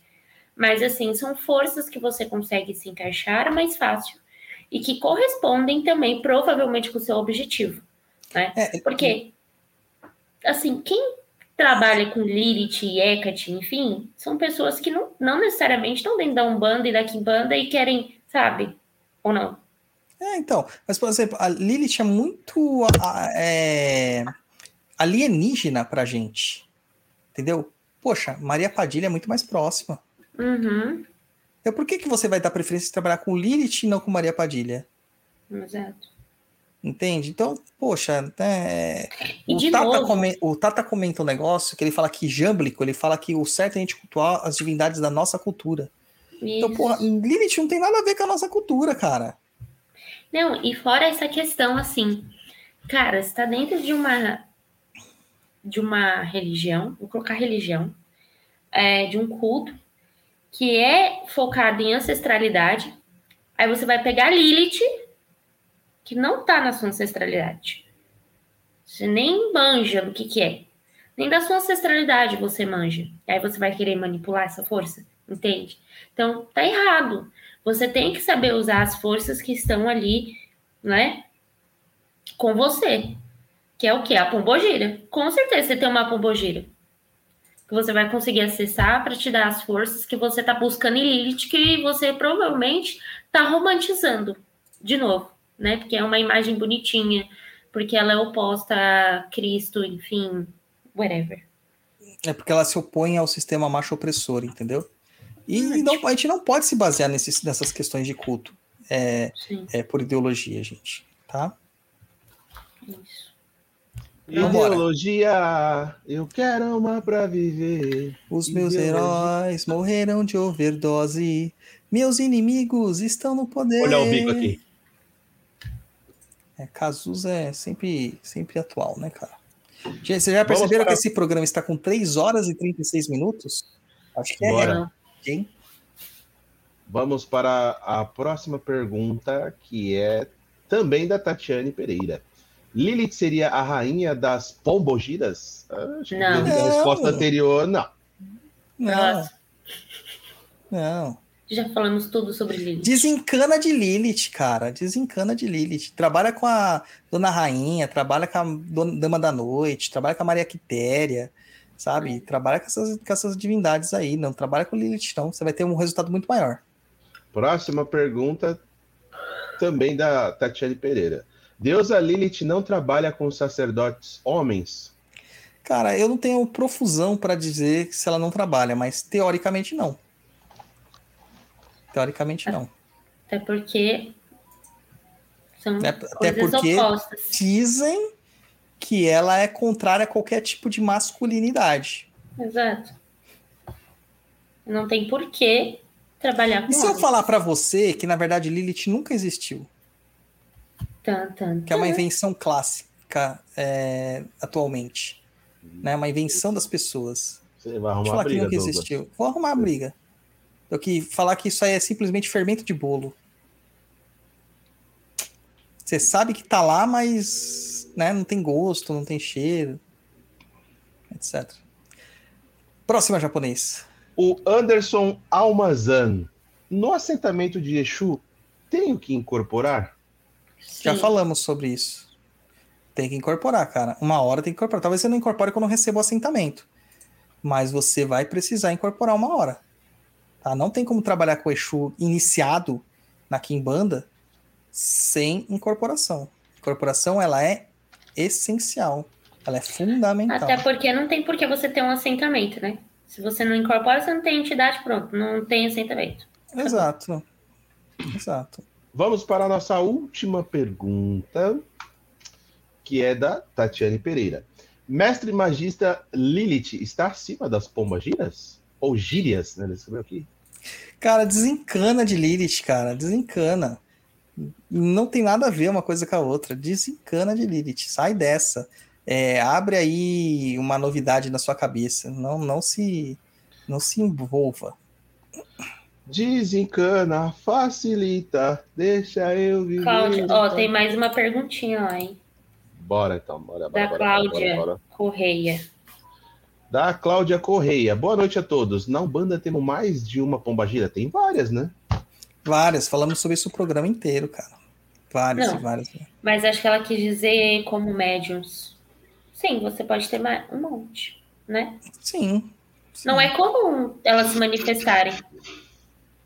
Todas, né? Sim, não é comum, mas. Ah, eu É. tenho duas. É que eu entrei na Kimbanda agora, mas antes elas estavam comigo. Duas pombogiras, você diz? É. É, sim. Mais de uma. Eu só tenho cinco, Bárbara. Mas você tem cinco na Mussurumim, Kimbanda. Ela tá falando de Umbanda. Eu tô falando que Na antes Umbanda, na na Umbanda Umbanda. é na Padilha só. Então, seu caso. No meu caso, não. Seu caso eram duas. Exato. Então, sim, pode ter mais de uma. Sim. Pode. É, tem caso Pessoal, até de gente... aproveita, aproveita a pergunta. Acabou as perguntas. Quem tiver dúvida, manda aí para ler a última. Vai. Até porque tem casos em que a, a, a- o médium ele é burro de pombogira, né? Se você não é homem ou mulher, né? Então ele vai ter uma profusão maior de pombogiras mesmo. É, Então é isso aí, acabamos, acabamos. Gatibi, muito obrigado pela sua presença aqui. Deixe os seus prolegomenos aí. O Fala com a galera. Diga Ah, seu jabá. gente, não tenho jabá por enquanto. Mas muito obrigada a todo mundo aí pelo, pela paciência de ouvir a minha digníssima e linda voz, só que não. e é isso aí, gente. Boa noite para vocês. E é isso. Nossa, você, tá, tá- você tá morrendo de sono, né? Tá bom. Tô, tô com dor também. Tá Maravilha. Então vai lá, levanta. Tchau. Tirar Tchau. você daqui. E aí, japonês? E aí, pessoal, obrigado aí todo mundo aí que acompanhou a gente ao vivo aí. Não é fácil, né? 3 horas e 42 de programa, já são meia-noite e 48 do sábado. Começamos isso aí na sexta-feira às nove. Estamos aqui firmes e fortes, respondendo as suas dúvidas e perguntas sobre Pomba Gira, Pombogira e tudo ligado. Eu, ainda, eu, tenho, eu tenho gira ainda, agora sábado, né? Hoje, né? Já é hoje já. Tenho gira ainda. Tá maravilha. Então dá seu tchauzinho aí, japonês. Pessoal, obrigado aí quem acompanhou, obrigado quem mandou Pix, obrigado para quem mandou superchat, é, like, já deixou seu like aí na live, já deixa o like também. Enfim, ajuda a gente compartilhando isso aí. quem mandou. Como chama lá o. Eu sempre esqueço o nome desse negócio, não é superchat, é. Super sticker. Super sticker, super sticker. Obrigado aí você que manda o super sticker. Obrigado aí para você que acompanhou, vai ver numa outra oportunidade, ouvir esse programa numa outra oportunidade. Segue a gente aí nas redes sociais que eu falei no começo, tem Instagram. Se não caiu de paraquedas aqui, já se inscreve aqui no nosso canal no YouTube.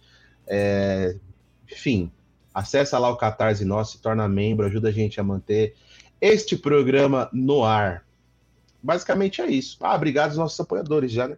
Estão aí sempre nos ajudando, que está em contato com a gente lá no Umbral. Obrigado a todo mundo. E, e é isso.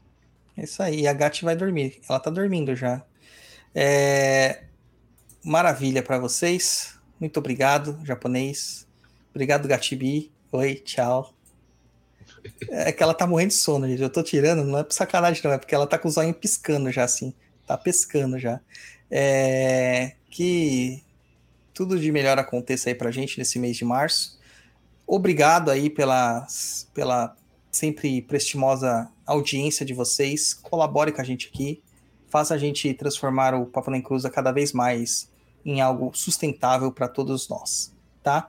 Não se esqueça de entrar lá em www.perdidead.com e também oraculodeumbanda.com.br para garantir já o seu oráculo de Umbanda. Tá? Tenho certeza que vai ser muito show na sua vida. Axé, japonês. Saravá. Laroye, Valeu. Pombogira, Mojubá. Tchau. Sai não, eu quero falar com você. Tá bom. Mas a, a gente dá- pode dar tchau pros ouvintes.